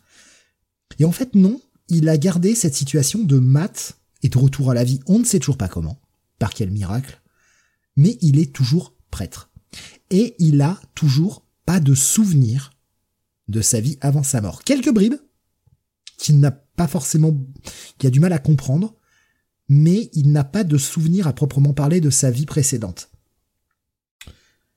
J'aime bien l'idée de, de repartir de là. Au moins, ça lui permettra de construire. Euh, et il n'a pas fait table rase de, du run de Zarski, totalement. Donc, quel, on le sait, Zarski l'avait dit, il a présenté son script à, à hum, Saladin Ahmed pour savoir ce qu'il voulait, dans quelle situation il voulait mettre Matt à la fin de son run de manière à lui faciliter le, le passage de flambeau. Les mecs ont travaillé de concert. Qu'est-ce qui a été changé, qu'est-ce qui a pas été changé, on n'a pas la réponse. Mais en tout cas, voilà, c'est cohérent avec la suite. Et rien que ça, déjà, pour moi, c'est un putain de bon point. Parce que tout est parfait, ça, on y vient. Matt travaille donc dans la le Saint Nicholas Youth Home, hein, donc une espèce de maison des jeunes qui, récupère des gens en difficulté, qui les aide, qui est en même temps une église et qui n'est pas forcément très bien vue par le diocèse. Et euh, bah Matt sert, euh, sert de gars qui, va les abriter là-dedans, qui est prêtre et qui euh, bah, qui amaille à partir avec le diocèse qui veut faire fermer ce, cet établissement parce que pas rentable, pas forcément la mission de du de, de l'église de faire tout ça. Il y a ce nouveau personnage. Merde, j'ai oublié son nom déjà. Euh, Julio ou un truc dans le genre. Non. Ravi. Ravi. Ah, Putain, j'étais pas loin. Ravi. Eh euh, ouais. Ouais, il y en a un qui est italien, l'autre espagnol, bravo, quoi. euh, Non, Julio, c'est pas italien. Non, non, avec non. un R. Bah, Euh, Julian Ross. Ah, si. C'est le plus grand adversaire que je n'ai jamais affronté. Hein, c'est vrai. qui est un peu le, le, le mec qui l'aide euh, à prendre soin des enfants, à faire tourner l'église, etc. Voilà, un, un, prêtre- un autre prêtre aussi. euh. Le mec a l'air sympa, tu vois. Enfin, je veux dire, on- la, la présentation qu'on nous en fait du perso, le mec a l'air cool. J'ai envie d'avoir un peu plus. Moi, je, je t'avouerais que quand je vois un prêtre et des enfants pas loin, Un prêtre qui sort une sucette en plus, hein. Ouais. Qu'il trempe dans son café. C'est dégueulasse. En, en parlant des enfants. Et il la trempe dans son café, ouais. Moi, je le dis, ouais, c'est- c'est- ouais, ouais. c'est hum, c'est trop bizarre pour être honnête, là. C'est Ouais, et puis Alors- les prendre dans ses bras, tout ça, euh, c'est un peu étonnant quand même. Hein. Je, je sais pas comment ils en sont venus à créer cette scène. Je pense que Saladin Ahmed a dû voir un mec un jour faire ça en se disant putain c'est vraiment bizarre. Je le placerai dans un comic un jour parce que enfin Puis après, il suce. comment comment tu peux inventer ça? T'as forcément vu un mec faire ça dans la vie pour te dire putain c'est trop bizarre. Je le mettrai un jour quelque part. Bien Le alors, mec Saladin sort une Ahmed sucette. fait ça, hein. S'en sert comme une ça cuillère. Peut-être que c'est lui qui le fait. Ouais. Ça va- S'en ça sert va comme une cuillère pour brasser son café et suce sa sucette. Déjà, d'où tu prends une sucette qui est à la rouge en plus, donc euh, vraisemblablement fraise ou fruits rouges. D'où tu prends du fruit rouge avec du café, c'est dégueulasse. C'est pas bon. Ouais, ouais. Ah oui, ça va pas du tout ensemble. ouais. c'est pas génial, les goûts ne vont pas quand, ensemble. quand tu, quand tu prends des glaces, soit tu prends des sorbets, soit tu prends des glaces à la crème, mais tu mets pas les deux en même temps. Mais Prends ouais, pas une glace café, une glace, euh, une glace fruits rouges, quoi. C'est bizarre. Je trouve ça très bizarre. Bon, là, on s'arrête sur du détail, mais je sais pas. Moi, le personnage de Ravi, je le, je le trouve cool. Ah ouais. J'ai envie d'en voir Ah, plus. si ça tombe, si ça tombe, il a Anguille sous roche. Hein. Si ça tombe, il est, euh, Peut-être. il est là pour surveiller. Moi, alors, je serais pas surpris qu'il soit là pour surveiller Matt, tu vois, Ouais. euh, et que, et qu'en fait, euh, il se transforme en un truc dégueulasse. euh, Ma théorie, c'est que c'est la, c'est la bête. Oh, Pas forcément, pas forcément déjà. la bête, mais, mais un Je, je sens que, je sens qu'il va, il va lâcher un gros P euh, dans l'un des sur Matt, ouais. Bon, notre Tu vas lui en Matt. donner la vue tellement ça le. Allez, Putain, ça brûle tellement les yeux, ça lui a retrouvé, il a retrouvé la vue, quoi. allez, ça tire, refait les nerfs optiques. allez, tire sur la queue, Matt. ah, Du les coup- petits enfants. Le, le père Matt, bon, bah, il protège des, des, des enfants et on voit qu'il y a des enfants, on voit surtout des enfants jeunes. Ça fait un peu penser, surtout quand tu vois euh, bah, la famille un peu, euh, enfin la famille, si on peut parler de ça, c'est tous des enfants euh, soit orphelins, soit qui ont des, des, parents en tôle, des, choses comme ça. Enfin, en gros, des, enfants qui sont véritablement écorchés de la vie. Tu vois la famille vraiment avec des enfants de tout style. Ça fait penser un peu, perso, moi, ça m'a fait penser à la Shazam Family, quoi. Tous ces gamins vraiment différents qui, qui sont qui ont pas de lien réel euh, à voir ce qu'il en fera par la suite. Et puis on voit qu'il n'y a pas que des jeunes enfants, il y a quand même des enfants un peu, ben, des adolescents. Euh, avec bah, ces, cette espèce de bande de loupards qui vient récupérer une gamine, euh, Ashley, et euh, le mec, c'est un gros un pimp, quoi. On voit que c'est un mec qui l'a fait bosser, qui lui frappe sur la gueule et qui l'a fait bosser comme pute euh, sur le bord des trottoirs. Et Matt va s'interposer et va leur péter la gueule. Mais euh, il va les défoncer sans trop savoir ce qu'il fait, c'est la mémoire musculaire qui parle, il a des flashs, etc. Bah, vraiment le côté amnésique, quoi. Avec bah, des pages qui, parfois, sont plutôt pas mal d'Aaron Cudder. Bah, franchement, il y, a des, il y a des séquences qui sont vraiment cool. Parfois, le dessin est bizarre, et des fois, c'est vraiment bien. Je suis très partagé visuellement. En fait, ça fait très quand même début des années euh, fin 90, début 2000, quoi. tu vois, c'est début 2000, ouais. Ouais. Il y a un côté euh, comment s'appelait-il euh, Hélas, il nous a quitté aussi. Euh, euh, bah, qui était sur Punisher là avec avec Garcenis pendant très longtemps. Steve Dillon. Steve Dillon. Il y a un petit côté Steve Dillon sur certaines sur certaines plages, je trouve. Nico Christine, je me souviens plus où vit Electra, mais mon corps si. La scène qui m'a gêné. Ouais, on y vient, on y vient. Bon, Electra veille toujours sur lui, nous replace la situation. Ça, c'est plutôt cool de nous replacer la situation du run précédent. C'est bien la preuve qu'il ne part pas de rien, Saladin Ahmed. Mais on comprend, alors bon, là, l'explication de... Alors c'est vrai qu'il y a peut-être des gens qui n'avaient pas du tout suivi le run d'avant, donc c'est bien de leur remettre les choses, mais moi quand j'ai vu la scène où c'est ah bah en fait euh, le donateur anonyme qui fait vivre Saint Nicolas c'est Electra. Ah oui j'avais deviné mon con. Euh, mais non, mais là, je pense que c'est plus pour les pour les pour les lecteurs qui oui, c'est pour ceux qui n'ont pas lu le, run précédent, effectivement, qui se sont arrêtés en cours de route, ou ceux qui savent pas lire.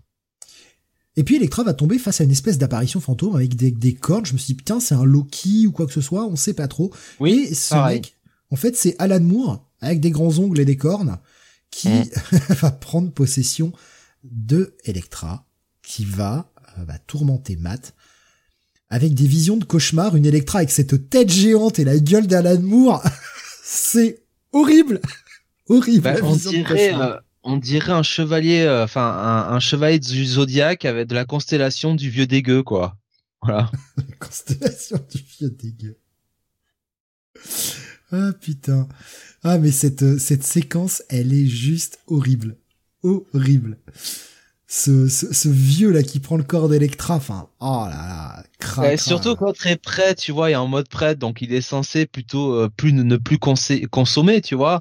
Et euh, t'as Electra euh, donc euh, sur son lit, tu vois, les, les, les, jambes croisées avec le, le gros dégueulasse qui est derrière. Allez, viens mon petit amour, viens t'asseoir à côté de maman, s'il te plaît ah oui, là, c'est vraiment dégueulasse cette scène. Ouais. Et l'autre, il est prêt. Just relax. Non, non, je trouve, que, franchement, là, graphiquement, pour ah, le coup, c'est vraiment une bonne idée, quoi. Ah mais oui, moi, ah enfin, je, je, trouve ça dégueulasse, mais ça fonctionne super bien. Mm. C'est juste que visuellement, c'est perturbant, mais. Ouais, voilà. Euh... Nico dit c'est le grand-père de Bunny, du coup. oh non. non, non, non, non, non. Là, par contre, ça ressemblait pas du tout à ça, quoi. Non, non, Alan Moore ne fait pas partie de ma famille. Hein. D'ailleurs, euh, il le sait bien depuis ce que j'ai fait à Killing Joke. Euh. Mais il s'en fout. Il a, de toute façon, il a, il a, il y a eu une interview d'Alan Moore il y a pas longtemps qui a dit. Euh, euh, Jusqu'à présent, je demandais à DC de filer tous mes royalties qu'ils me doivent là pour les films, s'ils continuent de le payer, même s'ils veulent pas y participer, là, ils n'ont pas le choix. Euh, aux créateurs qui ont participé au film, il a dit maintenant c'est terminé, tout revient à Black Lives Matters. Donc voilà. Donc même si tu te faisais de l'argent, Bunny, euh, sur son killing Je croyais que t'allais dire tout revient euh, Monsieur Oné Bunny, j'étais pas au courant. Non, non, non, ça, tout va revenir maintenant à Black Lives Matter et il a demandé à ce que tous ses royalties aillent soutenir la cause. Belle cause. Bah écoute, il fait ce qu'il veut, hein, s'il veut. Donc, Daredevil, enfin Matt va s'habiller alors en prêtre mais avec un bandana sur la gueule et euh, tout en noir et aller fighter la gueule de euh, Electra possédée dans une séquence où il arrive à nous faire un exorcisme pas tenté avec cette vision de cauchemar de la bouche et de la tête et voilà. Et tout ça nous tease euh, des nouvelles choses. Je je vais pas aller trop loin. On va peut-être faire un tout petit bout de spoiler zone juste après, mais, vraiment très rapide par contre. Euh, j'aime bien. J'aime bien ce que j'ai lu en fait. Je vous laisse y aller. Bah, Jonathan, peut-être que tu, tu veux commencer? Non, si tu veux y aller, vas-y. Hein. Bah, écoute, euh, au risque de vous surprendre, euh, j'ai bien aimé aussi. Euh, j'ai bien aimé, euh, comme Steve, ça a été plutôt une bonne surprise. Je ne savais pas trop à quoi m'attendre avec Saladin Ahmed, euh, puisque j'avais vraiment jamais rien lu de lui qui était, enfin, qui m'avait spécialement marqué. Alors, j'avais jamais rien lu, je pense, de mauvais non plus. Tu vois, euh, vraiment, c'était, euh, voilà, c'était j'étais dans un espèce d'entre-deux avec Saladin Ahmed. Mais j'avais pas son, des attentes. Son Terror War actuellement qui sort chez Image. J'aime bien. D'accord, bah ça j'ai pas lu du tout. Euh, ce que j'avais lu un petit peu, j'avais lu un petit peu de Miles Morales. C'était sympa, mais mais voilà, sans plus quoi. Il y avait pas, c'était pas non plus flamboyant. Donc vraiment, je savais pas à quoi m'attendre. Et là, il nous fait du Daredevil un petit peu euh, à la manière dont commençait euh, le run de Quesada et euh, et comment il s'appelle euh, Frank Miller. Kevin Bah non. Kevin Smith. Kevin Smith et Quesada, euh, puisque ça commençait d'une manière totalement what the fuck. On se souvient que Matt trouvait quand même le bébé qui était censé être la réincarnation du Christ. Donc euh, voilà, on était vraiment dans le dans Ah l'ultra, Eh oui. euh, l'ultra, l'ultra, comment Improbable. dire, spirituel, improbable, machin, etc. Enfin, et puis au fur et à mesure, on se rendait compte que c'était pas tant que ça du spirituel et qu'il y avait anguille sous roche. Et là, je serais pas surpris au fait qu'ils nous surprennent euh, à la fin de cet arc avec un petit twist que ce soit pas forcément entièrement euh, ce que l'on croit. Alors, je, je vais pas encore vous refaire le coup de ces Mysterio. Hein. J'ai abandonné cette idée. Hein. Je pense que Mysterio, il, va aller voir ailleurs. Euh, mais euh, je serais pas surpris qu'il y ait autre chose, quoi, que ce qu'on nous révèle dans ce, ce qu'on nous montre dans ce premier épisode. Euh, moi, ça me dérange pas. J'ai lu des, des critiques disant qu'ils auraient préféré que ça parte dans un truc plus terre à terre, plus street level, étant donné qu'il y avait des gens qui avaient pas trop apprécié à la fin du run de Zdarsky euh, le côté euh, justement euh, la bête, etc., etc. Qui? Mais qui? Mais, mais bah, pas mal de monde en fait, euh, justement. Euh, C'est, je suis assez surpris, mais euh, là j'ai vu des, des vidéastes sur YouTube euh, qui euh, Sur YouTube. sur YouTube. C'est- tu vois le YouTube. trouble. C'est la- le, le YouTube. c'est la version loco. C'est le bizarro YouTube. YouTube. Toutes les vidéos sont floues en 240p. ouais. Non, non, non, non, mais des gens. Alors, j'ai pas les nommer. Enfin, je sais pas si on peut les nommer. Je sais pas. Donc, je, doute, je vais pas les nommer. on va pas les nommer. Mais, mais euh, non, bah, des gens, des gens, des gens euh, qui, qui nous écoutent parfois, euh, mais qui n'ont pas du tout eu le même ressenti que nous sur euh, sur ce Ah, run et qui. Le run de, de euh, est controversé, hein, bien sûr. hein, hein. Il y en a qui- un qui a quand même pour pseudo euh, Moche Cagoule. Voilà. Il se reconnaîtra. Moche cagoule. Ah oui, d'accord, oui, oui, d'accord. oui. Alors je sais pas. Euh, non, ah bah non, non, lui, lui, en- il a adoré lui, lui, lui, en l'occurrence, il a adoré, donc euh, c'est pas, c'est pas a bon adoré exemple. Zdarsky. Non, non, non, non, non. Quelqu'un qui fait des chroniques, par exemple, voilà, qui fait souvent Oui, des bon, chroniques. on va pas y passer trois heures. Pour Ouais, ça, non, là-dessus. Et Donc, Euh, mais euh, mais voilà, donc c'est un run qui euh, qui effectivement a divisé. Je peux comprendre que on n'avait pas forcément envie de voir un- à nouveau un Daredevil avec euh, qui affrontait des bah, des trucs un peu un peu mystiques, etc. Puis là, il y a clairement il y a clairement pardon un côté euh, Hellblazer, mais euh, bah c'est logique. Enfin, je veux dire, euh, voilà, il fallait bien qu'il désamorce euh, ou en tout cas qu'il qu'il reparte de ce qu'avait fait euh, Zdarsky. Donc ça aurait été compliqué de qu'il en soit autrement, en tout cas pour pour le pour commencer. Moi je trouve qu'il a quand même bien bien continué le truc. Après je suis un peu surpris de la rapidité en fait. Je m'attendais à ce que Matt que ça prenne plus de temps pour que Matt reprenne ses esprits et euh, retrouve un peu la mémoire. Là ça va quand même très vite. En fait sur sur un seul épisode, les choses s'enchaînent euh, s'enchaînent rapidement. Moi c'est pas pour me déplaire honnêtement. hein. Je préfère ça qu'un truc de six mois où on te fait euh, le coup de Matt euh, qui, qui est amnésique, etc. Et bon, enfin voilà, ça sert à rien. Euh, là au moins, euh, on passe, euh, on va vite passer à autre chose. C'est pas plus mal. Franchement, euh, franchement, c'est pas plus mal. Donc ouais, bonne surprise, franchement, euh, dans la dans la globalité, euh, j'ai j'ai bien aimé cette lecture. Ce serait peut-être même, d'ailleurs, j'hésitais tout à l'heure, mais ce sera peut-être au final mon coup de cœur de la semaine, quoi. Alors on y vient dans deux minutes. Jonathan. Moi, ça m'embête vraiment le dessin. Je trouve que pour un titre quand même comme Daredevil, ouais. surtout sur euh, une relance sur un numéro un bon sang, euh, euh, bon, je veux pas tirer sur l'ambulance, mais franchement, il faut quand même de, du top niveau, quoi, pour un titre pareil, quoi. Là, on n'en voit pas euh, les mecs qu'on met sur les séries B, quoi. Enfin, faut pas déconner quand même. Euh, là, en plus sur le numéro 1, encore une fois, hein, sur la euh, sur la relance, la relance du machin. donc, je trouve que c'est, je trouve que c'est particulièrement pénible. Euh, et ça rend pas service à Salani Ahmed. Alors j'imagine qu'ils travaillent souvent avec Aaron Kuder, donc euh, forcément voilà, ils ont une ah relation. Bah, Aaron Kuder a été sur Thor aussi. Ouais, bah qu'il y reste. Euh, non, mais ça ça rend pas service à Salami Ahmed parce que bon, quand le mec il, le mec il lit le dernier numéro de Daredevil par Chips Darsky et qui après passe sur ça, il se dit bah attends, dis donc c'est un titre de 2023 là que je suis en train de lire ou un titre de 2003 là, qu'est-ce qui se passe quoi? Euh, voilà, même la tête de Matt, enfin, on a l'impression de voir le Matt comme dit, euh, comme dit euh, Bunny, exactement le Matt de Joe Quesada avec Kevin Smith, quoi. Donc c'est c'est un peu gênant, quoi. Moi, cette partie graphique m'a vraiment pas convaincu. pareil, quoi. Il y a des pages, franchement, les gamins, on, dirait, on dirait le design de John Romita, quoi. Ils ont tous des grosses têtes. ils sont tous joufflus, ils sont immondes, quoi. Franchement. bref, passons, passons ça. sur le scénario, alors c'est vrai que de toute façon, euh, ça partait quand même sur euh, un postulat euh, pas banal puisqu'on avait Matt qui revenait, on sait pas d'où, on sait pas comment, et qui en plus était amnésique et était prêtre. D'ailleurs, Electra précise bien dans le titre que elle sait pas elle-même comment il est revenu et que visiblement elle a pas envie de le savoir. donc est-ce que c'est d'une manière méta, c'est la Ahmed qui nous dit bah c'est comme ça, vous faites avec. donc à partir de là, on accepte le plot.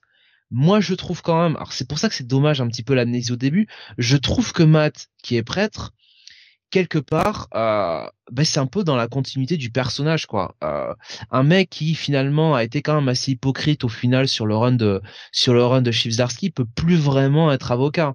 Euh, parce que bon, quand t'es avocat, a priori, t'es quand même censé être un minimum enfin minimum juste ou en tout cas euh, pas euh, pas enfin, pas prendre pas prendre parti comme Matt euh, l'a largement fait. Et là en tant que prêtre, ça participe un petit peu à à sa rédemption, à cette nouvelle chance que lui donne Dieu. D'ailleurs, il le dit, hein, qu'il considère que Dieu lui a donné une nouvelle chance. Et il est vraiment dans ce mode, alors là, très très catho intégriste, je suis pour Dieu, et puis euh, grosso modo, euh, je ne peux pas faire euh, des choses avec Electra ou je ne peux pas faire ci parce que parce que bah, voilà je, il est prêtre. Il est pas pasteur. Donc euh, qu'il puisse il se refuse au, à l'appel de la chair oui. Après il est pas si intégriste que ça parce qu'il botte quand même le cul des mecs qui veulent récupérer et acheter. Il les défonce en se disant oui bon c'est pas forcément ce que Dieu voudrait mais à un moment je protège les innocents quoi c'est vrai pas si intégriste que ça peut-être que dans les épisodes suivants, quand il faudra passer à l'action avec Electra, on nous dira qu'il est peut-être protestant. Hein Moi, je sais pas. Hein. Euh, mais euh, mais voilà, toujours que ce nouveau truc de, de Matt est, pas mal. Et moi, ce que j'aime bien pour le coup, c'est le côté exorciste. Alors là, tu vois, je le vois, je l'ai pas vu venir. Mais dans l'idée, pourquoi pas euh, Surtout qu'encore une fois, le mec s'appelle putain Daredevil, quoi. Donc à la limite qu'il ait un petit peu côté euh, euh, exorciste, quand on sait en plus le passé qu'il a eu avec Mephisto, bah à la limite, je me dis, euh, je me dis pourquoi pas. Hein. C'est pas, euh, c'est pas un mauvais angle d'attaque. Personne l'a jamais vraiment fait sur le titre.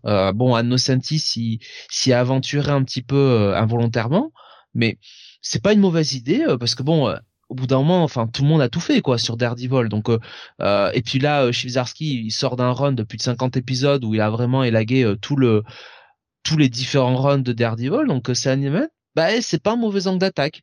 Et je trouve bien aussi qu'il qu'il laisse pas de côté Electra, euh, qui garde un petit peu Electra euh, dans son run, vraiment euh, en personnage fort. alors, je suis moins convaincu par le retournement de la relation entre Matt et Electra. Ça fait un peu pour moi, bon, paradoxalement, c'est la dynamite qui trouve un moyen un peu facile pour sortir un peu Electra de l'équation.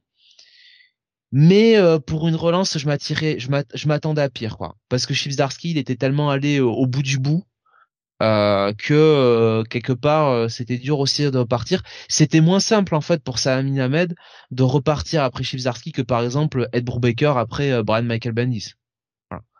donc là-dessus, je trouve qu'il s'en sort assez assez correctement hein, au final. On va donner nos notes et on va faire un petit bout de spoiler zone. On va pouvoir détailler un petit peu plus. Donc si vous n'avez pas encore lu l'épisode, vous savez ce qu'il vous reste à faire. Lisez-le puis revenez après. Ou alors vous serez vous serez spoilé. Je prends quand même quelques réactions sur le chat. Notamment, euh, qui nous disait, je trouve intéressant qu'il débute son run avec Matt Prêtre par une interaction avec un musulman qui doit faire sa prière. Je sais pas comment l'interpréter, mais ça me paraît pas innocent. Comme je ah, répondu, je pense qu'il y a ce petit côté aussi, euh, bah, toutes les fois ont le droit d'exister tant qu'on est dans le respect de chacun, quoi, tu vois. Et euh, moi, c'est pas un message qui me déplaît, en fait. Montrer que euh, certains peuvent être un peu plus ouverts d'esprit que que d'autres, c'est pas c'est pas si mal. Euh, il nous disait aussi, euh, alors je vais prendre le message de Nico Chris. Je trouve que tout est assez précipité, tout, surtout la scène dont je parlais euh, et le combat. Effectivement, euh, la scène dont il parlait, c'était la scène où Matt euh, il se rappelle le chemin par la mémoire musculaire pour aller chez Electra. Graphiquement, c'est surtout le début qui est moyen. Après, je trouve ça correct. Et Beaumasque nous disait, il y a vraiment quelque chose qui me déplaît dans cette direction. Matt prêtre, explorer cette voie, laissez-nous languir son retour, faites, faisant un perso secondaire de la série, Electra et DD, avec Electra pardon en DD. Le revoir en DD dès le premier épisode, c'est presque chier sur toute la fin de Chip. Ça c'est pas faux. Hein, je pas ça euh, là-dessus, euh, il a il a raison quand même, euh, beau masque. Oui et non, Chip leur mettait presque en Daredevil à la fin de son run quand même. Hein. Non mais je vois bien. Ce... Oui. Steve disait qu'ils se sont entendus sur le comment il allait revenir sur le titre, etc. Donc je pense que Chip Zdarsky a totalement validé bah, ce que ce que Saladin Ahmed avait prévu de faire ensuite quoi en fait. Ils ont travaillé ensemble sur la sur comment amener ça quoi. Comment amener ce statu quo. Donc je pense que je pense que Steve Zarsky il est pas il est pas mécontent quoi. C'est euh... Tu allais dire Jonathan? Non, mais je dis que je, rejoins après assez ce que dit Bomas parce que ça donne un peu la sensation que effectivement, euh, Electran Daredevil, euh, bon, je vais pas dire que ça l'intéresse pas trop, mais on sent que euh, c'est pas vraiment ce qu'il a envie d'écrire et euh, bon sur ce numéro il, voilà et comme dit Beaumasque alors sans dire que ça chie un peu sur la fin du run de Chipzarski c'est vrai que toute cette construction d'Electra pour euh, être un peu la la successrice de de Matt ça passe un peu ça passe au second plan ouais euh, Beaumasque aussi nous disait tout à l'heure, j'ai repris son message que je l'avais, euh, il était remonté et du coup je, l'avais plus. Il nous disait au final pas convaincu par ce premier épisode, difficile de passer après Zarski, mais si on a une proposition excitante, euh, bah, j'ai pas retrouvé mon DD. C'est fade, peut-être à mettre que je découvre dans ce titre, mais euh, j'ai pas trop adhéré au délire, avec le, côté notamment exorcisme. Et il y avait aussi Kael qui nous avait dit tout à l'heure par rapport à Ahmed, il y a son Black Bolt qui est cool pour ceux qui qui voudraient aller découvrir peut-être un titre sorti il y a plusieurs années par contre. On donne nos notes, on fait euh, les, petits au revoir de fin, puis on passe en spoiler zone très vite. Euh, pour moi, c'est un gros bail. Un bail bah, Bonne surprise, euh, ça va être peut-être mon coup de cœur du coup par défaut. Voilà. Pour moi, le coup de cœur, je vais le mettre à Killmore. Je vais le mettre à Killmore qui m'a plus surpris en fait. J'ai bien aimé l'univers, j'ai aimé la proposition. Jonathan, quel serait ton coup de cœur cette semaine du coup? Ouf. Euh... Si tu en as, tu en as peut-être pas. Non, mais allons pour le League euh, Spider-Man, Jonathan. Ouais, ouais. oh merde. Non, ouais, allons pour euh, pour euh, pour Daredevil ou euh, Kill Me More, c'est entre les deux. Voilà. Kill More, pardon. Kill Me More, c'est même chose. Euh, voilà, donc pour le, le reste de la semaine, demain on se retrouvera pour le Comic City. Et la semaine prochaine, vous aurez... Euh... Putain, on a dit trois émissions, je crois. C'est euh, la semaine prochaine qu'on fait le Futur Pass, Jonathan, j'ai un doute maintenant. Attends, je reprends les... C'est la semaine prochaine, je reprends mon le programme, je sais plus, là, je suis paumé. Totalement. Euh, ouais, effectivement, la semaine prochaine, vous avez le Futur Pass. Le 19. Le 19, voilà. Euh, le jeudi, vous aurez le Comics Weekly, bien sûr. Et vendredi, le Retro City, qui sera à 21h30 parce que je peux pas faire autrement euh, parce que je finis à 21h donc le temps d'entrer euh, le euh, Retro City qui sera consacré à Crisis on Infinite Earth donc euh, ce sera vendredi prochain à 21h voilà 12 épisodes bien chargés à lire. Vous aurez l'impression d'en lire 50 ce sera vendredi prochain. Donc euh, voilà pour le pour le programme. Nico Chris, nous donne les notes des, titres qu'on n'a pas abordés. En tout cas, c'est à lui. Superman Lost 6, un bail. Et World's Finest Teen Titan, numéro 3, un bon check-it, disait Nico Chris. Euh, et euh, Nico Chris nous d'ailleurs un bail aussi pour ce dernier vol. Voilà donc pour cette émission. Rendez-vous demain soir pour le Comic City. Et pour ceux qui sont prêts à se faire spoiler pour le, le dernier vol, on va passer en spoiler zone. Voici le petit jingle. Attention, vous entrez maintenant dans la spoiler zone. Donc le euh, spoiler zone concernant Daredevil. Euh, Benny, tu, disais que tu avais peut-être une, première théorie. Ah bon? Putain, j'ai oublié alors. Tu, tu disais que tu commençais à avoir des idées peut-être sur le twist, sur le fait qu'il nous twist?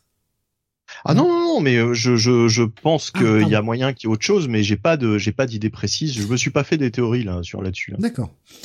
Euh, c'est vrai qu'on en a parlé, on n'en a pas vraiment parlé là, mais euh, ça a été abordé sur le chat, le cliffhanger en lui-même. Le cliffhanger où on a la police qui vient et qui dit Père Mathieu, ouvrez la porte.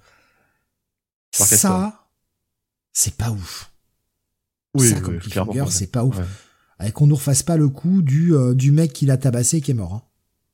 Parce que, enfin, ça va quand même se rapprocher énormément du run précédent, j'espère. Ou alors, il le tabasse, il meurt, et puis les gens le remercient en disant, ouais, c'est un connard. Merci. Donc, on euh, autre chose. J'espère juste que c'est un petit swerve et que, en fait, c'est genre parce que il y a peut-être la gamine, la grande, qui, euh, qui a été enlevée, tu vois. Bah non, quoique non, on la voit, euh, on la voit dans, dans les trucs. Enfin, je sais pas, mais pitié pas le coup du mec qui l'a tabassé qui est mort quoi. Parce que putain on nous a déjà fait ça et donc par pitié pas ça quoi. Euh, concernant ma théorie en fait euh, moi la théorie que j'ai c'est que alors il y a, ce côté exorcisme dont on a parlé. Moi je trouve pas l'idée inintéressante euh, prêtre exorciste. Mais il y a quelque chose qui m'a beaucoup frappé quand il a affronté cette espèce de créature là qui a pris le contrôle d'Electra. Et c'est aussi un mot qu'a utilisé Matt durant le durant l'épisode, qui est un mot particulier, le mot sloth, qui est grosso modo la paresse, mais euh, vu du côté euh, aspect euh, péché, très religieux. Sloth, qui est pas un mot qu'on utilise beaucoup aujourd'hui. On utilise vraiment dans le côté la paresse, religion, quoi. Et ce, ce personnage qui, une fois qu'il l'a exorcisé, est tout fatigué, dit oh, je vais faire une petite sieste. Je me demande si on va pas revenir à ce concept des péchés capitaux, et que euh, bah, Matt va devoir affronter les différents péchés pour mériter sa seconde existence, ramenée par Dieu ou par je ne sais quoi. Mais j'ai l'impression qu'on va partir là-dessus en fait. Je peux, complètement être à côté. Hein. C'est vraiment le sentiment que j'ai au sortir de ce premier épisode. Mais qu'on va être sur un Matt qui va affronter euh, des démons représentant les différents péchés capitaux, mis sur sa route. Bah écoute, pourquoi pas, hein, quitte à euh, exploiter, je dirais, le côté christique du personnage, mais plus d'une manière métaphorique, mais là vraiment d'une manière concrète. Oui, pourquoi pas faire ça? On peut même, mais qui sait, puisqu'on a introduit le personnage de, ah, je sais plus comment il s'appelait, le l'adjoint du, du procureur Goldie. et pourquoi pas rajouter des, des anges, des anges déchus, des choses comme ça, quoi faire du supernatural euh, sauce euh, sauce Daredevil mmh. après tout. Je moi c'est le premier truc qui m'a frappé parce que ce mot sloth tu l'utilises pas euh, tu l'utilises vraiment dans le cadre religieux, tu l'utilises quasiment jamais en dehors quoi. Donc ou à part pour qualifier les paresseux l'animal quoi mais c'est tout. Donc c'est ouais c'est ce qui m'a vraiment frappé et je vois bon bah, si on parle là-dessus Matt va affronter le démon de la luxure Paul et le démon de l'orgueil Xavier. À voir, bon, après, il faudrait pas que, à chaque fois, un des démons euh, prenne possession d'Electra, quoi. Pitié, ne faites pas d'Electra une serpillière. Par pitié, elle mérite mieux que ça. Ce qui me rassure aussi, c'est quand on lit la, hum, toute la post-face, tout le, message euh, fait par l'éditeur, euh, qui nous dit qu'il y a vraiment des plans, et notamment aussi des plans pour Electra, en tant que DD. Hein, y a bien deux Daredevil et que ceci ne va pas être oublié. Donc ça, je trouve ça assez rassurant, pour ma part. J'ai pas envie que le personnage de Dektra soit foutu au placard, quoi. Ouais, mais t'as vu quand même euh, l'échange avec Matt, hein, quand elle lui dit euh, grosso modo d'une manière sèche, bon bah finalement, euh, on se quitte là-dessus, quoi. ça fait un peu le moyen, euh, bah, le moyen un peu voilà de, de la sortir un peu du jeu. Euh, je rappelle quand même que c'est, son mari quand même, hein, jusqu'à preuve du contraire. Bon, ils ont pas, ils ont pas divorcé. Euh. Il est mort, ah donc, elle est veuve. Elle, oui, oui, oui, effectivement, elle est veuve, mais ça reste quand même, ça reste quand même l'amour de sa vie, son mari, et bon, elle, elle le retourne d'une manière assez sèche, elle se barre. Enfin, c'est un peu écrit de manière. Elle, elle, le dit, je vais pas, je comprends pas, je comprends pas ton choix, mais bon, si c'est ce que tu veux, elle veut quand même son bien, quoi. Ouais, je sais pas, je sais pas, j'ai pas été convaincu par ce dialogue sur le toit quoi. J'ai, ça me ça me donne l'impression euh, d'une euh, du moyen pour euh, Saladin Ahmed de euh, mettre un petit peu de côté de côté Electra quoi. Voilà. Ce qui me fait le plus chier moi, c'est qu'on n'ait pas revu Cole North et Foggy. Mais je pense qu'on va pas les revoir. Hein. Je pense qu'on va rester dans cet univers autour de autour de du enfin de la du prêtre là euh, cette espèce de refuge les choses comme ça quoi. Je crois pas qu'on va les revoir hein. ah j'espère qu'il les ramènera quand même. Mais j'ai été bah, quand même assez rassuré perso, quoi. ouais mais c'est des persos de Daredevil. Ouais, Cole Nord c'est pas son perso mais Foggy euh, bah mais euh, Steve hein, Steve c'est pas à toi que je vais apprendre que depuis maintenant une dizaine c'est pas une vingtaine d'années c'est très rare de trouver des auteurs qui euh, réutilisent euh, les personnages utilisés précédemment, quoi, par par des auteurs différents, quoi. Maintenant, ils veulent tous introduire leur nouveau personnage. L'arrière ce Rabbi qui sort de nulle part là. je veux dire, tu rajoutes une barbe, c'est Rabbi Jacob. bon, et t'as tous les tous les gamins là Ouais, bah, ouais. D'ailleurs, t'as tous les gamins là qu'on te qu'on te rajoute là de, de cette espèce d'orphelinat qui nous a introduit là. Clairement, il va il va vouloir il va vouloir nous écrire ça. Ben, voilà. Pas forcément. Regarde, Chip nous avait mis ce gamin, enfin cette espèce de de mec un peu paumé qui suivait en tant qu'agent de probation et on l'a jamais vraiment revu derrière. Ouais, mais c'était plus quelqu'un qui était là. Euh, enfin, tu sentais bien qu'il allait pas être agent de probation longtemps, quoi. Donc c'était quelqu'un qui, qui faisait un voyage de deux trois épisodes, pas beaucoup plus, quoi. Là, tu sens que c'est euh, non, là c'est vraiment son nouveau statu quo. C'est euh, euh, Matt prêtre, voilà, Matt qui fait la cuisine pour les orphelins, voilà. c'est ça. Hein. Matt qui joue au baseball avec eux, Matt qui leur fait les devoirs. Hein. Matt qui récure leurs chiottes, euh, Matt qui fait leur ménage, euh, voilà, Matt qui change leurs sous-vêtements, euh, voilà. Bomas se disait probablement dans l'épisode 2 hein, pour Foggy, vu que les flics arrêtent Matt. Je suis pas ah. forcément d'accord. Est-ce qu'il arrête On sait pas. pas sûr qu'il l'arrête. Moi, je pense que c'est Ravi parce qu'ils doivent savoir qu'il y a des rumeurs auprès de Ravi là, qui qui qui prend dans ses bras les enfants là. Je pense que c'est ça surtout. Hein. Ouais, voilà, c'était euh, c'était la petite théorie, c'est que pour pouvoir euh, en parler un peu plus librement. Euh, c'était vraiment une petite zone spoiler rapide, quoi. Mais mais c'est pas anodin, quoi. Enfin, qu'ils aient donné ce nom à cette entité, quoi. Voilà, ça, ça c'est sûr. Surtout que en plus, bon, il, se prénomme la paresse, mais quand tu vois son langage corporel via via sa possession d'Electra, quand elle se met, enfin quand il se met du coup sur le lit et choses comme ça, il y a une forme quand même de mise en scène, quoi. Tu vois, de. C'est vrai qu'on on pourrait croire à la luxure. Et justement, Nico Chris nous disait Slothful écrit euh, en plus en gras dans le texte. Mais du coup, je vois pas en quoi ce serait le thème du numéro. En fait, la, la paresse ne pas vouloir se rappeler, parce que Matt le dit bien au début de l'épisode. Il sait qu'il a des souvenirs, qu'il a pas tout oublié de temps en temps, il a des images. Mais il a pas envie de se rappeler. Il est content de, de ce qu'il a actuellement. Et en fait, c'est la paresse de retrouver sa vie d'avant. Je me contente de ce que j'ai, j'ai pas envie de faire d'efforts à me rappeler ou trucs comme ça. Moi, c'est plus comme ça que je l'ai, euh, je l'ai appréhendé. C'est pour ça que j'avais euh, ce sentiment que ça partirait là-dessus. Mais après, je, suis peut-être euh, totalement à côté. Hein. Et vous avez peut-être pas du tout le même sentiment. Au contraire, vous voyez peut-être l'idée complètement conne. Et vous en avez ah. tout à fait le droit. Au contraire. moi, je c'est, c'est plutôt, c'est plutôt pertinent. Hein. est-ce que vous voulez rajouter un truc, peut-être Bon, non, Jonathan, pas que tu as envie de te faire Electra avec la tête de géant. Pitié, Jonathan pas ça, pas ça.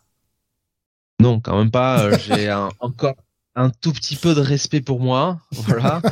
Euh, mais euh, mais non, non, mais quand même après, faut voilà, c'était pas simple de, de passer derrière. ce premier numéro, malgré tout. pardon. Paul, euh, il a pas l'air d'avoir beaucoup de problèmes. Hein. Même quand ça monte pas, euh, ça descend quand même avec lui. Mais le problème, c'est que si je peux apporter une petite critique à ce numéro, c'est qu'on sait pas trop non plus où ça veut aller. Euh, sur le sur le deuxième numéro. Enfin, on, on, a du mal à voir euh, qu'est-ce qu'il veut, qu'est-ce qu'il voudrait éventuellement raconter, notamment bon bah qui va être l'antagoniste euh, vraiment de ce run ou de cet arc. qu'est-ce que qu'est-ce qu'il veut vraiment donner. Enfin, pour l'instant, pour l'instant, c'est pas trop. Ça, ça, ça, reste ça reste assez intrigant. Je pense de toute façon que ce côté un peu horrifique qu'il a donné à cet épisode, c'est pas anodin.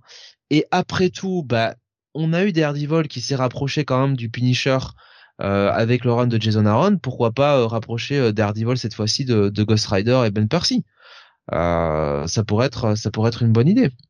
Mais malgré le côté exorcisme, le côté démon, etc., j'ai quand même trouvé l'épisode assez street level. Dans, dans... Tu vois, il y a le côté friendly, friendly neighborhood. Voilà. C'est ça, ouais. Avec cassage de gueule dans la rue de petits brigands tout un tas de scènes entre les bâtiments, etc. Je l'ai, oui, il y a l'exorcisme et il y a le côté mystique. Malgré tout, je l'ai quand même trouvé street level l'épisode.